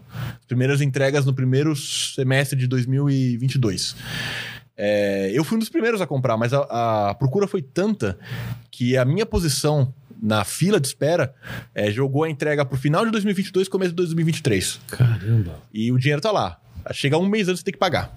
Tudo. Sem Mas ser você vai trazer pra cá? Não. Não, vai, vai Não. ter que deixar Não, lá, acho que né? vou deixar na casa do meu irmão. Eu tenho dois irmãos que moram lá, na Califórnia. Acho que eu vou deixar na casa deles lá. Cara, falar, é muito louco carro. o Esse visual. carro é animal. Eu Parece gosto um carro de, de videogame antigo, com pouca resolução, dos né? anos 80, assim, uma coisa assim. Eu, eu, eu acho muito Eu legal, achei assim. demais, cara. Meio, meio cyberpunk, assim, eu É. acho legal. É, Não existe nenhum, ninguém viu por dentro ainda muito bem, não tem assim só do. do, do Você do foi na lançamento. fé. Você foi na fé que é o Elon Musk que não vai fazer coisa ruim, né? Ah, é assim, você vê as especificações do carro, é absurdo. É. É, é um, é um monstro, assim. E eu comprei a versão com três motores, né? E é muito legal, cara. É muito. Três muito- motores? Ele tem três motores. Ele- acho que ele faz 540 quilômetros com a, com a bateria cheia. Então, assim, é um tanque, né? E aí tem aqueles fast chargers nos Estados Unidos que carrega a bateria aí bastante rapidinho. 15, 40 quilômetros. É bastante, dá pra viajar com um carro legal. Pô. E é um tanque de guerra, ele é blindado. É, Ele é o blind- é, ele é blindado porque de fábrica ele é feito com aço inoxidável. É, um aço inoxidável, assim, o carro também é, mas é um, é um diferente que ele usou ali, né? E ele resiste a bala de 9mm. Caramba. O vidro também, tá bom que ele, que ele fez o vídeo lá e É, quebrou, né? É, No- espatifou no o vidro. lá Cara, na- que- na demonstração. Que demonstração idiota. É que- ele... Ele, ele- ele parece que eles trocaram a sequência, né? Como que era? Primeiro ele ia jogar a bola lá no, no vidro e o vidro ia resistir. É. E depois eles iam bater com uma marreta ali na porta. Pra mostrar que a porta era forte. Eles fizeram o contrário. E aí parece que quando o cara deu uma marretada, abalou a estrutura do vidro, uma coisa assim. E aí quando ele jogou, a bola estourou. Ah, entendi. Então se você quiser roubar um Cybertruck, sabe. Já sabe como que é. Cybertruck sabe. Você dá uma marretada e depois joga uma bola de ferro ali que vai abrir. Mas eu comprei Esse o carro, ele tá, É. vai estar lá nos Estados Unidos. Eu espero fazer muito vídeo com ele em 2023, quando eu tiver com ele em, mãos, assim. Em 23 só? Ah, Caramba, a gente é, nem tem- sabe como tem- vai estar. Tem um ano e meio aí, pelo menos. Aí que eu preciso dessa grana. Mas tá aqui você não lá. tem o carro. Não, não, não. Cara, eu não- eu, assim, eu vou falar pra você, tem coisas na vida que eu nunca me pilhei. Uma é roupa de grife. Eu nunca, nunca achei isso, mesmo, nunca achei muito legal, assim, nunca fui de um shopping assim, vou, pô, Gastar. essa, esse tênis aqui, 5 mil reais, 10 mil reais, pô, vou mandar, vou comprar. E carro, cara, eu nunca tive um apreço muito grande pro carro. Eu gosto de um carro que possa me levar em qualquer lugar, tenha um motorzinho legal e que seja confortável. Só isso, assim, cara. Eu não. Eu tenho, até hoje, assim, o carro que eu mais uso no meu dia a dia é um Ford K. Eu tenho uns outros carrinhos melhor, mas o que eu mais uso é um Fordzinho K. Ah, é? Que eu uso. Que, cara, a gente põe tanta porcaria dentro do carro É. que. Destrói, que né? É, é, tá até como é produção o carro. Agora eles estão usando esse carro aí no dia a dia, mas é. É meu xodózinho, ele vai comigo pra vala ali. É mesmo? Vai, vai, não vou me desfazer dele, não. Tem mais alguma pergunta aí? O, o Guilherme Murua, você, ele mandou mais aqui, mais cincão, e falou, mano, disclaimer, não comprem Dogecoin, só porque o Elon Musk mandou. É, é, não, boa. Quem tá acompanhando não acompanha? Dogecoin. É meme coin, né? Os caras os cara É? falam, né? Que teve uma, uma- um movimento aí de valorizar a Dogecoin por meme. Por meme pra querer que ela chegasse a um dólar. Enfim, o pessoal no, no Reddit bombou muito. Enfim, não é um bom investimento, não, porque provavelmente vai cair bastante. Teve gente que ganhou dinheiro pra caramba com isso, nessa É. especulação aí, mas não, não é. Aliás, eu falo assim, cara, criptomoedas. Eu não recomendo ninguém que não tenha um pouco de, de estabilidade financeira fazer, tá? Porque é aquelas. Às vezes a gente chama de umas apostas meio que muito na escuridão, assim, sabe? Assim, é, é muito incerto. Não se sabe se vai vir alguma regulamentação muito forte a ponto de, de chegar ao- aos Estados Unidos e falar, irmão. Só roda Bitcoin aqui por, por, por se você conseguir. Nos nossos servidores, nossos IP aqui não roda. Pode esquecer. Só vai rodar se você tiver um, alguma forma de sobrepassar isso, enfim. Um, é assim, a gente não sabe, é muito incerto. É, assim, visão otimista que cada vez mais vai crescer, né? Uma visão assim realista também, né? Porque até, até hoje ninguém colocou empecilho, mas a, a, a minha impressão ao mesmo tempo é, também é. Pô, cara, será que os Estados Unidos vai deixar o dólar não ser mais uma moeda oficial do mundo tão fácil? É. Entendeu? Assim, a gente não sabe o quanto que um governo tem capacidade de restringir as transações, né? A internet hoje em dia, querendo ou não, ela é muito. tá muito ainda controlada, assim. Vamos dizer assim.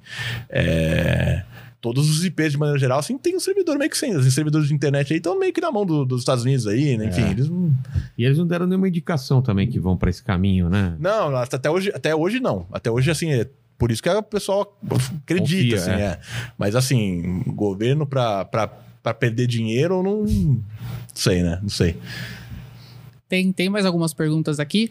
Tem um pessoal que tá perguntando aqui no chat se, se você é dono de algum canal muito grande que ninguém sabe que você é dono. Ah, um monte. Tem, Ah, um, tem é canal. mesmo? Ah, tem, mas não vou falar. Mas eu tenho canal de Mas, mais mas de. você não fala por quê? Pra não desvalorizar o, tra- o trampo da- de quem tá fazendo? Por quê? Ah, porque eu, eu- São canais que, que às vezes você. Pelo estilo do É. canal pode manchar o. Sim, o, ah, o entendi, conteúdo. entendi. Então não, não- eu, eu, eu nem me envolvo na produção desses canais, tá? É, eu, nem, eu realmente não me envolvo no dia a dia deles. Eu não sei o que tá acontecendo. Hoje em dia, pra mim, é um número que chega no meu relatório de. Mas você montou Sim, a estrutura. ideia, a estrutura, tudo É. e deixa ele. Ah, que louco. Tem um monte de canal. Quantos canais? Que tem mais de 100 mil inscritos hoje, eu tenho mais de 10 canais. É? E a, e a ideia é fazer mais, ou não? Não, é, é difícil fica- você fica achar. difícil gerenciar é, também, né? Mas eu tenho uma equipe muito boa, assim, É. sabe? Eu tenho mais, eu tenho uns 30 funcionários, assim. E, esses 30 funcionários fazem tudo. É, Todos os canais. Não- não- tô contando com a minha equipe também do Área Secreta, que eu, eu não convivo pessoalmente com essas pessoas, é tudo home office, enfim. Entendi. E eu tenho dois gerentes que, que administram isso tudo. Então, assim, eu só falo com esses caras, hoje em dia. A gente montou uma estrutura bem de empresa mesmo. Tá. Mas tem, assim, eu, eu somo a minha network de canais, eu acho que a gente deve ter mais uns quase 25 milhões de inscritos, talvez. 25 milhões É. de inscritos. É. E Não, views? menos, menos, menos, menos um pouquinho, uns 20 milhões. 20 milhões. E views totais você chutaria É, aquilo quanto? que eu falei, acho que 150 milhões no Ah, YouTube. você falou, você falou. É. 150 milhões É. desses todos. É, quando, quando o Área Secreta. Que agora, assim, o Área Secreta não tá na melhor fase, que eu não tava produzindo conteúdo, assim, mas quando o Área Secreta tá melhor, chega a quase 200. Tá? Caramba. Chega a quase 200 milhões. Depende da época também, tem canais que bombam mais em determinadas épocas do ano. E aí, assim, a gente. Felizmente estão todos monetizados, assim, e se pagam, né? Tá. Tem canalzinho que não se paga, que te perde. É dinheiro. mesmo? Que ainda tá no investimento. Mas assim, eu, eu, eu vejo muito isso como um portfólio de investimento. Tá. Então, assim, eu tenho tantos nichos diferentes de canal no meu guarda-chuva que se alguma hora eu quiser vender isso como uma network, eu consigo, porque tenho, falo com todas as demografias. Entendi. Tem um nicho que eu queria Pode entrar pegar muito. um cliente e, e pode dividir dentro desse, desse É porque tem algumas empresas que compram um network, tá? Por exemplo, vou dar um exemplo. É, recentemente, o pessoal do Desimpedidos veio, foi vendido para a agência, que o pessoal ali do, da Centauro. Ah, é? É. E eles tinham uma network, né? Esqueci o nome agora da Era- network deles. É, eu não lembro. Mas eles tinham uma network, tinham vários outros canais no guarda-chuva. Tá. E todos esses canais passaram para ser dessa network da Centauro. Inclusive os canais próprios dessa network, que eram o Desimpedidos. Acho que tem aquele de carro que eu esqueci também. Tem alguns outros O canais acelerados? acelerados. Tá. acelerados. E a minha ideia é assim: eu tô montando, estruturando todos esses negócios para ter um guarda-chuva. Assim, eles me dão dinheiro? Dão dinheiro.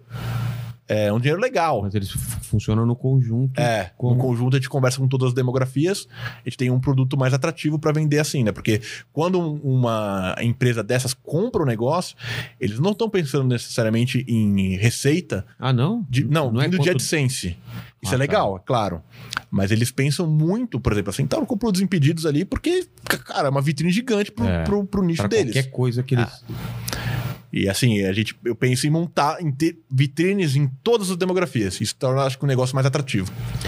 Pra, pu- pro público feminino... Não tenho ainda. Isso é uma parte É, que eu então. não tenho ainda. Maquiagem, cara, é um negócio que eu queria, queria entrar, assim. Mas eu queria desenvolver um canal meio que do zero. É, Não tenho. Não tenho. Conversar. Minha mulher quer começar um Ah, aí é, ela é bem é- bombada isso é no legal, Instagram. cara. É. Isso é legal. Eu acho Porque. é- E é um dos nichos do YouTube que mais receita tem. É, me falaram isso também. Não só de AdSense, mas também de conteúdo pago. É. Bastante, bastante. É bem legal. E culinária também, né? Culinária, eu tentei fazer um canal, não deu muito certo. Esse foi um projeto que a gente abandonou. Mas também agora eu tenho meu canal de gastronomia, que é o Hora Épica. E é, e é absurdo quanto que a, a CPM dele é maior, tá? Que a média, assim. E a CPM tem a ver com o tipo de conteúdo? Demografia que você está conversando. Tá. E também, claro, o watch time, o tempo que as pessoas assistem, mas muito a ver com a demografia. Tem demografias que pagam mais, tem tipos de conteúdo que pagam mais. Por exemplo, finanças. Se você tem um canal de finanças, a sua CPM vai ser muito alta. Muito alta, por dois motivos. Os Primeiro, quatro. mais. Mais? Acho que mais. Nossa, como minha CPM é baixa. Não deve ser muito, porque você deve ter um watch time bom. Ah, cara, acho Tá- que é tá- 2, É, então tá dois boa. e 3, Tá boa. 2,3. Cara, pra é você ter uma noção, o canal de game tem a CPM de 30 centavos. Por quê? Que louco. Tem pouco anunciante pra esse nicho, entendeu? Ah, é, essa é a É- conta. essa é a conta. A conta é. A demografia que conversa ali É, não pra é- gastronomia tem muito anunciante, tem mais pra maquiagem anunciante, tem tem muito... muito... mais anunciante pra maquiagem. E pra finanças, os próprios criadores anunciam no YouTube. Ah, tá. Então, assim, você já deve ter visto Sim, nosso, o nosso amigo Peter, ele tem anúncio no YouTube. É, direto, Ah, cara, eu vejo ele. Ele tá lá, ele É. tá lá. Então, o dinheiro que esses caras reinvestem no remarketing ali acaba girando na própria Na AdSense. própria... Caramba, que louco. É legal, impacta bastante. Ah. E então, assim, tem muitos Essa- caras. Então, essa sua estratégia é, é- é ter esses canais em nichos diferentes para quando vem um, um cliente ter um pacotão lá, uma, É, funcionar como uma net- network. É, mas assim, é, é meio difícil você conseguir fazer canais que, que não tem necessariamente um apresentador, que é o que eu faço, muito, você conseguir vender eles. é. Você acaba vendendo. Eu vendo pra muitas dessas coisas chinesas aí. Eu, pô, faz anúncio aí, faz anúncio, põe aí quanto que der. Então vai, sei lá, binomo, essas coisas assim da vida, você tipo, bota ali. Sei. Mas por que, que você acha que tem que ter o apresentador que personaliza, humaniza? É, humaniza, é, gera identificação. Querendo ou não, eu, eu- eu surfo no algoritmo. Com a maior parte desses canais a gente surfa no O algoritmo. que, que é surfar no algoritmo? Tá, recebe a recomendação, mas o cara não tem vinculação alguma com o conteúdo que ele tá assistindo. É muito view e pouco inscritos, ou não? É, é muito view de gente que vai assistir esse vídeo porque chegou pra ele, não porque ele foi procurar isso. Ah, entendi. E quando você cria um personagem, ou você tem essa identificação, é, A galera volta, galera volta e volta por, por isso. da pessoa. E aí você consegue vender muito mais. Que A acontece com o conversão- Peter, né? É, Ele gera muita gente pra ver Pra ele ver falando sobre aquele A negócio. conversão acaba sendo bem maior. É. Tá, então é, é, é- é meio difícil nesse sentido. A minha estratégia assim tem uns buracos que ainda Entendi. preciso melhorar. Entendi. Vai melhorar bastante ainda, tem muita coisa. Mas é legal, assim, cara, porque é, hoje em dia eu realmente não faço muito parte do processo criativo desses outros canais, mas é. Você vê a empresinha funcionando assim é meio surreal, sabe? É Você louco, né? Saindo, eu vou recebendo as recomendações, mas eu. É, é legal pra caramba. Você fica num computador com várias. aquelas coisas de filme, né? Várias, Várias telas. De, várias Não, de ter canal e os, os números. É tudo, tudo, tudo no celular. O pessoal faz um relatório semanal aí, Ah, mas é tá. tudo, tudo. Eu vejo tudo no celular, assim. E todos os canais estão vinculados à mesma conta de AdSense. Então. Ah, é? Isso é bom ou é ruim? Tá tudo vinculado É porque tá na minha empresa, tem, tem uma Ah. CNPJ aberta Ah. ali e tudo mais ali, fica pra- fiscal, juridicamente falando, me protege. Porque não pode dar a louca num desses, desses editores, alguma coisa assim, o cara, tipo, levar o canal embora pra ele. É, E fiscalmente fica muito mais fácil, né? É uma Sim. nota só. entendi. É bem mais fácil. Entendi. E, te- e- e os picos são isso mesmo? É dezembro é o melhor mês? Tinha, pelo menos me falavam Ah. sempre isso, né? Eu tenho uma teoria que o melhor mês de AdSense no YouTube é novembro, outubro. É mesmo? Black Friday. Ah, Black aqui no Friday. Brasil mesmo? Tanto em views quanto em, em AdSense. AdSense. Ah. Dezembro é bom também, até o dia 25. Cara, Chegou no dia 25, morreu. Esquece. É. Dia 25 até, sei lá, o dia 15 de janeiro é um mês que a o AdSense, a CPM despenca, né? Cara, Despenca mesmo. Assim, você vê claramente no gráfico, na verdade, né? quanto que deve, um, um canal tipo do Windows, quanto deve fazer por mês de... A de AdSense, muito pouco, porque ele não solta vídeo. Ah, é, cara, ele só Mas é assim, ele tem poucos, poucas views. É, um canal grande. Felipe Neto Ah. solta pra caralho, é, né? Ele tem uma visualização legal. Eu não sei quantas views ele tá fazendo por mês, mas suponhamos que seja quase 300 milhões. Tá. Ele tem. Ele já compartilhou a CPM dele em público já. Ah, é? Quanto é? A- a- o- acho que a CPM dele É baixa por causa de game, não é? é, mas é alta. E eu acho que agora ele deve estar com um contrato de live com o YouTube ali, tá? Ah, tá. Mas é. Ele faz uma parada, tipo, pra cada milhão de views, assim, sei lá, acho que era 1.300 dólares, uma coisa assim. Não é tanto, mas ele tem muita view. Então vai dar quanto? Quase 300 mil dólares no mês só de AdSense, sendo que ele tá falando só de, de- da, da AdSense ali, né? Deve ter também ali o que eles chamam de Creators Connect, É, que deve receber, por exemplo, Magazine Luiza, faz aquelas lives, aqueles negócios com ele, põe em mídia no canal dele. entendi. Magazine Luiza não, o que ele fez? Foi americana, sei lá, enfim, Ah, alguma não. dessas daí. É... 300 mil dólares por mês é bom, não é? dá mal. Ah, eu... É o salário dele de quatro meses? Quatro, seis, Seis meses, meses. Seis meses. Três, Seis meses. seis meses, ó, tá gravado. Eu vou cobrar. Quem dera, mandíbula, quem dera, eu não sou Felipe Neto. E assim, né?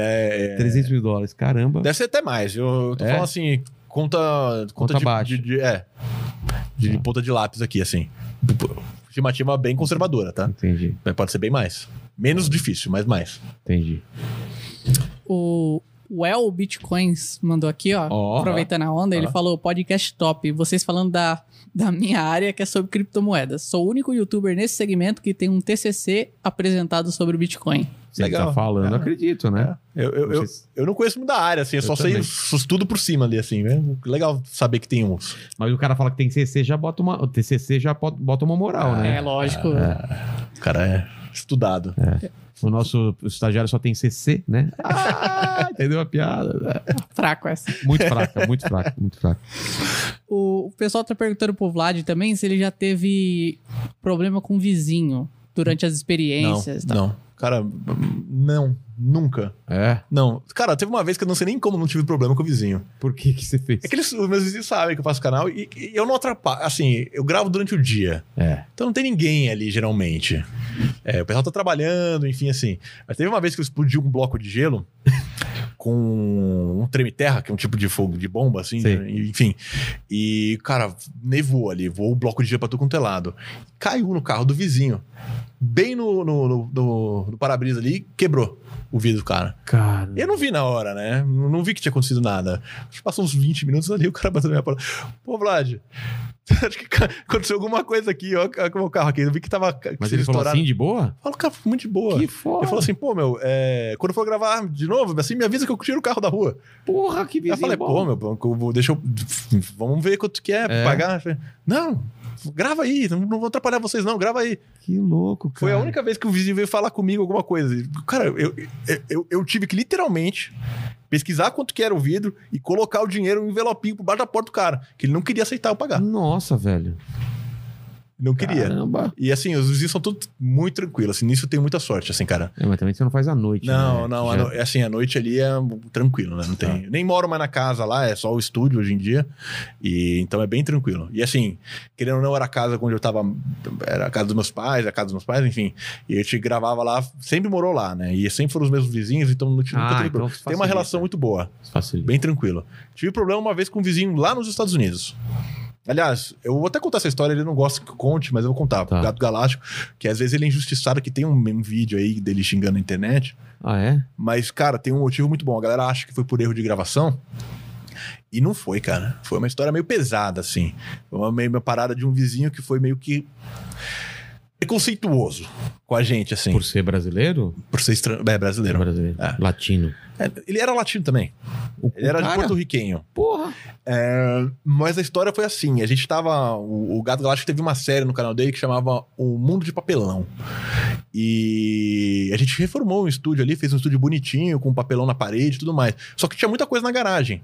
Ele tirou essas coisas da garagem, a gente contratou um cara pra vir buscar essas coisas que estavam na garagem, jogar fora, né? Isso era uma sexta-feira.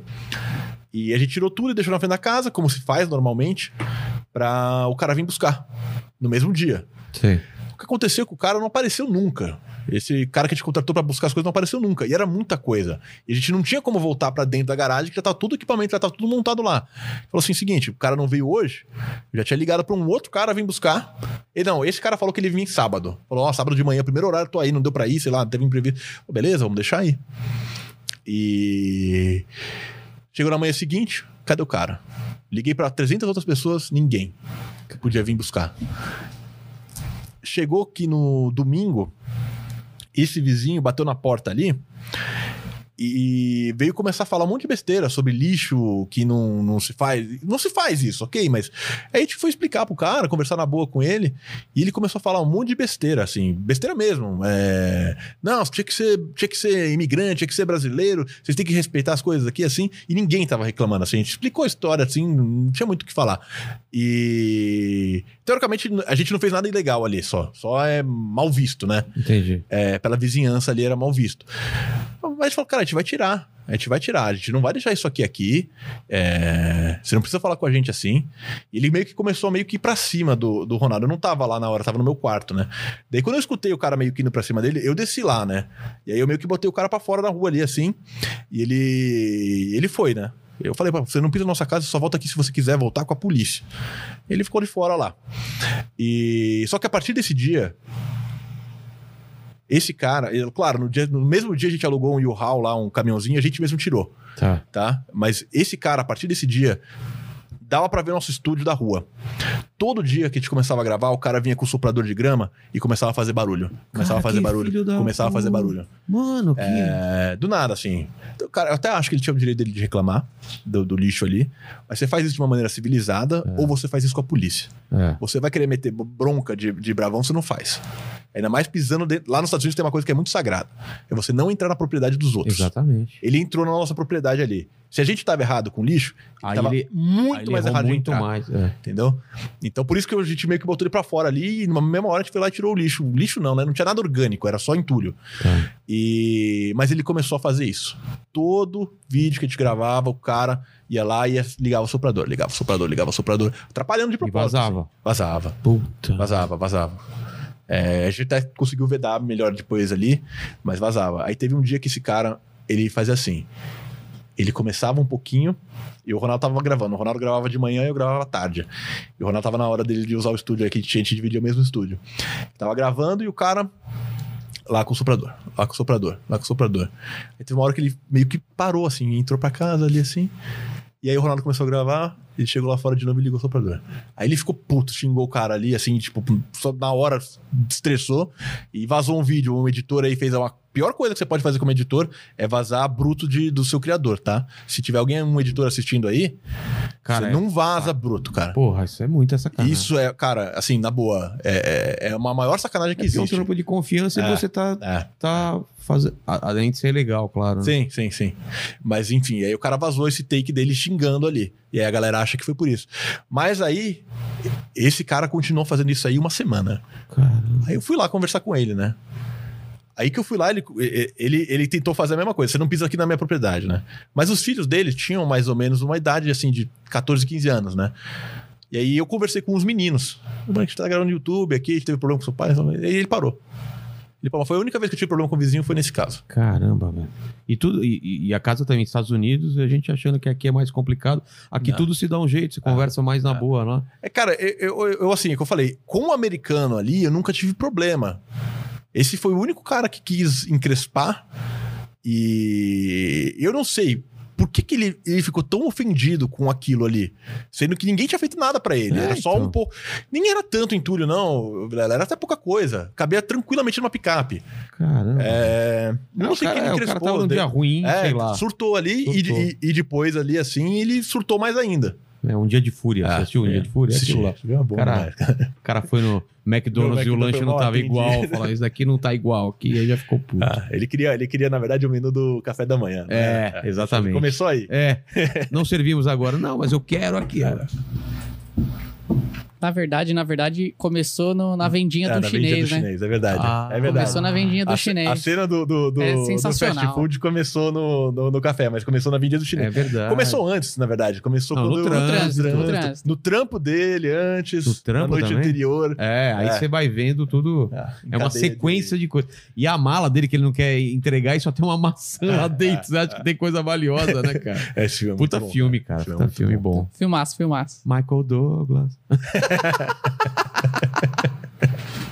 Tem mais? Vamos, vamos para as perguntas finais, então, Vlad. Pô, Bora. obrigado por você ter vindo aqui. Agradeço E o demais. final do, do programa a gente sempre faz três mesmas perguntas para todos os convidados. E uma delas é, é fal- falando isso, que a gente- aqui a gente está celebrando a sua carreira, a, a- a sua vida. E eu queria que você olhasse para trás. A gente falou de vários momentos difíceis, mas não sei se você demarcou em algum deles essa, esse momento mais difícil da sua vida, um ponto baixo, alguma coisa que minha, foi difícil. na minha carreira como youtuber, eu acho que é esse momento que a gente foi expulso da casa lá nos Estados Unidos. Lá na casa. Foi uma, uma fase bem complicada, até porque eu meio que me perdi na minha linha de, de criação de conteúdo, né? Porque eu tava me programando para os próximos dois anos, fazer tais coisas, e do dia pra noite a gente. Eu perdi isso, toda essa programação. Então eu tive que voltar pro Brasil, repensar tudo que eu ia fazer. Ficou um monte de pendência lá nos Estados Unidos, um monte de coisa lá. Até hoje eu tenho um, um depósito cheio de coisas minhas lá. Caramba. E foi uma fase que eu me senti muito perdido. Muito perdido assim. E nem isso, cara. É uma palavra acho que é meio estranho falar, mas meio que humilhado, assim, sabe? De, de ser retirado da- do, do lugar que você tá ali, sabe? Se sentir forçado a sair. Esse, assim, foi muito difícil de superar. Entendi. Bem difícil mesmo. É, eu não, não vejo assim. é, hoje em dia eu falo que eu tô numa fase muito boa, mas é, mentalmente falando, trás, é. é, acho assim, não, não da minha carreira, mas o ponto mais, mais. O pior ponto que eu tive mentalmente falando, acho que foi esse. É mesmo? É, essa fase da final da mansão Copa, que era como a gente É. chamava a casa lá. A segunda pergunta é o seguinte: eu- eu- talvez você seja imortal, porque você já explodiu várias coisas e não morreu, é ou não é? Alumínio na cabeça. Alumínio. O cara é o Terminator, sabe aquele Terminator? sim, aquele, O 2. metal- o 2, dois. né? Aquele que ele. Qual que é o nome? É T, sei o quê? Porra, tem o T-1000 que é o Schwarzenegger. É, e eu, esse é o T- Eu, eu nunca lembro Ah, é, eu especificamente. também. É, você- lembro. acho que esse, não lembro. ele, ele atravessa as barras de ferro da é, cabeça. metal líquido. Talvez você seja imortal, mas partindo do pressuposto que não, esse vídeo aqui, como tudo que a gente já fez de conteúdo na internet, vai ficar pra sempre. Então, daqui 200, 300 anos, o pessoal pode voltar e saber quais são as suas últimas palavras, Vlad. O seu epitáfio. Segurança sempre em primeiro lugar. É muito bom você falar isso. Eu, eu, eu acho que é isso aí. Senão você pode você- escrever no- na, minha, na minha lápide ali, segurança em primeiro lugar. Senão você já estaria morto, inclusive, né? É, Se não- se não eu já estaria, já estaria bem mais machucado, É, com certeza. ou mais machucado, né? É, eu acho que é isso aí, assim, e... Você entender também que números vêm e vão, E você sempre ter uma aproximação de humildade com tudo na sua vida.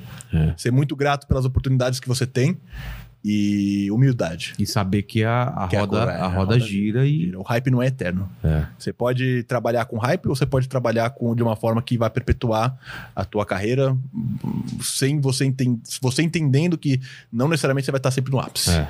Mas assim, é, na minha lápide pode escrever segurança em primeiro lugar. Tá certo. E a terceira é uma pergunta pra mim, Vlad. Você tem alguma questão da vida que você não foi respondida ainda, grande ou pequena? Eu não sei se eu vou responder certo, mas eu irei tentar. Cara, eu, eu sou muito perdido nesses aspectos espirituais, assim. é, De balanço mesmo, assim. Eu queria te saber se você faz alguma coisa na sua vida, é, você enxerga alguma coisa na sua vida que você consiga equilibrar o seu emocional com esse lado espiritual que você possa compartilhar comigo, assim. Mas você tem dificuldade que você falou é de, de encaixar essa parte espiritual na É, sua vida? É, é. É, Eu mesmo? não consigo. É. No meu dia a dia, assim, eu não. Mas você acredita em Deus? Acredito. Acredito. Não, não, não necessariamente na. Naquela visão de É. Deus pessoal, que, É. ele, que ele escuta a sua prece? Não necessariamente dessa forma. Ah, uma tá. forma Como mais um talvez mais criador. abstrata, assim. Entendi. é. Entendi. Mais abstrata. E a pergunta é? Como que você balanceia isso? Como você consegue encaixar isso na sua vida? Porque você é um cara espiritual, assim. Total, né? total. Como que você consegue encaixar isso no seu dia a dia e ao mesmo tempo fazer escolhas, vamos dizer assim, mais lógicas? Mais racional. É, mais racionais. Cara, é muito fácil. É não pensar sobre isso. Muito só, obrigado. Só se levar? Só Ah, leva, beleza. deixa levar, pede pra Deus, acredita e deixa a vida levar. Obrigado por, por sua presença. Acho que foi um papo muito legal, né? Você Talvez aprendeu muita coisa, Sensacional. totalmente aleatório, né? Falamos de um monte de, De, coisa. de tudo. É, É, é- tudo. é igual meu canal. Eu gosto de dizer que meu conteúdo é totalmente aleatório. É, eu acho, acho fantástico isso, cara. Você não tem uma, um roteiro e Uma coisa acontece. Fizemos um. um- um- Uma, confirmamos uma lenda urbana. uma lenda aqui. urbana, então já valeu só por isso. Então, obrigado por você. Se inscreve no canal dele. Nos outros canais que ele não falou, descubram aí, coloque nos comentários que a gente vai saber se você tá certo ou não. Ele vai saber. Eu pelo vou menos. saber. É. Eu vou saber. Obrigado, valeu por ter vocês aqui. Até amanhã. E se inscrevam no canal. E Mandíbula, você é um cara que vai receber 300 muitos mil dólares ainda. 300 mil 300. Semestre. Por Era isso? semestre, Por isso. semestre. É isso aí. Cara, Tomara. mas eu tenho que estar ganhando muito Tomara. mais dinheiro pra você receber. Então eu torço por isso também. Obrigado, até mais. Tchau, tchau. Valeu.